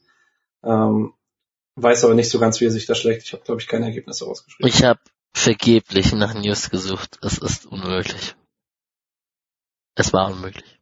Schade. Ja, aber bei Ramdana halt tatsächlich das Tor in Burghausen habe ich immer im Kopf, weil äh, man in dem Spiel damals aufgestiegen ist, dank dem Tor von ihm. Ähm, sonst nicht arg viel. Naja, vier, 17 Spiele, 12 Niederlagen übrigens bei seinem ersten Chef-Coach-Posten. Naja. Da ich dieses Tor im, ähm, im T-Online Live-Ticker verfolgt habe, äh, habe ich tatsächlich wenig optische Erinnerungen daran. Aber gute Sache. Shoutout an den T-Online Live-Ticker in den 2000 ich erinnere mich an die Hattrick-Folge bis heute, glaube ich. Ja, ja, klar. Ja. Den später dann auch noch gesehen. Ähm, ich nehme die 67. Da finden wir Mr. Ausstiegsklausel. Ah, ich wollte genau das gleiche sagen. ähm, war von 2007 bis 2013 Sportdirektor in Freiburg. Ich rechne ihm bis heute an, dass die Übergangsphase äh, Finke Dutt, glaube ich, nicht einfach war als Sportdirektor und die Mannschaft, die er da aufgebaut hat, war dann auch gut und war aufstiegsready. Ähm, später war er nicht so gut darin, die guten Spieler, die er verpflichtet hat, auch zu einem teuren Preis weiter zu verkaufen, weil die alle relativ günstige Ausstiegsklauseln hatten. Bis heute bin ich mir unsicher, ob das nötig war, damit sie überhaupt nach Freiburg kommen oder ob das einfach nicht gut verhandelt war. Ähm, war danach Sportdirektor bei Hannover 96 für zwei Jahre, hat sich damit Kind überworfen. Ähm, war dann Spielerberater für sechs Jahre und ist jetzt seit Juli 2021, seit Freddy Bubic dort ist, Kaderplaner für Hertha BSC. Ähm, seine größten Erfolge in seiner Karriere waren, dass er dafür gesorgt hat, dass Hannover 96 endlich abgestiegen ist. nice. Alex hat schon leicht einen Lag. nee, Dirk Duffner hat so ein schlechtes, also so ein schlechtes Bild von sich abgegeben im Nachhinein in der Freiburger Bubble, dass es eigentlich schon fast unangenehm und, und also nicht gerechtfertigt ist, finde ich, im Nachhinein. Aber ja, das hast du ja anmoderiert. Ja, springen wir trotzdem schnell weiter zur 81. Schnell weg von Dick Duff noch mhm. jetzt, ne? Mhm. Auf der 81 äh, ist Ah, Nico. Schlotterkeck. Ich wusste, dass Alex das bringt. Ähm, ja, haben wir eigentlich relativ präsent, was passiert ist, würde ich sagen. Ähm, nee, erklär's nochmal. Beim, Erklär hm? nochmal bitte. Erklär so, ja. Er hat äh, sich runtergewechselt. Okay, äh, ja, unabhängig davon, dass natürlich Freiburg-Dortmund wechseln einfach rein sportlich wenig Sinn macht, ähm, finde ich die persönliche ähm, Nachlese seiner Hinrunde immer noch ein bisschen weird in der öffentlichen Wahrnehmung. Also nicht nur aus der Freiburger Bubble, ja. sondern so ganz allgemein. Ähm, steht bei 23 Spielen für Dortmund ein Tor, zwei Vorlagen, fünf Länderspiele bei WM und Nations League. Ähm, hatte den Fehler gegen, bei der WM gegen Asano. Ähm, hatte auch ein paar Wackler bei Dortmund. Ähm, Wobei man halt eigentlich ehrlich sagen muss, er spielt nicht großartig anders als äh, in Freiburg. Er hat nur einfach, Dortmund hat taktisch überhaupt keine Absicherung für seinen riskanten Stil eingebaut. Und dann ist halt jedes Mal, wenn er einen Ball verschätzt, da hat halt letztes Jahr neun von zehn Fällen stand Lienhardt da und jetzt steht da halt niemand und dann sieht es immer scheiße aus. Und ich verstehe bis heute nicht, warum man, also man, eigentlich hätte man ja wissen müssen, was man für einen Typ Innenverteidiger äh, verpflichtet. Das war jetzt auch nicht so schwer letztes Jahr zu sehen, wie Nico Stotterbeck spielt. Ähm, muss aber dann trotzdem sagen, also die Spiele, wo ich Dortmund gesehen habe, ich habe das Gefühl, die öffentliche Wahrnehmung macht eine unglücklichere Hinrunde draus, als sie eigentlich tatsächlich war. Gehe ich voll mit und ich würde auch noch dazu sagen, also das ist schon generell eine Innenverteidigung, die sehr im Stich gelassen wird von der gesamten Mannschaftsstruktur und der äh, der Spielstruktur von Dortmund. Also ich habe das, ich als ich dann tatsächlich endlich mal wieder ein volles Dortmund-Spiel gesehen habe, war ich regelrecht schockiert, was die da teilweise machen. Also auch wirklich völlig unzusammenhängende Bewegungen von Abwehr Mittelfeld, da Löcher drin, die du eigentlich bei keinem Bundesligisten mehr siehst. Das war schon wild und ähm, Trotzdem, was ja Nick dann gerne betont, ist, dass er halt einfach letztes Jahr mit Lina jemand hatte, der ihn da sehr gut hat aussehen lassen, weil der halt genau das immer abgedeckt hat. Und das hat er jetzt nicht mehr. Und das stimmt natürlich auch. Und das ist natürlich auch ein Minus für einen Spieler, wenn er das braucht. Aber ähm, gleichzeitig ist es halt auch noch jetzt eine relativ äh, frische Paarung und ich glaube, die werden auch noch besser zusammen. Äh, spätestens dann ab März vielleicht mit einem Trainer, der das auch äh, entsprechend umsetzt. Ich möchte auch noch mal den Take von äh, Nick aus der Hinrundenbilanz echt verstärken. Dortmund hat halt seit dem Kramer-Abgang bei Schalke den schlechtesten Trainer der Bundesliga und das ist nicht mal knapp.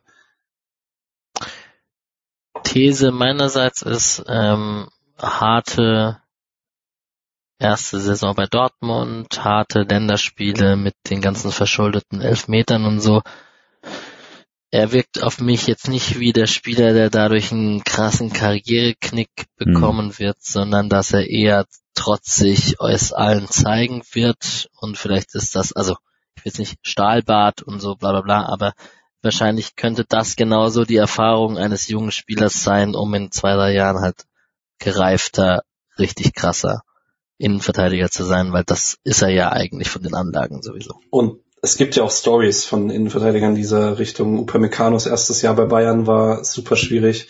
Ich weiß nicht, wie also du bist ja auch schon lange Real Madrid-Fan. Du erinnerst dich wahrscheinlich auch ans erste Jahr von Sergio Ramos dort, als er von Sevilla kam. Das war Absolut. auch hart. Ähm, ja. Mal schauen. Ja, wir springen äh, wieder nach ganz vorne und gehen jetzt, glaube ich, die letzten, ah, noch elf sind's. Äh, ja, dann machen wir nochmal die 18. Die oh Gott, ich will nicht aufhören. Lass es nie zu Ende gehen. Ja, die Nils Nummer oh. hat übrigens Robin Dutt. Ähm, genau, äh, war hier von 2007 bis 2011, ist aufgestiegen mit dem SC 2008, 2009. War danach unglücklich in Leverkusen, war Sportdirektor beim DFB. Ähm, da werde ich gleich noch was zu sagen. Ähm, war bei Werder Bremen relativ unglücklich, war dann Sportvorstand beim VfB Stuttgart war bei Bochum, ähm, hat die erst vom Klassenerhalt, äh, vom Klassenerhalt bewahrt, äh, vom Abstieg bewahrt in die dritte Liga. Ähm, man hat dann aber mit ihm nicht so richtig den, nächsten, den nächsten Schritt geschafft. Und das ist jetzt seit Juli 2021 beim Wolfsberger AC, hat sich dort für die Conference League qualifiziert, ähm, beziehungsweise zur Conference League qualifiziert, man ist da in Playoffs ausgeschieden. Ähm, und es gab jetzt nach der, nach dem WM aus gab es ein paar Interviews mit Robin Dutt, und da muss ich eine Aussage von ihm kurz zitieren zum DFB, weil die, äh, ja, ich konnte die nicht einfach so stehen lassen. Er sagt da, damals ging gar nichts voran. Ich habe zu diesem Zeitpunkt für mich entschieden, dass ich noch nicht bereit dafür bin, mich am Schreibtisch zu verstecken, vor allem wenn sich nichts bewegt. Ich habe die Kritik, mich so schnell wieder zurückzuziehen, über mich ergehen lassen. Ich habe jetzt zehn Jahre lang nichts gesagt, aber mit der Möglichkeit, jetzt etwas Öl ins Feuer zu gießen, kann ich möglicherweise dazu beitragen, dass es dieses Mal schneller geht. Und dass es vor allem nicht um den Trainer und um den Sport geht, denn die sind gewillt, schnell, schnell etwas anzutreiben. Der DFB als gesamter Apparat muss sich endlich bewegen glaube, da rennt er ja überall offene Türen ein, außerhalb des DFBs. Ja. ist halt auch nicht der Erste, der das festgestellt hat. Bezweifle, dass sich jetzt da so viel ändert. Genau, ansonsten Oliver Barth ist aktuell sein Co-Trainer. Ähm, cool. Und er ist Gegner des VAR, was, ist, was er immer wieder deutlich macht. Und nach einer umstrittenen Entscheidung per VAR im letzten Spiel vor der Winterpause hat er dann im Interview gesagt, dass er froh ist, dass endlich Winterpause ist. Ich bin froh, wenn sie bald vorbei ist. Und ja. äh, aber wir sind apropos gleich vorbei. Wir sind jetzt im Schlussspurt und wir nehmen die Nummer vier. Woo! Die Nummer vier. Wir gehen jetzt nach oben. Ja, und wir gehen ganz nach oben zur Papis Genau. Ähm, Papis de bei äh, Amiens, äh, Amiens SC in Frankreich in der zweiten Liga. Äh, war bis zum 30. Juni noch bei Chaiko Rizespor in der Super League. Da ist er relativ spät dazugekommen, hat in der Rückrunde in 14 Spielen zwei Tore und drei Vorlagen gesammelt. Die sind aber dann dennoch abgestiegen. Dann war er vereinslos und eben im 1. September ist er zu Amiens gewechselt und hat da jetzt in elf Spielen fünfmal getroffen, ein Tor vorbereitet. Ähm, Borich hat er nicht verloren auf jeden Fall. Nee, es gehört weiter. Ich habe eine Frage an euch. Für mich war lange immer Papis Demba Cissé der beste Spieler individuell, den ich im Freiburger Trikot live gesehen habe. Jetzt muss man ja überlegen, Freiburg ist ja ein bisschen erfolgreicher geworden, ob das mit den Grifos und den, also kann man vielleicht nicht vergleichen. Höfler kann man wahrscheinlich nicht mit einem CC vergleichen und einem Ginter oder sowas auch nicht, aber Würdet ihr das immer noch so bejahen? Weil für mich war das schon sehr spektakulär damals.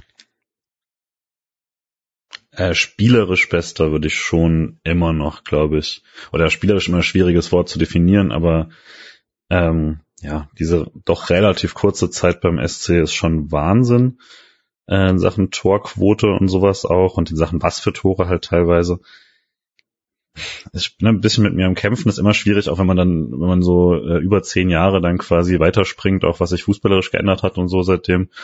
Ähm, weiß nicht, bester Spieler würde ich schon nicht mehr unbedingt äh, mitgehen, aber ja, schwierig zu unterscheiden vielleicht. Aber es, also es war schon extrem und ich glaube, heute würde man halt auch über absurde Summen reden, wenn der heute nochmal so bei Freiburg, auch mit dem Stellenwert den Freiburg mittlerweile hat, äh, diese eineinhalb, zwei Jahre da hingelegt hätte, dann äh, hätte da jemand nochmal ganz andere Summen auf den Tisch gelegt. Ich hätte zwei Spieler, die in der Auswahl noch wären, ähm, weil ich, ich würde dann den Grundfaktor noch nehmen, die haben auch woanders funktioniert. Das hat er nämlich bei Newcastle auch. Da hat man äh, dann am Anfang auch gesehen, dass er halt einfach sehr, sehr gut ist. Und dann wäre es für mich Max Kruse, der in der Freiburger Saison ultra krass war und es danach auch bestätigt hat. Und dann ist es halt Matze Ginter tatsächlich, der es überall bestätigt hat eigentlich. Ähm, und den ich wahrscheinlich ein Stück drüber ziehen würde. Papi Stammer Cissé jetzt übrigens in seiner Profikarriere.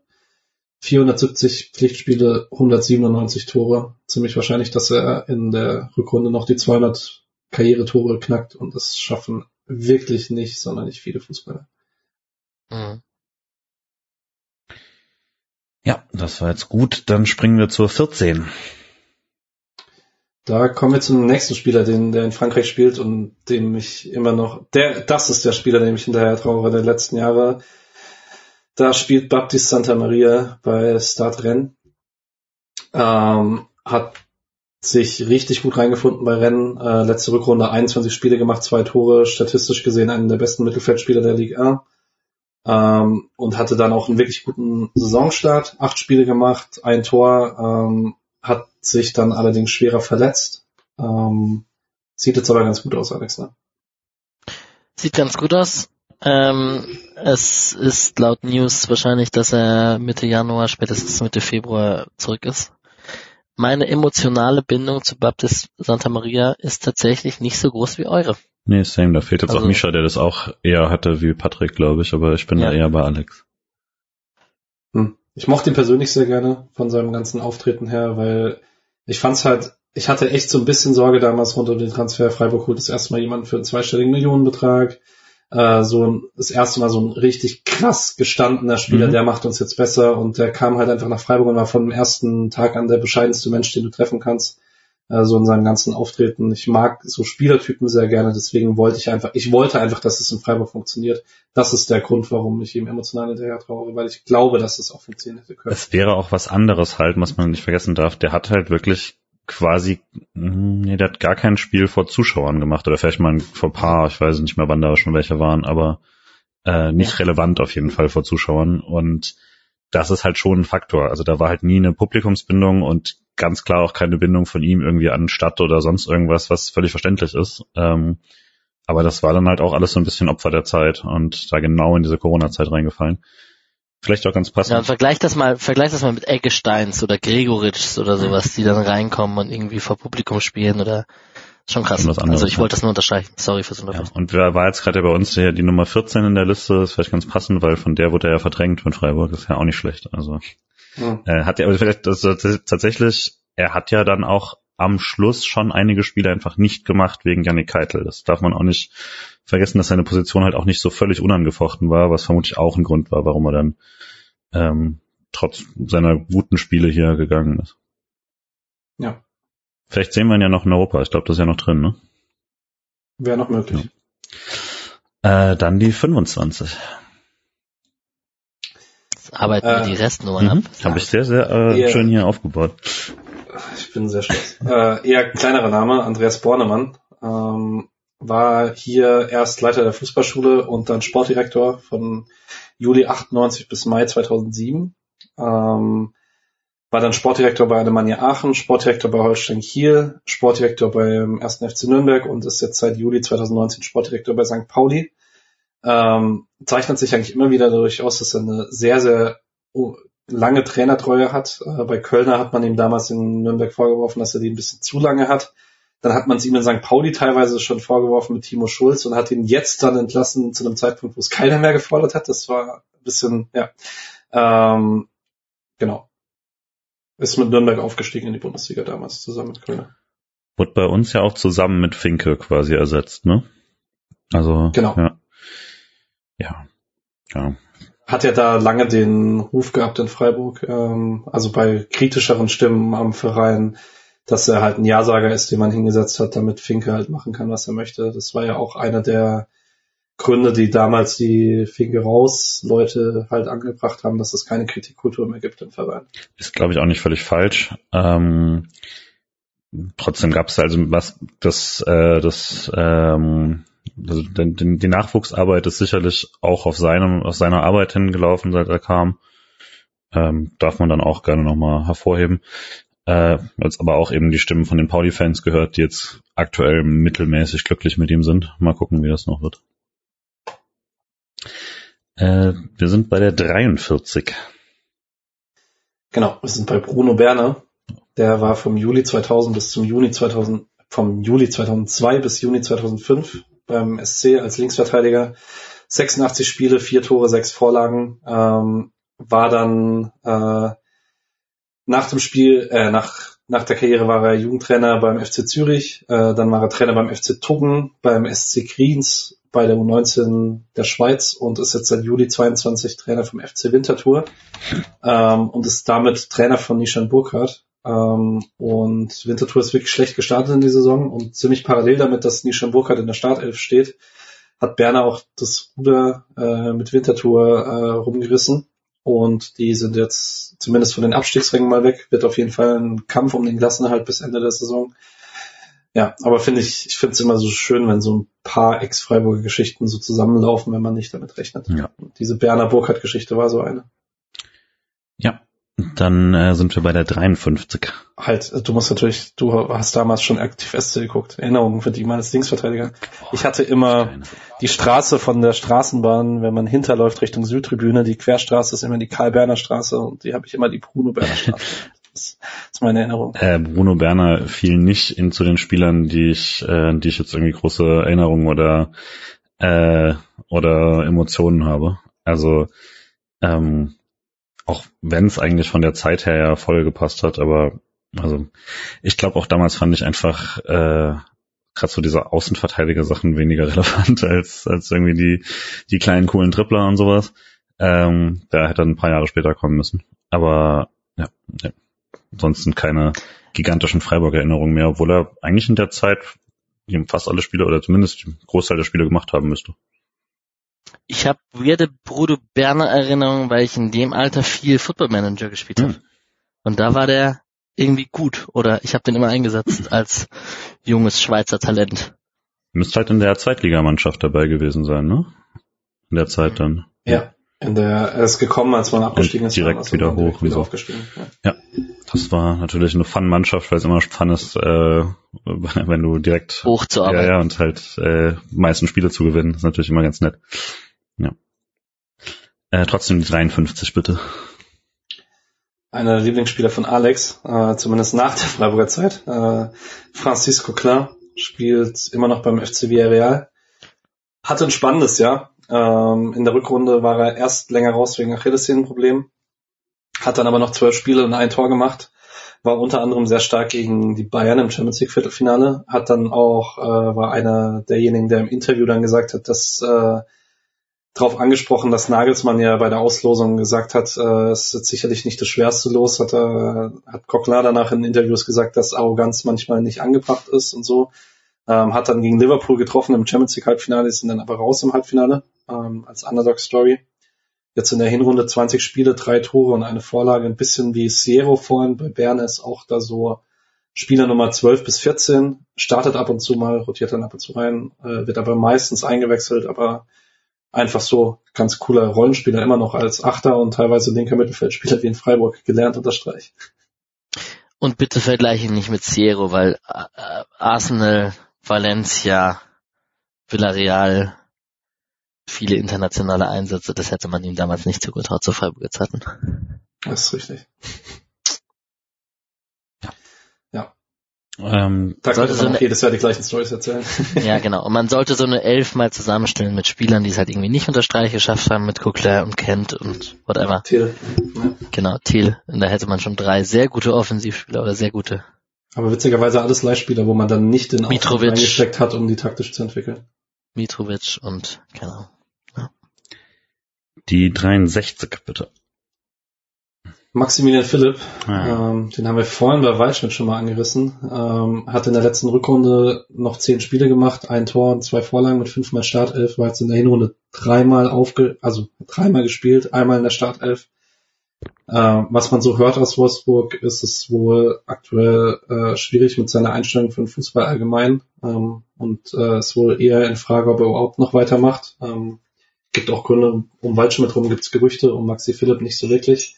Ähm, ist reine Mutmaßung, also man könnte jetzt Mutmaßungen anstellen, weil er in der Vergangenheit schon häufiger mal drüber gesprochen hat, dass er auch mentale Probleme hat und so und kann mir schon vorstellen, dass seine Gesamtentwicklung da vielleicht nicht unbedingt förderlich ist, aber Hat er in Zenit so viel verdient, dass es ihm vielleicht auch einfach egal ist? ich glaube nicht. Also ich weiß es nicht. Ich weiß nicht. Ich hoffe einfach, ihm geht's gut. Dann ist es mir egal. Weil ich, ich mochte Mini immer sehr gerne. Aber Boah, so schade, Mann. Da tut's mir auch deutlich mehr weh als bei Waldschmidt, weil es auch einfach war eine coole Story, dass man immer wieder hatte, auch mit dem aussortiert in der Jugend und so und zu klein und jetzt hat er es geschafft und sowas. Und ich meine, hat's ja auch. Also, das sind jetzt, da kannst du dir natürlich auch so Krokodilstränen mit den Dollarscheinen abwischen, ist mal klar. Aber ähm, trotzdem, also da, da war auch eine von der Karriere her einfach mehr drin oder ist auch immer noch, ne? Also das kann mir einfach nicht so richtig vorstellen, dass, dass da einfach nichts funktionieren soll bei ihm.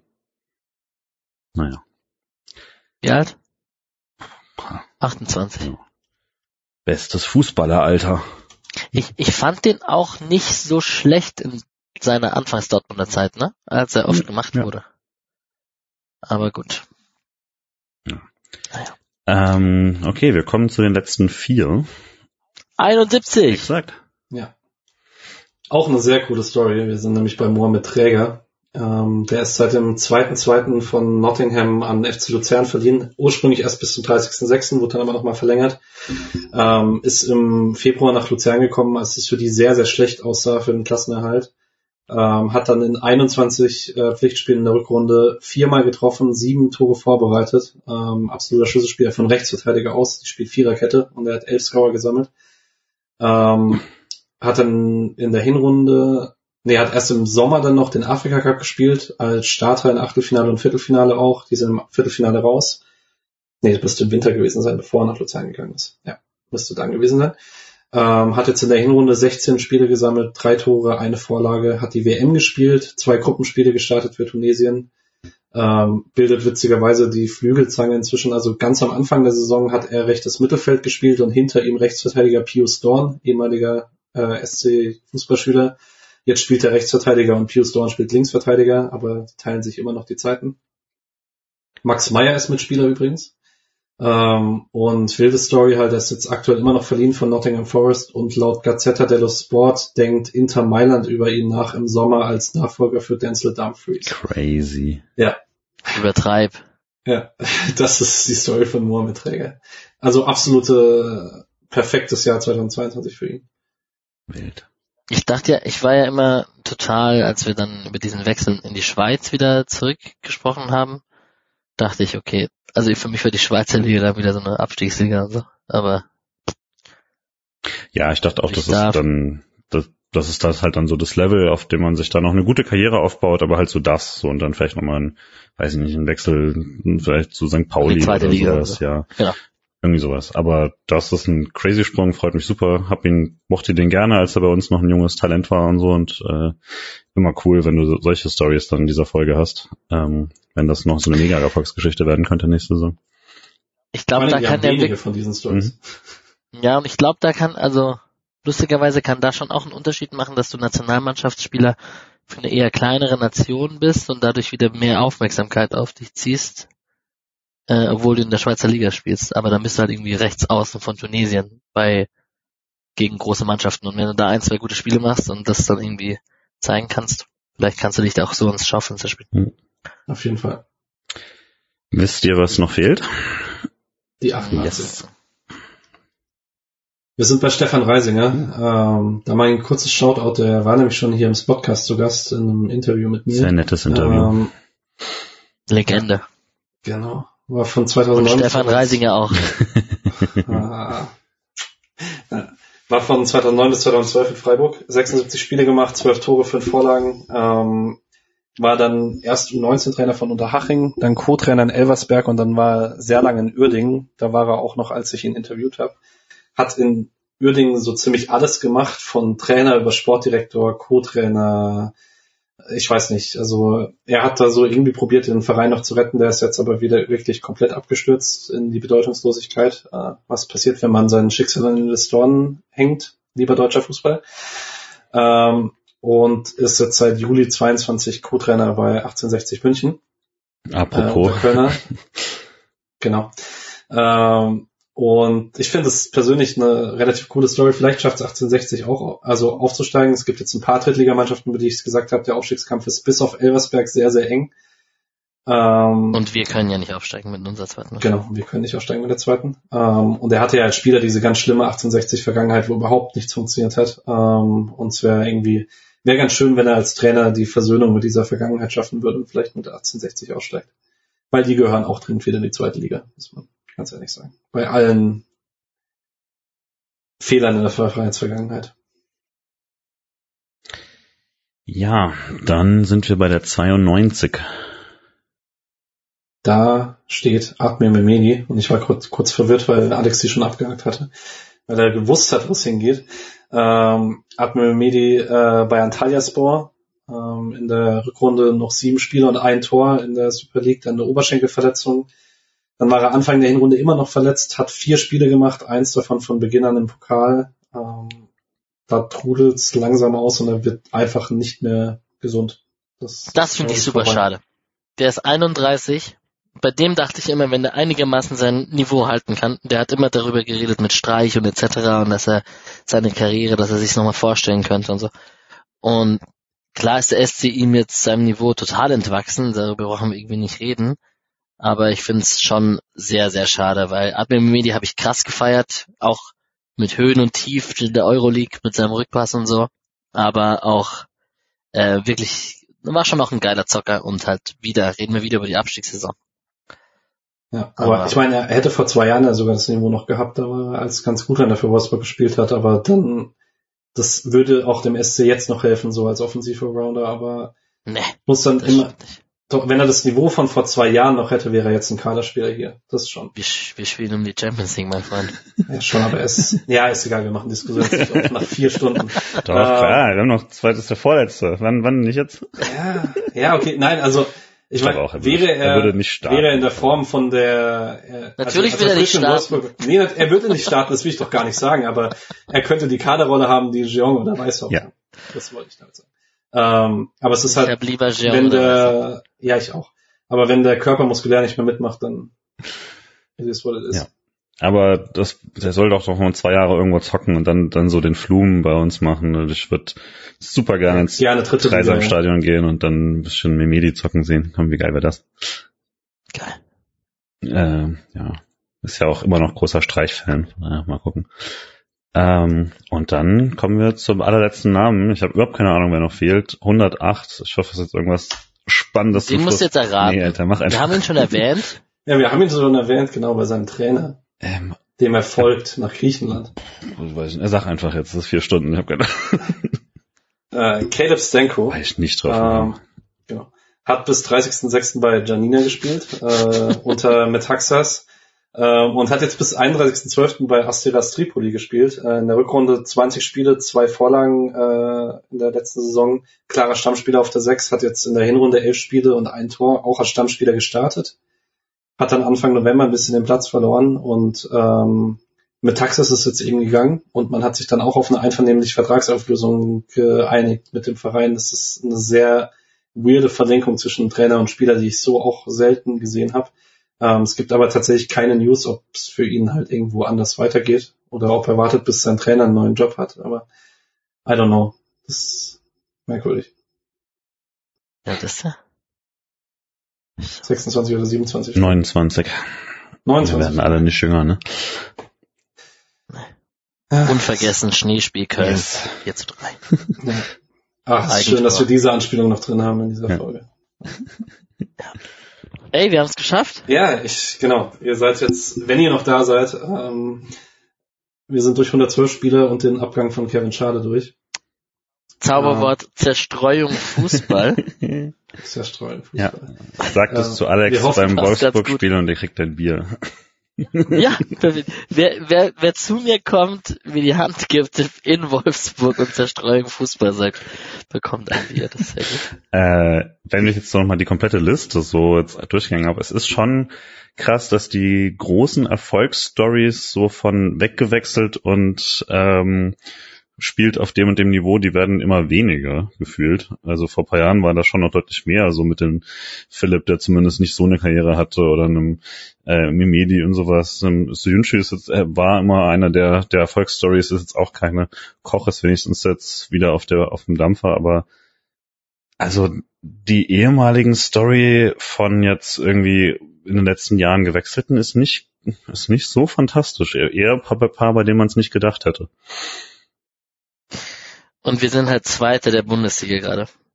Und hochwechseln ist gerade ziemlich schwierig.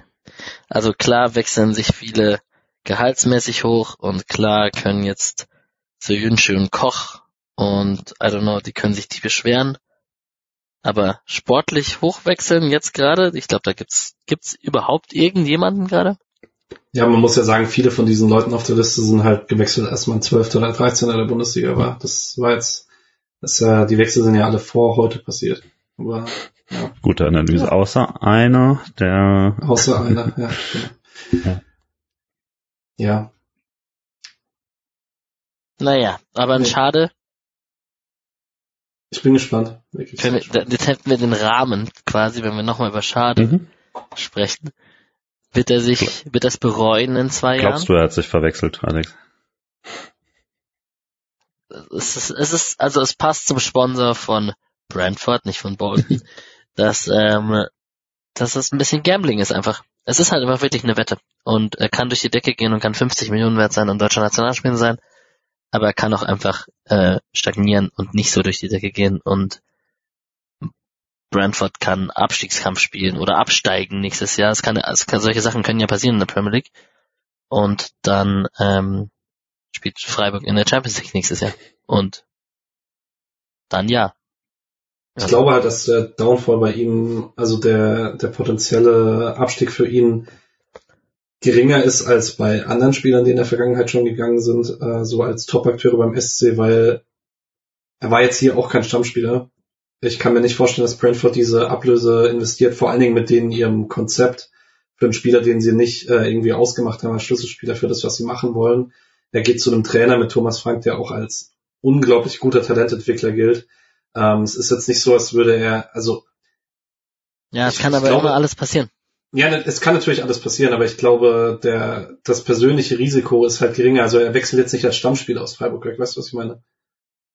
Also es ist jetzt nicht so, als äh, würde irgendwie als äh, macht hier jedes Spiel 90 Minuten und potenziell spielt er dort einfach nicht mehr. Also, aber wäre das nicht hier geworden? Gegen Doan? Ich meine, er kam schon immer, immer mehr zum Einsatz, obwohl er nicht so gut gespielt hat, diese Hinrunde. Ähm, ich glaube, was halt dazu kommt, ist jetzt auf jeden Fall ein höherer Druck. Ich glaube auch, dass Brentford tatsächlich so die beste Möglichkeit für ihn überhaupt ist in der Premier League aktuell. Aber trotzdem, wenn du der Rekordtransfer deines neuen Vereins bist und also dann werden die nach eineinhalb Monaten wird aber auch langsam der Druck steigen. Der wird jetzt in Brentford nicht so sein wie in Liverpool oder so, aber äh, trotzdem wird dann, wenn, wenn er da seine 20 Minuten sammelt oder sowas, werden Leute langsam nervös. Und ich glaube, England ist da nochmal ein bisschen härteres Pflaster. Bin gespannt. Ich glaube, jeder gönnt ihm trotzdem natürlich voll den Erfolg, wenn er dann kommt. Klar. Aber ich sehe ihn da jetzt nicht, die in der Premier League jedes zweite Spiel die Linie runterrennen und ein Tor schießen. Also Andererseits, äh, Haaland sieht besser aus als in der Bundesliga. Dieses ganze, die Liga ist härter, ist offensichtlich erfunden und ähm, das ist erfunden. Und wir werden sehen, äh, wie gut er das dann macht. Aber wenn man eine leichtere Liga wechselt, dann hat man natürlich auch vielleicht äh, größere Chance auf Erfolg. Für irgendeinen englischen Club klatschen, diese, dieses, äh, diese, diese früher.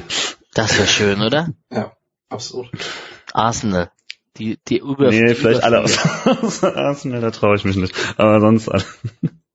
Wobei die haben ja Jesus nicht mehr. Naja. Machen wir einen Deckel drauf auf die Episode. Ähm, ja. Vielen Dank euch fürs Zuhören. Ja, ich würde schon sagen. Ähm, gebt uns gerne Feedback. Ich fand's tatsächlich sehr launig. Ich fand's, äh, ich hoffe, es war auch sehr launig zum Zuhören, wenn ihr jetzt an der Stelle seid. Ähm, Jeder, der an dieser Stelle ist, fand's launig zum Zuhören. Ja, Oder es zum Ende geskippt, ne? Ja. Oder es zum Ende geskippt.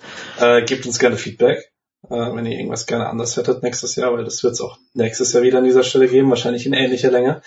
Ich bin jetzt aber froh, dass die Vorbereitung bis dahin halt elf bis elfeinhalb Monate weg ist. Vielen Dank nochmal an Patrick, was er da immer reinsteckt. Das Wahnsinn. Dieses Mal auch Alex, der sich da mit drum gekümmert hat. Das war, äh, ich habe da überhaupt nichts mit zu tun. Deswegen, äh, Patrick macht das schon immer, ist das immer sein Baby schon seit Transfermarktzeiten. Das äh, ist immer sehr, sehr cool. Patrick, ich habe nur ein bisschen News zugestellt. Das ist alles sein Verdienst. Aber voll nice. Also ich, ich finde, man wird da immer sehr nostalgisch und sehr äh, schwelgt in Erinnerung und, und äh, erinnert sich jetzt auch mit diesen, mit diesen ganzen Funktionären noch einmal an Spieler und Personen, die man sonst gar nicht gedacht Dieses, hat. Das Schlimme ist, diese vier Stunden X, die wir jetzt schon haben, das ist mit uns, wie wir diszipliniert sind und versuchen, möglichst schnell durchzukommen. Wenn wir das genau. einfach völlig ohne Zeit machen würden, dann wären wir irgendwann. Aber es ist fast Mitternacht, deswegen müssen wir jetzt auch mal zum Ende kommen. Wer eine längere Episode möchte, kann sich mit uns in eine Bar setzen. und einfach, so. einfach einen Namen sagen und dann, dann reden wir einfach random. ja, klar. Können es ja so als Sample machen für normale Folgen. Am Ende jeder Folge wird irgendein Name von Twitter. nee, nee, den Vorschlag mache ich jetzt nicht. Naja, gut. Ähm, dann machen wir einen Deckel drauf. Yes. Ich sag's nochmal, ihr könnt das Podcast unterstützen. Ähm, Spendenlink in den Show Notes. Nächste Woche gibt's noch ein Interview mit Yannick Engelhardt. Das werde ich führen. Nice. Da freue ich mich sehr drauf. Ähm, wenn ihr dazu Fragen habt, stellt, okay, Grüße an Nick. Wenn ihr dazu Fragen habt, stellt ihr uns gerne bei Twitter oder auch, keine Ahnung, slidet uns irgendwo in die DMs bei Facebook oder Instagram. Das kommt schon an. Ansonsten, Rückrunde geht bald los. Ich hab Bock. Yes. Sehen uns in Wolfsburg. Wir sehen uns in Wolfsburg, Mann. Ja, macht's gut. Ciao. Ein Ciao. paar Wölfe jagen.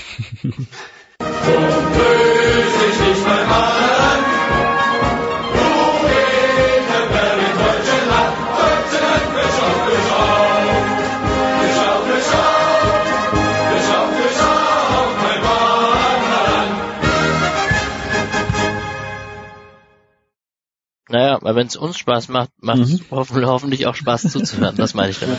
Ja. Ja, unsere Vibes müssen stimmen, sonst kann man das. Also wenn wir es nur so runterrattern.